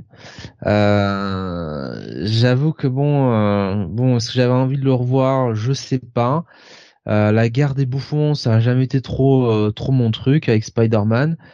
Et puis, euh, on restait quand même sur cette fin d'épisode 10 où est-ce que c'était le dessin, mais on nous, euh, on nous supposait que peut-être que Norman, du fait du juge de Axe, euh, pourrait peut-être, tu vois, redevenir un petit peu méchant. Et, et, et, franchement, qu'est-ce que ça aurait été chiant parce que parce qu'il y a tellement de trucs plus intéressants à écrire aujourd'hui avec Norman maintenant qu'il est du bon côté de la barrière. Bah c'est ça. Ouais. Et, et que et qu'il a cette alliance euh, avec Peter. Mm. Et j'ai trouvé ça intéressant que Zeb Wells justement écrive un Peter qui euh, bah, fasse comprendre à Ned Leeds que bah non il avait pas envie de la faire à l'envers avec Norman qui croyait euh, alors il a il a pas dit en ces termes-là mais parce qu'évidemment il voulait un peu ménager sa monture mais clairement je sens on sent que Peter croit à, la, rédemption de, de Norman et euh, et donc euh, donc voilà donc ça c'est bien euh, moi j'espère que euh, on va pas avoir un énième retournement de, situ de situation autour de, de Norman qui mènerait Peter en bateau et je ne sais quoi je pense pas du tout je pense pas du tout. En tout cas, euh, pas maintenant. Enfin, je, Mais pas- très bien, très bien. Parce à que mon avis. Hein, je, je trouve que Norman, il a rarement été euh, aussi intéressant ces dernières années. Ouais. Euh, c'est clair que quand tu compares avec la fin du run de Slott où c'était le euh, le Red Red Goblin là avec Carnage, euh, au secours. Euh, donc là, non, ça c'est bien. Euh, toute l'intrigue évidemment avec Ned Leeds euh, et le retour de Roderick Kingsley, ça c'est très bien. Euh, voilà, c'est pour le coup c'est bien joué de la part de Zeb Wells, hein, nous euh, un petit peu euh, entretenir le mystère sur qui est le, le super bouffon. Retour de Betty Grant aussi quand même, c'est toujours euh, toujours sympathique. Après, il y a le faux pas de euh, ce passage avec euh, avec Felicia Hardy. On sent que Zeb Wells il a envie d'écrire euh, Peter en couple avec Felicia Hardy. Euh, mais Bah, ça, ça, bon, c'est pas problématique. C'est la manière vraiment de écrit, caractériser Peter, quoi. Enfin, vraiment. ouais. c'est c'est très très mal écrit et Mm. bon euh, bon mais quand même voilà euh, beaucoup beaucoup quand même de positifs sur euh, sur cet épisode euh, donc euh, écoute euh, oui euh, bah, on peut passer aux notes hein, de toute façon euh. Ah, Ah, juste, de- juste pour rebondir. Ah, ouais, avant que vous passiez aux notes, je vais juste prendre les petites réactions parce que vous allez pouvoir y répondre justement comme ça Mhm. par rapport à ce que certains ont dit. Euh, Graf me disait encore un mystère sur l'identité d'un gobelin. Sérieux, ça tourne en rond, non? Pas tant que ça, parce que le Hobgoblin, euh, c'est le principe même du perso, quoi, en fait. Je veux dire, c'est comme si si t'as une intrigue avec Octopus, ça tourne toujours un peu au même euh, autour des mêmes thématiques. Le Hobgoblin, le principe même du personnage, c'est de d'avoir une identité euh, que tu ne connais pas, quoi. Euh, Nico Chris nous disait euh, également euh, ce numéro euh, m'a convaincu que ce run n'est pas pour moi. Vivement la suite, ça va être long et dur. Et il nous disait également sans troller, j'ai trouvé ça lent et vide. Des scènes de 3-4 pages qui pourraient tenir sur une demi-page. Ah ouais, bah là je j'ai pas du tout cette euh, cette impression. Justement, moi c'est vraiment le numéro qui qui m'a donné un qui m'a redonné un petit peu l'espoir. Putain, il y en a, il y en a eu 10. Il a fallu attendre le 11e pour que je me dise ah, il y a moyen que Bah, je vous avais dit qu'il fallait continuer Mais c'est c'est quoi ces séries qui commencent au numéro 11, quoi? Sérieux? Non mais, Mais- le- mais en tu, plus tu ne Ah. comprends pas, Steve. Toi, tu viens de découvrir les comics. Tu ne connais pas la narration sur le long terme. Voilà. Qu'est-ce que c'est que ça? T'as découvert les comics avec Saga. Pff. non mais ce qui est bien, si une série bien, fait plus de 5 épisodes, je la lis pas. hein. ce qui est bien, c'est que là, franchement, il utilise, il utilise bien la, la, la continuité. Il y a une bonne caractérisation quand même des personnages, hormis la caractérisation de Peter. Bon, ça c'est tant pis pour lui. Mais euh, je veux dire, les autres sont bien caractérisés. Et pour rebondir par rapport à ce que tu disais avec Norman, ce qui est surtout bien, c'est qu'il n'est pas juste redevenu sympathique, c'est qu'il se souvient de tout ce qu'il a fait comme Oui. euh, comme saloperie. C'est ça Oui. qui est vachement intéressant. C'est-à-dire Oui. que le mec, euh, il sait qu'il a buté Gwen et il est obligé de Ouais. bosser. Enfin, il est le patron quand même du mec à qui il a buté la, la, la copine et il le sait. Donc il doit euh, faire euh, amende honorable et euh, c'est quand même compliqué quoi. Et, euh, et tout ça, c'est effectivement, comme tu disais, ça donne des situations qui pourraient être très intéressantes. Je suis entièrement d'accord avec toi. Grâce à ce twist, Norman devient un personnage hyper intéressant. Et il y a moult choses à écrire. Donc j'espère que effectivement, ils vont pas euh, nous faire le coup de euh, ah non en fait c'est une blague, je suis méchant depuis le début. Non non, mais je pense je pense pas. Honnêtement, je pense pas du tout. Mais c'est un peu Norman de toute façon avant euh, sur, les premiers comics Spider-Man, hein, j'imagine, avant qu'il le Bah devienne. non, parce que en fait, euh, dans les dans les, c'était, il était amnésique à chaque fois. C'est-à-dire, Ah il se souvenait plus qu'il était le bouffon vert. Là, ce qui est justement intéressant, c'est qu'il sait non tout ce qu'il a je fait. je, je veux dire, euh, si tu veux euh, euh, un Norman avant qu'il soit euh, qu'il soit transformé, si tu veux, en bouffon vert, quoi. Euh, tu vois, Ouais, on, Norman. on l'a- euh, on l'a jamais connu, normal, quoi. quoi. Nous, euh, en tant que lecteur, euh, enfin, tu vois, on l'a découvert, il était déjà le, le bouffon vert. Donc là, c'est quand même, un euh, bouffon, ouais. mais là, c'est quand même, euh, c'est quand même vachement intéressant. Bon, euh, on verra, hein, euh, on verra, on verra, on verra. Mais en tout cas, euh, cet épisode, bah, est bon, quoi. Bonne surprise. Enfin, voilà, c'est euh, miraculeux, quoi. Non. Michael logique. également. Pa- Pardon, excuse-moi, Jonathan, vas-y, je t'en prie. Bah, et Bonnie dit euh, numéro miraculeux. Non, je dis numéro logique dans la continuité de ce qu'on a eu jusqu'à présent. C'est euh, ouais, ouais, ouais, ouais, enfin, euh, de toute façon, euh, concrètement, euh, on avait eu qu'un arc en fait, qu'un arc complet, puisqu'il y avait eu le 600 qui était un épisode one shot, et puis ensuite on avait eu ce tie-in, et qu'est-ce qu'on avait eu entre Ah non, on avait eu un, deux- un deuxième arc. Je me rappelle même plus. Le truc avec le Ouais, là, je crois qu'il y avait eu euh, le retour de Carnage, notamment. Non, non, non, n'importe quoi. C'est pas Carnage Mais non, il y, avait, non, mais non, il y avait un truc avec le vautour, mais c'était tout pourri. Je, je, je me rappelle même plus comment. Oh, c'est horrible ça, putain, avec le vautour qui, euh, qui... voulait, euh, ouais, qui voulait euh, tuer Peter parce que euh, sa petite fille avait appris qu'il avait tué quelqu'un, quoi. Ouais, parce qu'elle avait une mauvaise image de lui à cause de à cause de Spider-Man. Non, non, mais c'était nul, c'était nul, c'est nul, c'est nul. Résolument, c'était nul. Et là, je sais pas ce qu'il lui a appris. Euh, il a décidé de sortir les doigts du cul et d'écrire un bon truc. Bon, on verra hein, s'il continue. Bah, c'est peut-être, eh, écoute, c'est peut-être John Romita qui était au scénario et Zeb Wells au dessin hein, sur ce numéro. Et justement, en, parlant de dessin, euh, Kael nous disait encore une cover particulièrement dégueulasse hein, de Romita. Je suis mais alors là, entièrement d'accord. Elle est, elle est franchement, elle est dégueu la cover. Ouais, mais par contre les intérieurs, parce qu'il faut repenser que à l'époque, euh, l'un des premiers, peut-être même le premier à avoir dessiné le Hobgoblin, bah c'était déjà John Romita Jr. Euh, sur les scénarios de Roger Stern au début des années 90, euh, 80. Et, euh, et là, il y a quelques quelques pages où tu vois le, le Hobgoblin dessiné par euh, Romita, et franchement, je l'aime bien, quoi. Mais c'est vrai que la couverture est pas heureuse, quoi. La couverture, elle est, euh, elle est minimaliste, elle est, elle est, elle est pas terrible. Elle est pas terrible. Il y a des, il y a des planches beaucoup plus réussies à l'intérieur. Après, c'est John Romita. Hein, Après, c'est John Romita Junior. Ouais, bah voilà. Faut... voilà. C'est un peu une quiche quand même, hein. on pourrait dire. Euh, veut pas être trop méchant, hein, mais bon. Ça ressemble un peu à du vomi, hein, faut dire tout ça. Non, mais ouais. Bon. Donc euh, double, double bail, je sais plus. Bah écoute, je mettrais quand même un petit bail, franchement. Ouais, bah moi aussi, parce que j'ai envie, j'ai envie de voir la suite, quoi, pour une fois. Euh, j'ai envie d'y voir, en sachant que ça va retomber non, sec. Hein. Non mais et en plus le numéro, hormis cette euh, scène face-palme, est bon je veux dire, voilà, c'est pas une mauvaise lecture. Quoi, Après, euh, si je suis un peu mal logique à moi, hein, je parlais de logique avant, mais mm. si je suis mal logique à moi, en théorie, je ne devrais pas continuer la série, puisque je continue la série euh, tant que c'était mauvais. Maintenant qu'il y a un bon épisode, euh, faudrait que j'arrête, quoi. Ah bah attends, attends au moins la fin de l'arc. Peut-être que peut-être que ça va retomber, peut-être. Ah bah, il va falloir que je manquille 12 épisodes là encore. Hein. Non, non, Attendez simplement le prochain épisode. Hein. C'est peut-être un miracle qui va se pas se mm. reproduire. Ouais. On verra. On verra. Tant que c'est mauvais, je continue, donc. Euh... Quelle horreur. Je sais pas ce que tu perds, hein, Steve. Oh, euh, je, je, je, sais ce que je gagne en tout cas, mon temps. Ça c'est déjà beaucoup. Non, mais ouais, j'ai pas aimé la direction dès le départ. Franchement, j'ai pas, envie d'y retourner, ça m'intéresse pas. Tu, tu aurais des techniques de drague par Peter Parker là, ça a marché hein, avec Félicia. Hein non, mais c'est en plus, c'est, enfin, je veux dire, en suivant vos reviews euh, que vous en faites mois après mois, je, enfin, ça m'intéresse pas du tout, ça m'attire pas en fait. Ce qu'il raconte ne m'attire pas, la, la, situation, la façon dont est caractérisé Peter, tout ça, ça me parle pas quoi. J'ai, vachement plus pris mon pied avec la série. Alors pour moi, il y a qu'un seul épisode, donc euh, on va raison garder quand même. Mais j'ai vachement plus pris mon pied avec Spider-Man euh, la semaine dernière par Dan Slott et Mark Bagley. Je trouvais ça plus. que moi non, c'est vraiment totalement le contraire. Enfin sur cet épisode en tout cas, c'est totalement le contraire quoi.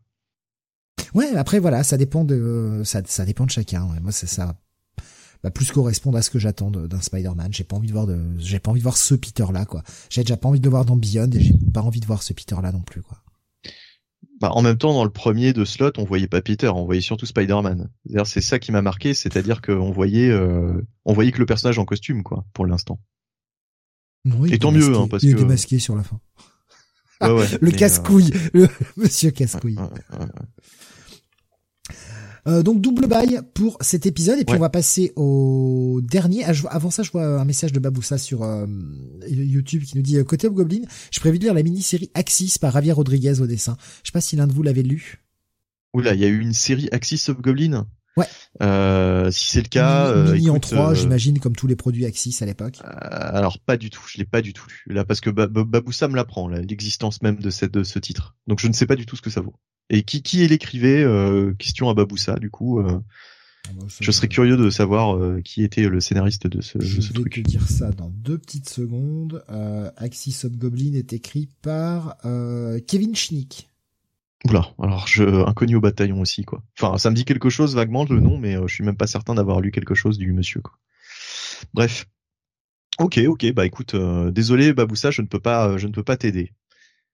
On va donc finir avec euh, un titre image pour ce soir. Jonathan, tu vas nous parler du Do a Power Bomb numéro 5. Ah, Jonathan. Oui, bah oui, parce que bah dans l'ordre, hein, tu sais, euh, en fait, euh, comme ça ne tombait pas juste, voilà, c'est comme ça que j'avais fait. D'accord. Mais je crois que c'est pas moi qui vais le faire. Hein. Oui, mais c'est pas grave, vas-y, fais-le. Je serai dithyrambique Oh. derrière. Et alors, Duo Power Bomb, c'est toujours par euh, Daniel Warren Johnson, euh, donc euh, scénariste, dessinateur, créateur et une colorisation de Mike Spicer. Euh, voilà, donc on est, on arrive sur la finale de ce tournoi, euh, ce tournoi intergalactique, hein, n'est-ce pas? Euh, Du côté de, euh, alors je sais plus comment s'appelle euh, cette, cette, cette terre, euh, cette terre parallèle. Mais en tout cas le royaume de le royaume de Nécroton, hein, n'est-ce pas? Euh, Et euh, donc on a euh, on a Luna, Lona pardon, Lona et son père donc euh, Cobra Kai. Ouais, ce serait tellement bien. Putain, Johnny, putain, franchement, une série Cobra Kai avec Johnny Lawrence euh, fait par euh, Daniel Warren Johnson, putain, j'achète quoi. Voilà. euh, Là c'est là c'est génial. Donc euh, Lona et euh, Cobra Sun qui bah, se préparent pour leur match face à l'équipe des gros bourrins. Et alors ce qui est intéressant, c'est que Cobra Sun bah, euh, propose de carrément faire euh, bah, euh, un un deathmatch. Voilà. Euh, parce que j'imagine qu'ils se disent que c'est le moyen, le meilleur moyen de battre euh, leurs adversaires, euh, qui sont euh, qui sont très très forts. On n'est Euh, pas dans un, pense- dans un simple deathmatch, quoi. On est dans un barbed wire, euh, no DQ, false count anywhere deathmatch. Bah la totale quoi, hein, il y a tout qui y passe. Euh, J'aime bien d'ailleurs que euh, bah tu vois euh, ils euh, ils se battent avec les t-shirts, tu vois, pour faire un peu un renvoi notamment bah, la oui. F... Alors, je sais plus c'est- comment ça c'est- s'appelait à l'époque, la FMW je crois. Euh, sais plus, euh, plus exactement. Euh, voilà, donc là ça va être le combat euh, littéralement entre. Alors je vais, je vais quand même retrouver le nom de l'autre équipe parce que j'y arrive pas. Euh, C'est les fuck your opinions. Ah voilà, fuck your stupid opinions. Ouais. J'ai- enfin, je sais pas, j'ai vu le petit, euh, le petit clin d'œil à FTR en fait, dans le nom de l'équipe. Ouais, peut-être, peut-être. Il y avait le Parce finish de FTR hein, dans le dans l'épisode précédent, je crois, y a que- deux épisodes. Pour, pour ceux qui connaissent pas l'équipe FTR, hein, ça veut dire fuck the rest. hein. Ils avaient, euh, ils avaient annoncé Non, ça en mode Fear the Revolution, mais en vrai, le, Ouais, départ, non, c'était mais il y avait un peu le- la blague aussi sur fuck the revival, qui était Ah oui. peu, Aussi. euh, le, le truc de, euh, de Bah, Cody le- Rhodes et des Bucks, mais euh, oui, euh, c'est euh, Le truc Mais non, de- le de- Revival, c'était leur nom d'équipe à C'était la c'était leur nom WWE. d'équipe à WWE. Enfin, ah, fan de catch, Jonathan, bravo. Non mais fuck the revival, c'était euh, le truc de Cody quoi. Notamment dans euh, merde, comment ça s'appelait dans Being the Elite, fuck the revival. Ouais, le, le revival, oui, l'équipe WWE. Oui. Voilà. Donc fuck the revival, euh, FTR. Mais FTR, euh, à mon avis, euh, n'aimait pas euh, leur euh, leur équipe à la leur leur ver- enfin co- comment ils étaient utilisés à la WWE. Donc ça Bah, c'est sûr que se raser le dos sous la douche et euh, ah, ah, vous Bah voilà, ça. parce que vous vous rasez le dos l'un l'autre. Ouais. Ouais, mais bon, eux aussi, c'est franchement, s'ils sont pas ouverts d'esprit, euh, sans déconner, hein. ah, on leur demandait juste de ras- raser sous une douche, ça c'est sûr, c'est sûr que Vince était euh, quelqu'un de très ouvert d'esprit. ah, Oh, bah, euh, pour le coup, euh, vu ce qu'on a appris, il était bien ouvert, oui, ça. euh. C'est Kevin Owens qui le rencontre. Bref, on a le deathmatch, on va avancer, on a le deathmatch, ça part dans tous les sens. Euh, T'as oublié, t'as oublié un truc. Euh, Bah On voilà, a quand même- pas. En plus, il fait mal On a quand même Cobra Sun et euh, Lona qui se font le check façon Predator. Ah oui. ouais, Oh putain, mais rien que cette case, j'ai fait oh vas-y, c'est bon quoi. Allez, j'en peux plus, j'en peux déjà plus. J'en suis à la troisième page, j'en peux déjà plus. Oui, no- notre présentateur qui avant euh, se présentait comme quelqu'un de tatillon, hein, n'est-ce pas, euh, qui ne rentrait pas dans euh, euh, l'admiration béate hein, sur le titre d'Erdivol. Là, il lâche tout hein, sur euh, sur ce dernier dernière review. Hein. C'est fini, euh, on ouvre les vannes. hein. Il y a le check Predator. euh, bref. Mais c'est tellement Et- con, mais c'est tellement bien amené, c'est pile au bon moment. Et quoi. oui, Puis, mais ce, qui est, oui, ce qui est surtout mais- rigolo, c'est quand tu sais que c'est le père et la fille. C'est ça qui est qui est cool quoi. Et oui. Ah, il est cool, hein, Cobra San. Hein.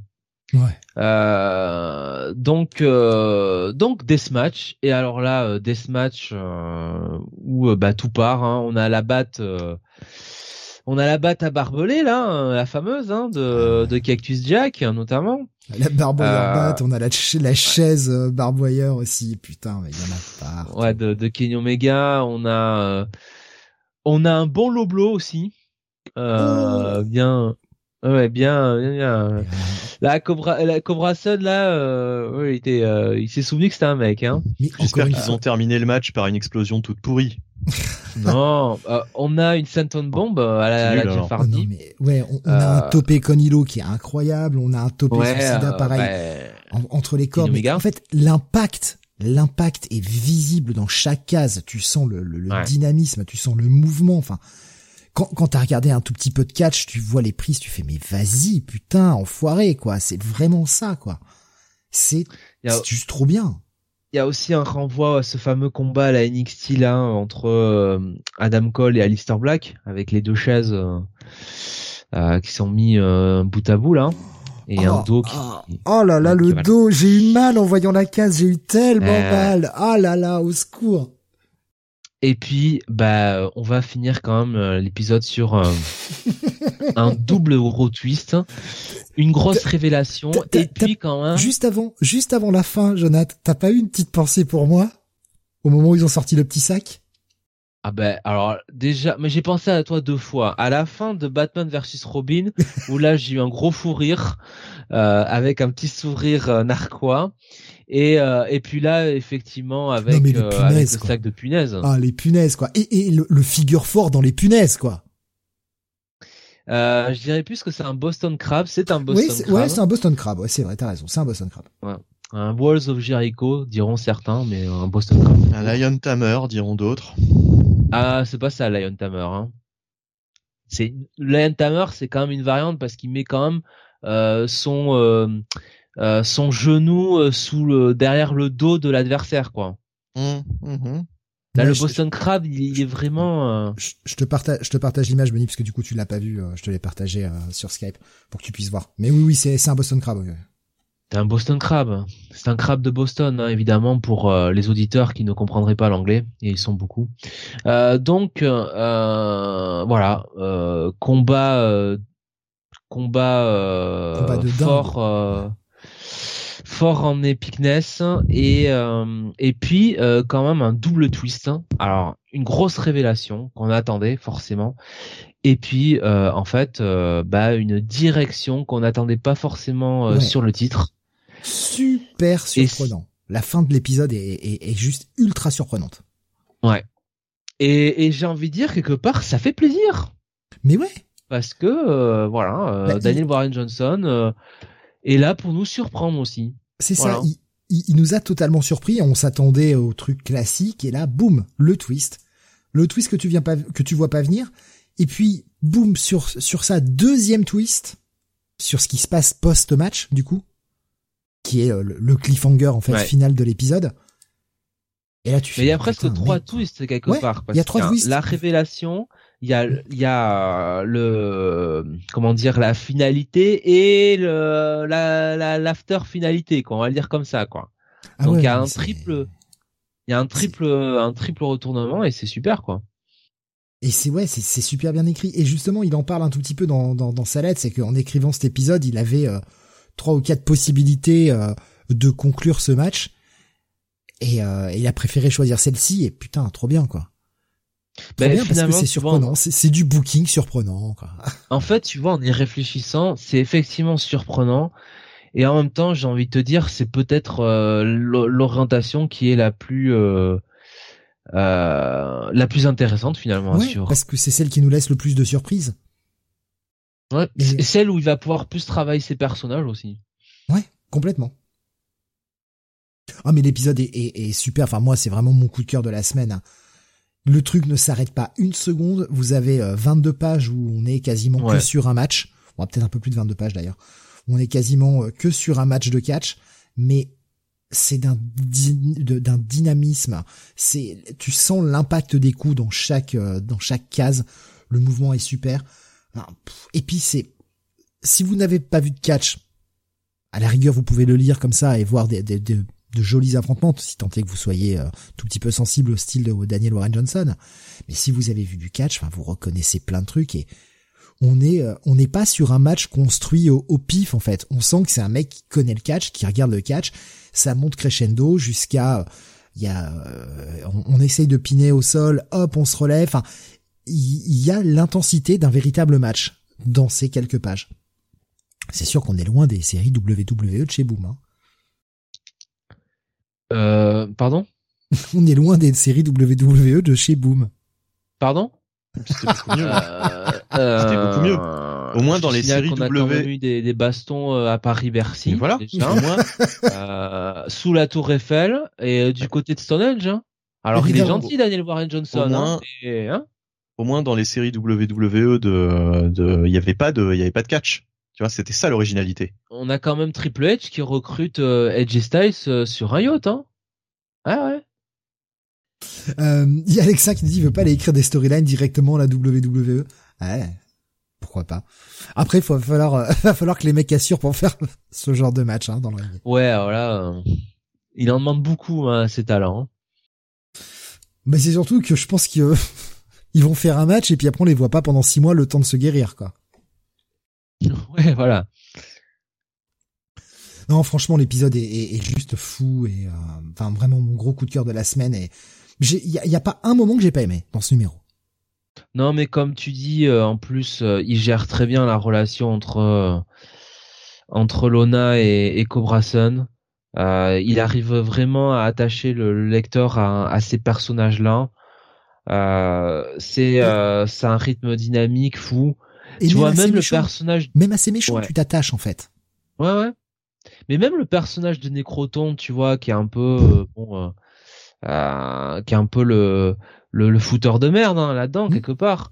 Bah finalement, c'est plus un presque un loser pathétique autre chose quoi. Tu vois, c'est plus un mec qui s'ennuie et qui quelque part bon a envie de se marrer quoi un peu. Donc c'est non, c'est c'est super quoi. Ah, je me rappellerai de Necroton au début. C'est comment ça le catch, c'est scénarisé, mais pas du tout. Mais enfin, arrêtez. Et ce que j'aime bien, c'est qu'il a toute une justification derrière et qu'au bout d'un moment, tu sais, t'as Lona qui cherche même plus à le convaincre, quoi. qui dit, bon, allez, ok. Hein. D'accord. c'est bon, t'as raison.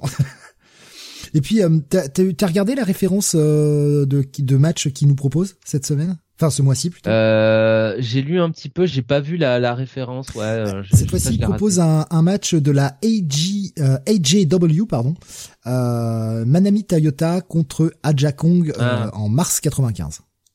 Alors mon cher Daniel Bryan Johnson, ce serait bien de mettre la AJPW, hein, effectivement, pas la AJW. Ah peut-être peut-être une coquille.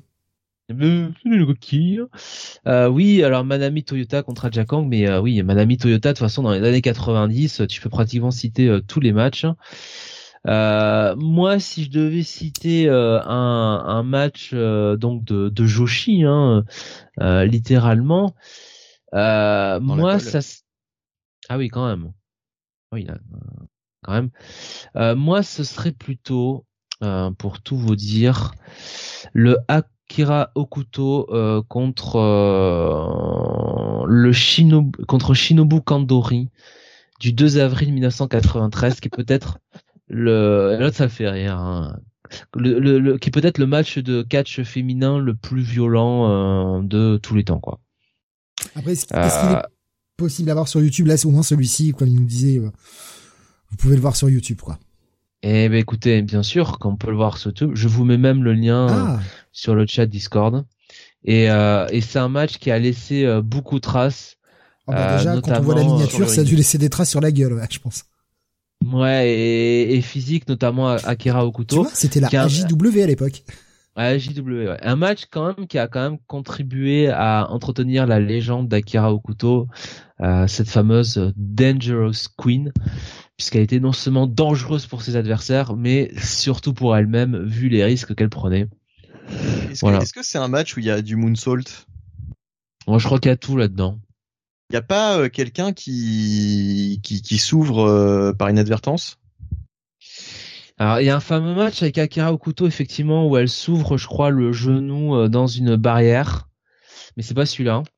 D'accord. là, c'est plus un match, ouais, où c'est très très stiff, où ça frappe dur. ça, pour certains, c'est même dur à regarder, quoi. Mmh. Parce que quand j'étais, je me rappelle au collège, donc ça, ça, ça date il y avait une espèce de rumeur comme ça d'un match de catch féminin japonais euh, qui était hyper violent, hyper stiff, etc. Et à l'époque, effectivement, c'était impossible à voir puisqu'il n'y avait pas Internet. Mais du coup, euh, pendant des années, je me suis demandé qu'est-ce que c'était ce fameux match, quoi, tu vois. Alors c'était peut-être l'un de ceux-là, quoi, en fait. Je me dis, plus ça correspond aux années, euh, aux années dont tu parlais. Akira Okuto pique, hein, Akira Okuto qui est peut-être la plus grande catcheuse de l'histoire, selon moi. Voilà, un talent, un talent hors norme. Voilà, voilà. Bah, je crois qu'on a fait le tour sur Do Powerbomb. À moins que tu veux y rajouter quelque chose, Jonathan Un immense bail, mon cher Ouais, bah ouais, pareil. Hein. Et puis mon coup de cœur de la semaine, évidemment. La plus forte, c'est Akira Nanto, tout le monde le sait. Oh. oh. Et si vous ne savez pas de quoi on parle, on vous invite à venir écouter le Manga City euh, la semaine prochaine. Oui, ou, de, oui. Ça aurait, été Franchement, la blague aurait presque été drôle euh, si t'avais mis l'accent quand même. Mais comme t'as pas fait l'effort. Euh. Bon, l'accent, l'accent quoi? L'accent japonais ou l'accent, euh, l'accent allemand qui n'a rien à voir avec l'histoire? Ah Bah non, le doublage, la voix de doublage. Ah, ouais, voilà, je me rappelle même plus qui, qui qu'est-ce que c'était comme voix quoi. Fais la voix du Kaid Oui, ça passe toujours ça. voilà. Ça, ça marche toujours. Bah oui. Et eh bien voilà, pour notre 306e Comics Weekly, nous sommes euh, nous sommes contents d'avoir fini cette émission. C'était pas du tout là où je voulais aller en fait. nous nous retrouverons demain soir pour le euh, Comic City euh, deuxième partie du mois de du mois de septembre parce que une émission n'a pas suffi. Il y avait trop de titres. Donc on revient demain soir pour euh, terminer ce qu'on n'avait pas pu faire la semaine dernière. Et puis on se retrouvera la semaine prochaine pour euh, mardi notamment pour le Future Past. Jeudi pour le Comics Weekly et vendredi pour le Manga City. Oui. Voilà, donc euh, bon bon gros programme. je vais essayer de vous faire l'annonce. J'ai complètement zappé de vous la faire cette semaine. Je suis désolé. ça m'est complètement sorti de la tête. Donc j'ai. Eh, elle, fait, hein. elle est faite là bah, l'annonce dans le salon Discord en fait euh, pour que les, gens le voient pour ceux qui ne n'écoutent pas forcément les émissions en direct. Parce que j'ai complètement zappé avec la reprise du boulot et tout ça m'est ça m'est complètement passé au-dessus euh, mais voilà, donc euh, rendez-vous la semaine prochaine. Passez une excellente fin de nuit. Portez-vous bien. Je rappelle les coups de cœur euh, de cette semaine. Euh, Jonath, ton coup de cœur était Star Edge Book One, The Dragon and the Boar numéro 4. Benny, ton coup de cœur était le James Bond numéro 3. Et, pour oui. c'est Do Power Bomb numéro 5. Voilà. Et j'ai eu une armée de bails hein, ce soir. Ouais, ouais, ouais. ouais. Mais on a s'il y a un pass, je crois. Benny, t'as mis un pass à Tortue Ninja. Et moi, on est quasiment sur le pass pour le, le de Dark Crisis Green Arrow. Moi, je mettrais un, un pass wrestling avec euh, avec Power Powerbomb. Bravo. Pas mal. Bravo. Pas mal. Bravo, hein. bravo, bravo, bravo. Écoute, euh, c'est un peu mieux que d'habitude. Hein. Allez, rendez-vous euh, demain et la semaine prochaine Passez un excellent week-end. Euh, Est-ce que stick, ça stick avec la main? Putain, merde. Merci à tous. Salut à tous. Au revoir.